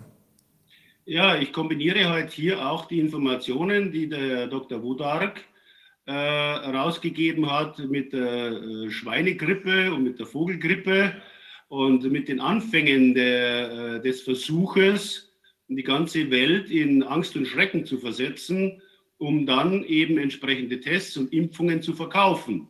Ich betrachte das als äh, bereits dritten Anlauf, hier äh, so viel Geld zu generieren, äh, wie sich, wie ich gesagt habe, der Normalbürger gar nicht vorstellen kann und äh, sehe das dann eben auch schon von langer Hand und über lange Zeit als vorbereitet. Zumindest habe ich den Verdacht dazu. Und äh, dazu muss man natürlich auch die entsprechenden Institutionen äh, auf seine Seite bringen und äh, muss also dafür sorgen, dass nur noch berichtet wird, und zwar nicht jetzt nur bei uns, sondern weltweit von Medien, was man sich wünscht, dass berichtet wird. Man hat ja gelernt, wie der Herr Dr. Wodark richtig sagt, wenn kritische Stimmen in früher Phase einer sogenannten Pandemie belegen, dass es keine ist, dann kommen diese Herrschaften nicht zum Ziel. Ich habe überhaupt keinen Plan, wer wirklich dahinter steht. Ich weiß auch nicht, wer sich wirklich die Taschen vollstopfen wird. Aber was wir momentan in der Argumentation vergessen haben, das sind die ganzen Online-Händler, insbesondere Amazon der dadurch ja auch äh, zweistellige Milliardenbeträge mehr an Gewinn macht, wenn die Leute nicht mehr aus dem Haus kommen. Es gibt ja ganz verschiedene äh, Motivationen, dafür zu sorgen, dass unser Staat unsere Bevölkerung möglichst einsperrt, also zu Hause in Quarantäne setzt und äh, ihnen verbietet, ihren normalen Job nachzugehen, weil sich halt äh, digital ganz andere Unternehmen platzieren, die dann äh, den gesamten Gewinn für sich abschöpfen können, wenn dieser Plan funktioniert auch nur eine Folge, Herr Hilz. Ich würde nicht glauben, dass das von denen initiiert worden ist, sondern ich glaube einfach, ich glaube ohnehin nicht an Verschwörungstheorien, aber ich glaube durchaus, ich glaube durchaus, dass hier eine Menge Leute auf den fahrenden Zug aufgesprungen sind und jetzt versuchen, so viel wie möglich Geld damit zu verdienen. Natürlich, Amazon äh, hat Riesengewinnsteigerungen, weil die Leute nicht aus dem Haus gegangen sind, sondern sich das Zeug nach Hause liefern lassen haben. Das ist sicherlich der Fall. Aber äh, ich, eine Frage hätte ich noch ergänzend. Ähm, als ehemaliger Polizist haben Sie doch noch äh, Beziehungen zu den ehemaligen Kollegen, zu, vielleicht auch zu den aktiven Kollegen. Ich habe heute, heute Morgen mit einem Mandanten gesprochen, der ist Polizeibeamter in München. Äh, wie äh, schätzen Sie die Stimmung in der Polizei eigentlich ein? Ist es so, dass die alle sozusagen auf Regierungslinie sind? Ist es so, dass da ein Großteil Zweifel hat? Oder wie ist die Lage da nach dem, was Sie erkennen können? Also ich kann auch nicht äh, bewerten, was der Großteil äh, momentan denkt. Ich kann ja auch nicht in die Köpfe schauen. Aber ich kann natürlich bewerten, wie äh, lang dienender Polizeibeamter tickt und auch äh, wie die äh, Kollegen solche Situationen, wie sie aktuell sind, aufnehmen. Und äh, es ist für die Kollegen aus meiner Sicht schon sehr belastend, insbesondere wenn sie in Führungsfunktionen sind, dass sie gesetzliche Verordnungen durchsetzen, umsetzen müssen, die wir als demokratische Polizei, als mit unserem Selbstverständnis äh, vor wenigen Jahren niemals äh, gemacht hätten. Und äh, da muss schon auch, äh, aus meiner persönlichen Überzeugung entsprechender politischer Druck und Druck über Vorgesetzte ausgeübt werden. Und äh, da habe ich halt auch den Eindruck, dass äh, man ausnutzt, dass die heute halt nichts sagen dürfen. Denn wird da klipp und klar gesagt, dass sie darüber sich ausschweigen sollen. Da wird sicherlich auch äh, gesagt, dass Sie Ihre persönliche Meinung haben dürfen, aber Ihre persönliche Meinung innerhalb des Dienstes oder im Einsatz nicht erkennen lassen dürfen, dass Sie politische Zurückhaltung üben müssen, so steht es ja im Beamtengesetz, und dass Sie deshalb sich so verhalten müssen, dass die aktuelle Regierung und äh, der aktuelle Staatsapparat nicht in Misskredit gerät, egal was der anstellt. Und äh, wenn jemand hier bei uns innerhalb der Polizei weiter, äh, wie soll ich sagen, normal arbeiten können möchte, dann bleibt ihm nicht viel anderes übrig, als äh, auszuführen, was man äh, ihm äh, sagt, also Befehl und Gehorsam im Großen und Ganzen. Und dann werden den äh, Kollegen ja Gesetzesbestimmungen oder Verordnungsbestimmungen vorgelegt, die ihm suggerieren, er sorgt äh, für die öffentliche Sicherheit und Ordnung, die ja die Aufgabe der Polizei im Polizeiaufgabengesetz ist. Und damit äh, können die Kollegen äh, schlecht sich gegen diese gesamte Situation stellen oder gar auflehnen, selbst wenn sie es nicht für richtig halten. Zwei haben es getan, zwei haben es getan, Herr Hilz, das haben Sie gesehen. Einer war aus Bayern, der andere aus Niedersachsen. gesprochen. Mhm. in Augsburg gesprochen und wurde dann offenbar äh, gleich versetzt. Ich weiß nicht, ob er mittlerweile suspendiert ist. Und der andere hat in Dortmund gesprochen. Ich habe beide Reden gehört. Mhm. beide haben ihre Reden sehr offen gestaltet und äh, äh, große Angriffsflächen für ihren Dienstherrn leider geboten, indem sie halt äh, tatsächlich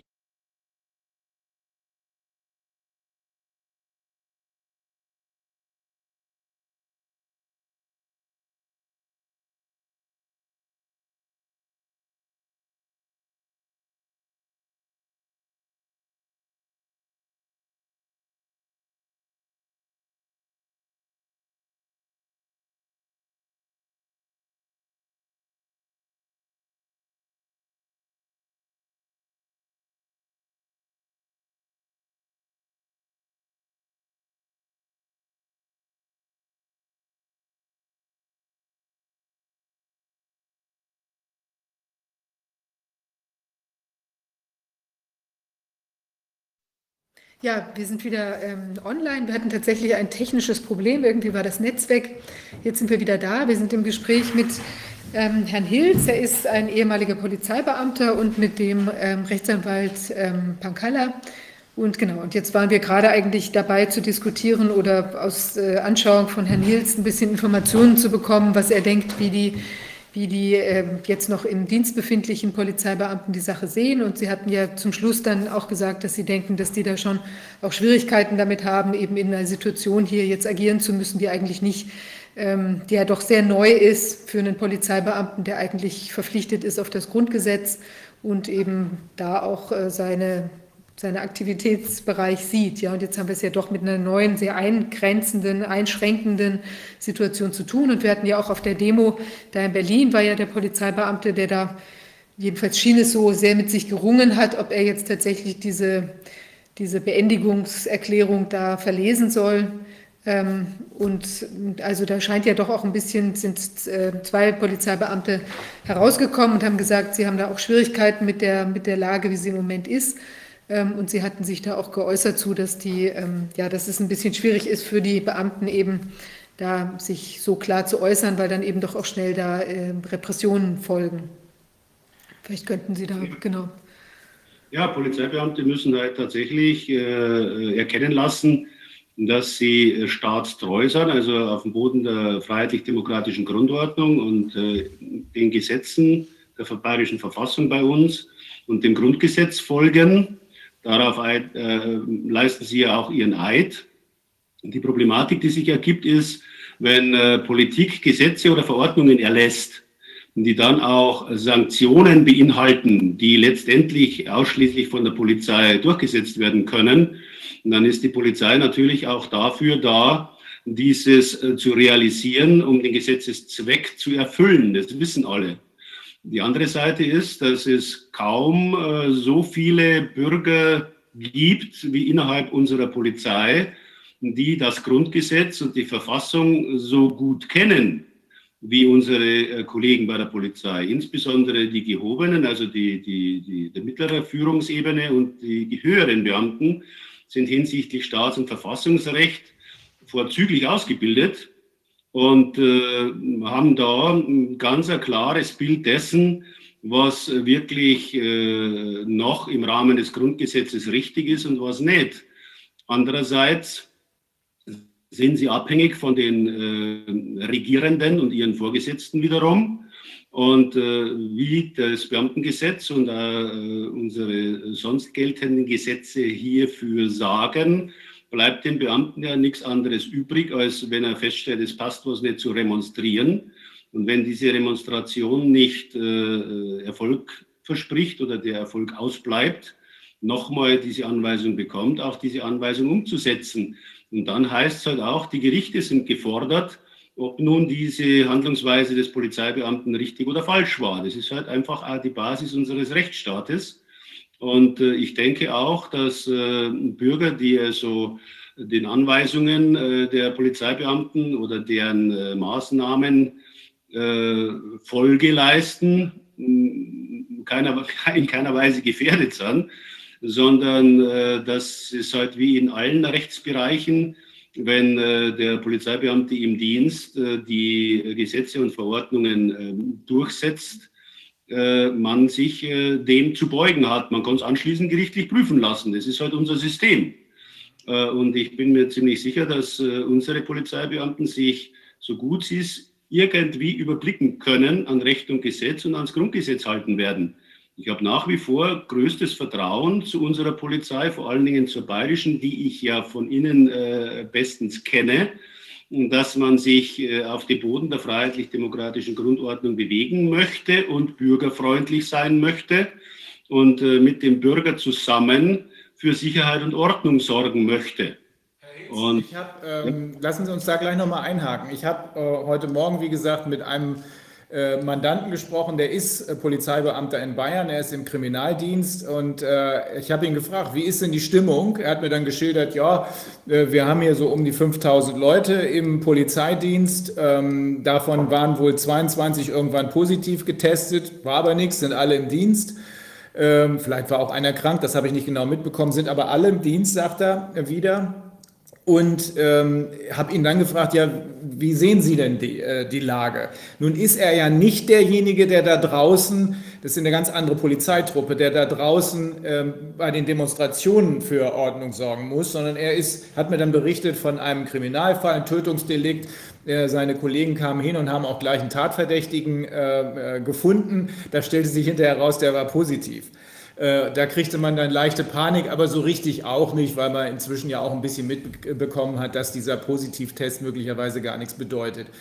Anders sagt er, sieht das allerdings draußen bei den Kollegen aus, die tatsächlich auf Demonstrationen gegebenenfalls auf den Befehl des Vorgesetzten eine Demo aussetz, äh, auflösen müssen oder Leute festnehmen müssen und so weiter. Da, so sagte er, könnte es schon sein, dass da Gewissenskonflikte bestehen, weil man sich fragt, diese Leute, die hier auf der er hat da nicht so drüber nachgedacht, aber die Leute, die hier auf der Demo sind, die setzen sich ja gerade für die Geltung des Grundgesetzes ein und wir sollen die jetzt auflösen.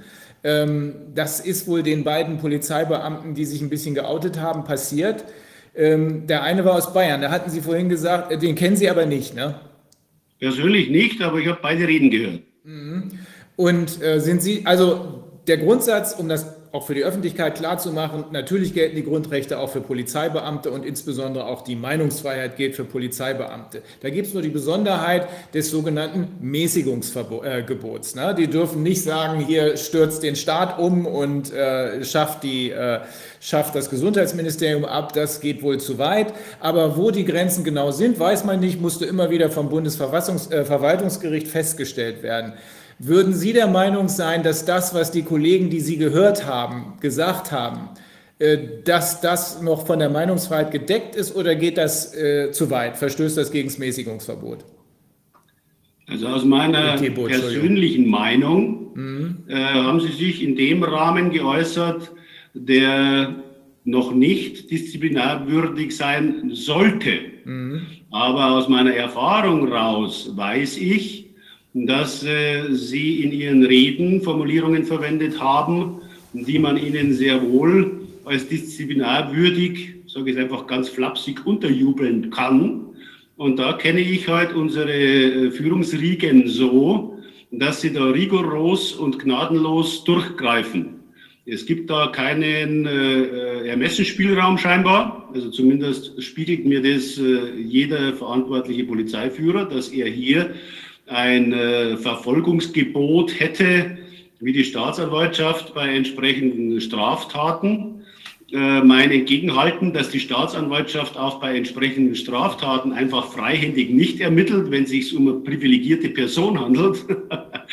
das äh, wird hier nicht akzeptiert, sondern es heißt allein der Anschein, dass der Beamte sich nicht an die Mäßigungspflicht gehalten habe, und allein der Anschein, dass er gegebenenfalls das Ansehen der Polizei in der Öffentlichkeit äh, geschädigt haben könnte oder gar das Vertrauen der Bevölkerung in die Polizei oder in den Staat beschädigt haben könnte, reicht aus, um gegen ihn äh, disziplinarrechtlich vorzugehen. Und das macht man dann auch, und zwar konsequent, mhm. was prinzipiell die Meinungsfreiheit von äh, Polizeibeamten auf nahezu null reduziert. Und äh, ich bemühe mich sehr, immer wieder, wenn ich wo rede, von vornherein klarzustellen, dass es mir äh, darum geht, die freiheitlich-demokratische Grundordnung zu erhalten, auf dessen Boden ich feststehe. Und dass ich das, was ich sage, deshalb sage, äh, weil ich eben mich meinem Eid verpflichtet fühle. Und äh, dann rede ich auch deshalb frei, damit also auch klar wird, ich habe mir nicht jedes Wort reiflich überlegt und aufgeschrieben, sondern das, was ich dort spreche, spreche ich, weil es mir gerade auf der Seele brennt und äh, heraus muss. Und äh, da äh, fühle ich mich auf einer relativ sicheren Seite unseres äh, äh, Beamtenrechtes, auch als pensionierter Polizeibeamter nur ein bisschen äh, lockerer vielleicht zu handhaben. Aber äh, es ist halt wirklich äh, schwierig, äh, in einer Position wie Polizeibeamter oder eben vielleicht ein Richter oder Staatsanwalt, um sich öffentlich zu der aktuellen Situation offen zu äußern. Denn äh, alle, äh, die kritisch die Lage sehen oder diese neutral sehen oder realistisch sehen und feststellen, äh, alle Maßnahmen, die jetzt aktuell noch aufrechterhalten werden, entbehren jeder Grundlage und sie äh, äh, beschädigen die Würde der Menschen. Also das ist ja einer meiner, meiner Hauptsäulen, dass ich sage, die Würde der Menschen ist unantastbar und Staatsziel, sowohl in der bayerischen Verfassung als auch im Grundgesetz. Und diese kommt überhaupt nicht zum Tragen. Also keiner der verantwortlichen Politiker äh, macht sich zumindest sichtbar Gedanken darüber, wo beginnt die Einschränkung der Würde der Menschen und wir dürfen sie nicht antasten. Äh, die Lebenserfahrung. Mhm. Und äh, die Lebenserfahrung sagt halt auch, wo sehr viel Geld im Spiel ist, findet man unmittelbar daneben Kriminalität in jedweder Form. Mhm. Und äh, hier ist halt sehr viel Geld im Spiel. Und äh, deshalb vermute ich auch, dass der eine oder andere, das ist nicht einmal die Mehrheit, sondern das sind Einzelfälle, definitiv. Mhm. Aber genau diese Einzelfälle schaden heute ganz massiv. Mhm. Alle anderen, die ihre Arbeit und ihren Job äh, mit, äh, mit Herzblut und richtig und anständig verrichten, werden von diesen auch geschädigt, denn mhm. sie verletzen den gesamten Ruf der jeweiligen Berufssparte. Mhm. Und äh, deshalb denke ich auch, dass die jeweilige Berufssparte gegen diese Leute im eigenen Lager ganz massiv vorgehen müsste. Ich sehe es aber leider nicht. Wird passieren, Herr Hilz. Wahrnehmen, dass das geschieht. Das wird passieren, Herr Hilz. Es ist so, dass die Fälle, die Sie geschildert haben, die sind mir bekannt. Äh, in einem Fall hat ein mit mir sehr gut befreundeter Rechtsprofessor da sogar äh, ein äh, Gutachten geschrieben. Äh, die sind mir bekannt. Ich habe mich auch gewundert, warum ist dann irgendwann Gras über die Dinge gewachsen. Das wird hier bei Corona nicht der Fall sein können. Nicht nur wegen uns, sondern auch, weil alle betroffen sind. Das, äh, das, äh, das Problem Schottdorf war ein regionales Problem. Hier haben wir ein bundesweites Problem. Jeder ist betroffen. In gewisser Weise ist auch jeder geschädigt. Der eine mehr, der andere weniger. Äh, da, glaube ich, wird, wird es gar nicht möglich sein, dass da Gras über die Sache wächst, sondern dem wird schon noch nachgegangen werden. Wohlgemerkt nicht nur durch uns. Ich wollte noch eins anmerken. Ähm, ich, Aber darf ich Sie ganz kurz unterbrechen? Ja, ja. Das ist der Fall Schottdorf. Der Fall Schottdorf mag ursprünglich ein regionales Problem gewesen sein.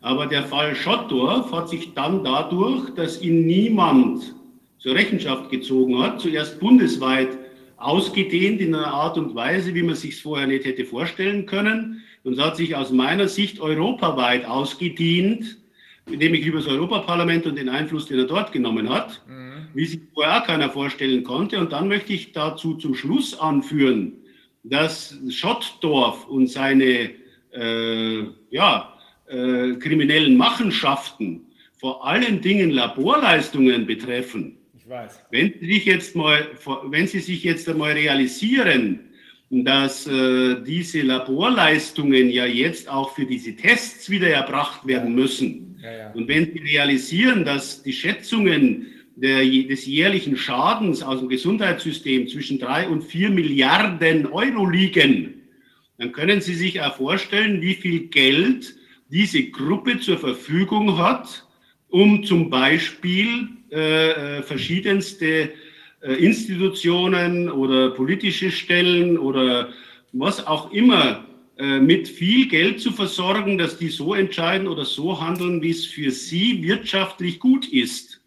Und solange dieser Fall Schottdorf und diese immer noch existierenden äh, Seilschaften nicht endgültig abgeschafft und eliminiert werden, können die genauso gut auch in unserer äh, Corona-Geschichte äh, Riesengewinne machen, alleine weil sie im Labor die Tests eben unter Umständen bearbeiten. Ich sehe das, Risiko, ich sehe das Risiko, Herr Hilz. Äh, insofern haben Sie recht.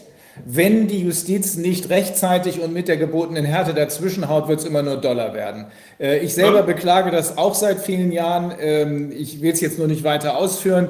Äh, das, was äh, die Untätigkeit sowohl von Politik als auch der Justiz in Sachen Deutsche Bank, in Sachen VW hat am Ende zu Wirecard geführt. Und es würde wohl keinen verwundern, wenn auch Corona sich da einreiht. Nur das passiert nach meiner Überzeugung nicht sondern ich glaube schon, dass die Bevölkerung inzwischen sehr wach geworden ist und ein großes Interesse daran hat, dass sich die Dinge ändern. Das strukturelle Problem Justiz ist e extrem bedeutend, gebe ich Ihnen völlig recht, weil ich hatte es eben schon mal gesagt, als wir offline waren, die Justiz ist der letzte Rettungsanker der Demokratie. Wenn also bestimmte Teile der Wirtschaft meinen, kriminell werden zu können und in der Lage sind, äh, die Politik zu lobbyieren, dann ist es die Aufgabe der Justiz dafür zu sorgen, dass äh, der Augiasstall gesäubert wird. Und deshalb, deswegen gebe ich Ihnen auch recht. Und Sie haben auch recht, was den Punkt angeht, dass äh, Schottdorf hätte nicht weitergehen dürfen, weil es ist dann eben bis, in, in, bis auf, auf die Europaebene gekommen. Äh, die, der EuGH beklagt es übrigens sehr deutlich dass die deutsche Staatsanwaltschaft nicht unabhängig ist, nicht wirklich unabhängig ist, äh, sondern mehr als alle anderen Staatsanwaltschaften weltweit weisungsgebunden ist. Also wir werden dem sicherlich noch nachgehen, gerade auch diesen besonderen Zusammenhang Justiz, weil da äh, kommt es zum Schwur. Ich gebe Ihnen da vollkommen recht. Auch wenn wir, genau wie Pankalla es, äh, der Kollege Pankalla es eben gesagt hat, die Justiz insgesamt nicht über einen Kamm scheren sollten. Da gibt es eine Menge sehr saubere Leute, die sehr gute Arbeit machen. Ähm, ja. Ja. Ich hätte auch noch mal eine Frage an den Kollegen Hilz, und zwar im persönlichen Bereich. Sie haben ja eben gesagt, die Polizei war früher auch mal lockerer. Den Eindruck hatte ich auch, als Sie noch in Grün waren und nicht in Blau. Glauben Sie, dass das vielleicht auch was damit zu tun haben kann, dass sich der Mensch als Polizist, dass sich da etwas verändert hat, äh, im Gegensatz zu vielleicht von vor 20 Jahren, wie die Berufsauffassung der Polizisten ist? Was meinen Sie? Ja, ja, die Frage ist schon sehr. Äh, Sie wissen, was ich, was ich meine. Ja, früher hat man immer, ja, komm. So. Und heute, aber auch vielleicht durch die ähm, ja, ganzen Probleme, äh, mit denen die Polizeibeamten ja auch konfrontiert sind, jeden Tag. Es wird ja auch immer schlimmer, dass sie auch härter werden, in dem Sinne, dass sie, dass das schon zu stressig ist. Kann das sein? Also die, die, die Frage, die Sie stellen, ist äh, sehr berechtigt und Sie haben da äh, einen Punkt angesprochen, der wesentlich ist. Nur der Blickwinkel von außen ist äh, der, dass Sie wahrnehmen, die Polizeibeamten greifen rigoroser durch. Sie sind nicht mehr so nah am Bürger. Sie äh, bemühen sich nicht mehr so sehr um die Bürgerfreundlichkeit, wie Sie es vielleicht früher erleben konnten. Und auch ich habe das im aktiven Dienst zur Kenntnis nehmen müssen dass sich hier etwas äh, Gravierendes ändert. Wir waren also aus meiner persönlichen Wahrnehmung bis 1990 äh, auf äh, dem Weg, eine immer besser in der Demokratie verankerte Polizei zu sein, die mit den Bürgern wirklich sehr gut umgehen konnte. Und wir hatten tatsächlich unser, unseren Gegner im Verbrecherbereich im Wesentlichen und, auf, und nicht beim, äh, beim normalen Bürger oder beim einfachen Verkehrsteilnehmer oder dergleichen mehr. Und äh, es war ein sehr hohes Gut und der Ermessensspielraum des Beamten. Und dieser Ermessensspielraum wurde aus meinem persönlichen Erleben seit den 90er Jahren, also nach dem Mauerfall, immer mehr eingeschränkt und äh, dieses Ermessen den Beamten genommen und die Gerichte haben auch nicht mehr darauf gedrungen, dass die Beamten ihr Ermessen äh, spielen hätten lassen, wenn ihnen etwas von Vorgesetzten angeschafft wurde. Beginnend mit kleinen Verkehrsverstößen, äh, die man dann äh, mit Nulltoleranz zu verfolgen hatte was für mich auch im aktiven Dienst der Unding war, wo ich auch äh, remonstriert habe und wo ich aber eben äh, auch nicht durchgekommen bin, muss man sehen, dass äh, innerhalb der Polizei eine Veränderung stattgefunden hat, die sich heute auch eher Richtung der früheren äh, Handlungsweisen der Polizei in der DDR entwickelt hat. Das muss man wirklich so sagen. Und wenn man es auch erlebt hat wie ich, dann kann ich es auch belegen, eben vor allen Dingen jetzt hier mit dem Ermessensspielraum, der da war. Das heißt aber auch, dass äh, die Vorgesetzten und die Polit das Primat der Politik immer mehr die Zügel angezogen hat, auf gut Deutsch, und gesagt hat, äh, die Polizei hat unsere Macht zu stützen, unsere Entscheidungen äh, durchzusetzen, egal äh, äh, wie die Polizei oder der Beamte das selbst sieht. Ich kann Ihnen noch ein zweites Beispiel nennen, das für mich eine bodenlose Unverschämtheit war, nach wie vor ist. Das sind die sogenannten verkehrsberuhigten Bereiche. Man hat in verkehrsberuhigten Bereichen aus meiner persönlichen Überzeugung immer mehr Unschuldige bei Geschwindigkeitsverstößen verfolgt, weil man diese verkehrsberuhigten Bereiche halt so angelegt hat, wie es der Gesetzgeber gar nicht erlaubt hat, aber man konnte dann dort richtig Geld holen. Und zwar die Kommunen, denn in den verkehrsberuhigten Bereichen haben dann die Kommunen die Blitzfahrzeuge aufgestellt und Geld verdient. Und zwar auf eine Art und Weise, die wir früher als Wegelagerei bezeichnet hätten innerhalb der Polizei. Und die mich hat besonders geärgert, dass man dann mich als Verkehrssachbearbeiter angerufen hat und mir unterstellt hat, wir wären Wegelagerer. Äh, das, das war ja, nicht das muss man aber, ich habe da persönliche Erfahrung. Hier in Köln werden sehr viele 30er-Zonen eingerichtet, wo früher 50 war. Ich, ich merke diese Änderung gar nicht und direkt steht da ein Blitzkasten. Ja. Aber die andere Sache ist, die Akzeptanz des Polizisten von Seiten des Bürgers, da sehe ich auch so Probleme, dass die Polizisten da angegangen werden und entsprechend diese Freundlichkeit, die man früher hatte, dann von Anfang an nicht mehr an den Tag legen. Das ist jedenfalls mein persönlicher Eindruck. Ja, der persönliche Eindruck st äh, stimmt natürlich auch. Und zwar ergibt sich das einfach daraus, wenn die Polizeiarbeit als inhuman empfunden wird, wie zum Beispiel, dass äh, Polizeibeamte in Uniform äh, Leute, die auf einer Bank sitzen und lesen, wegen irgendwelchen Corona-Verordnungen angehen, wegschicken oder gar Strafzettel schreiben, dann ist es zutiefst erniedrigend für die Bevölkerung und es stört das Verhältnis Bürger-Polizei ganz massiv und die Bürger sind äh, wirklich sehr sensibel in dem Bereich. Das habe ich äh, immer wieder feststellen müssen. Ich kann euch sagen, dass ich äh, in der Anfangszeit auch äh, in der Verbrechensbekämpfung sehr intensiv gearbeitet habe. Und wenn ich da irgendwo bei einem Bürger geläutet habe, egal wo, und gesagt habe, Sie, ich müsste da mal bei einer Zeit lang aus dem Fenster schauen, ich habe die Befürchtung, dass da drüben was passiert. Und dann bin ich eingeladen worden zu Kaffee, sogar zu Kuchen, aber ich bin nie abgewiesen worden, nie, über, über mindestens zehn Jahre. Äh, jetzt erfahre ich, dass die meisten Bürger keinen mehr reinlassen, der von der Polizei kommt.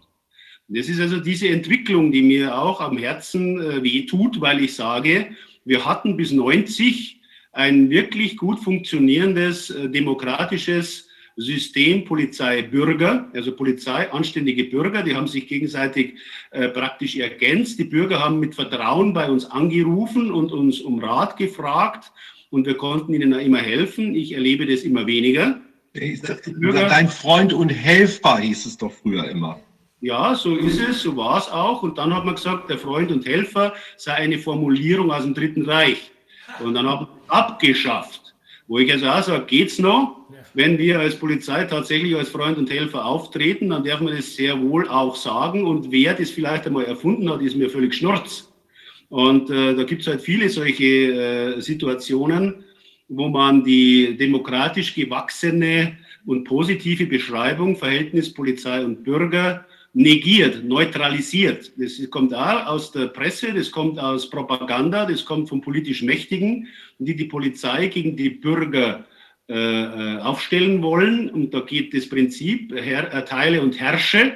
Der Polizeibeamte soll vom Bürger nicht mehr als Freund und Helfer empfunden werden, sondern als Staatsmacht, wie in der DDR. Deswegen sage ich das so deutlich.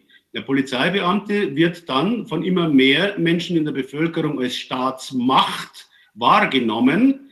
Und dann geht halt auf den Polizeibeamten, den man halt als Staatsmacht erkennen kann, der ganze Frust runter, ob das gegen Finanzbeamte ist, ob das gegen städtische Beamte ist, gegen wen auch immer des Staates. Der Polizeibeamte verkörpert in seiner Uniform alleine auf der Straße diese Staatsmacht.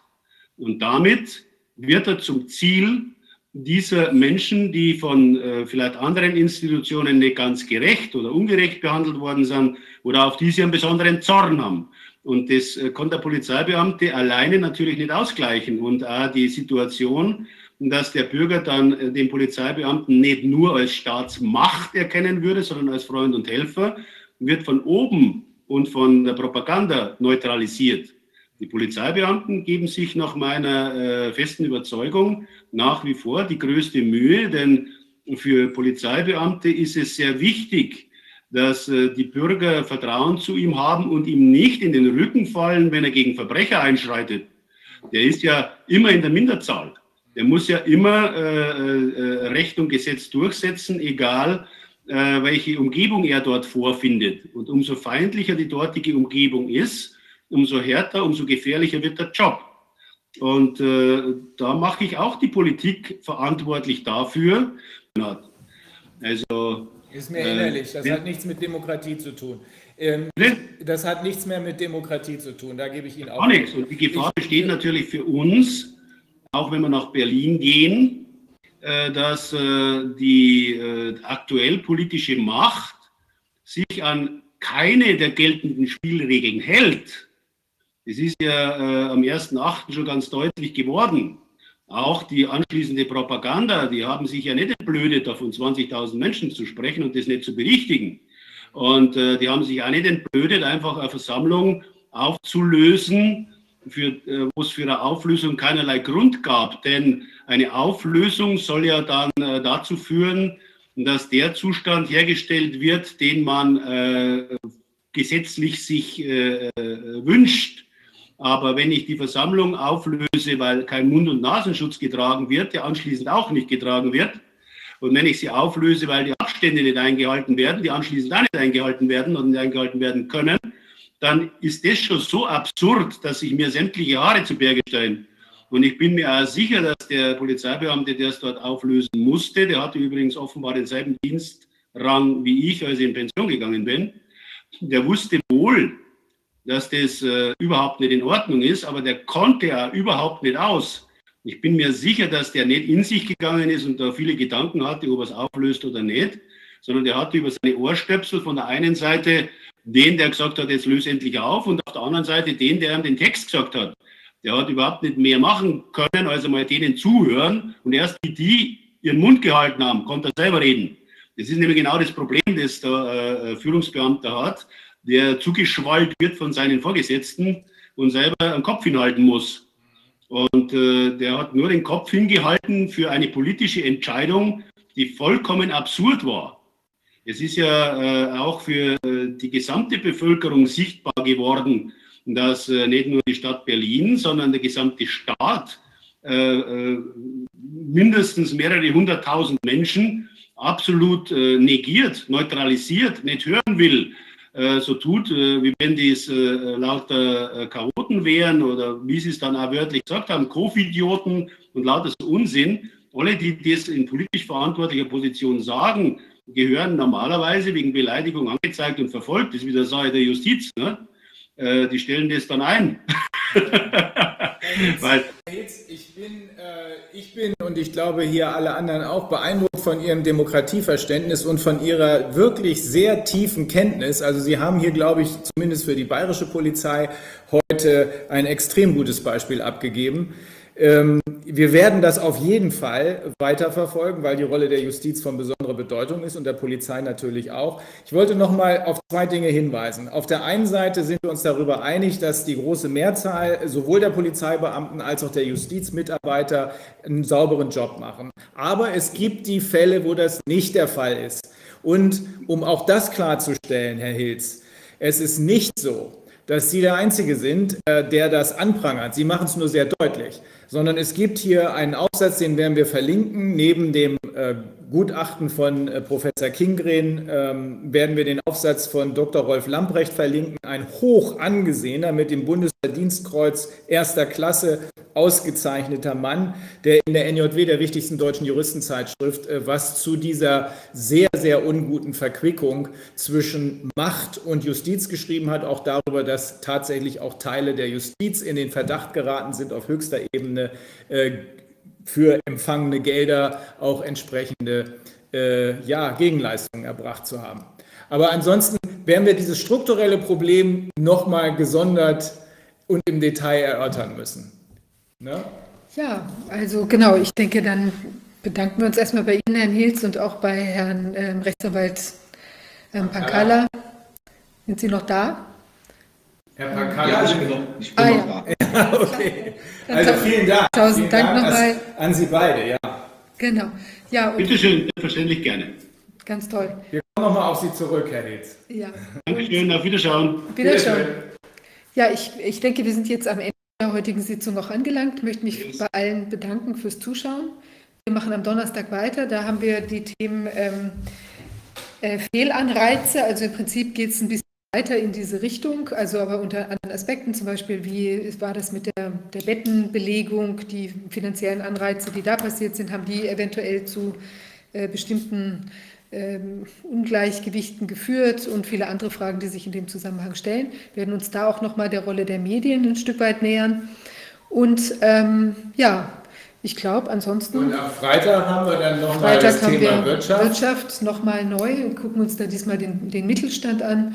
Und äh, da wird dann auch erstmals ein Rechtsprofessor aus der Deckung kommen. Genau, da kommt ein Rechtsprofessor, äh, der uns da äh, Näheres äh, zu den ganzen Themen sagen wird. Und wir werden uns auch noch mal ein bisschen mit diesen jetzt ja bekannter gewordenen oder, oder im Raum stehenden Problemen der, ähm, der Involvierung von, von so internationalen Finanzierungsstrukturen, also dem IWF, der da ja irgendwie tätig geworden ist. Man weiß nicht ganz genau. Da haben wir von Südafrika gehört, dass da irgendwie ein Knebelvertrag unterwegs ist. Und da werden wir uns immer anschauen, was da ähm, sich so abgespielt hat. Auch dieses Thema der Pandemiebonds, wo ja auch Leute spekulieren auf, ähm, auf das Auftreten von Pandemien ähm, von der Weltbank herausgelegt. Äh, da werden wir uns das nochmal ein bisschen genauer anschauen.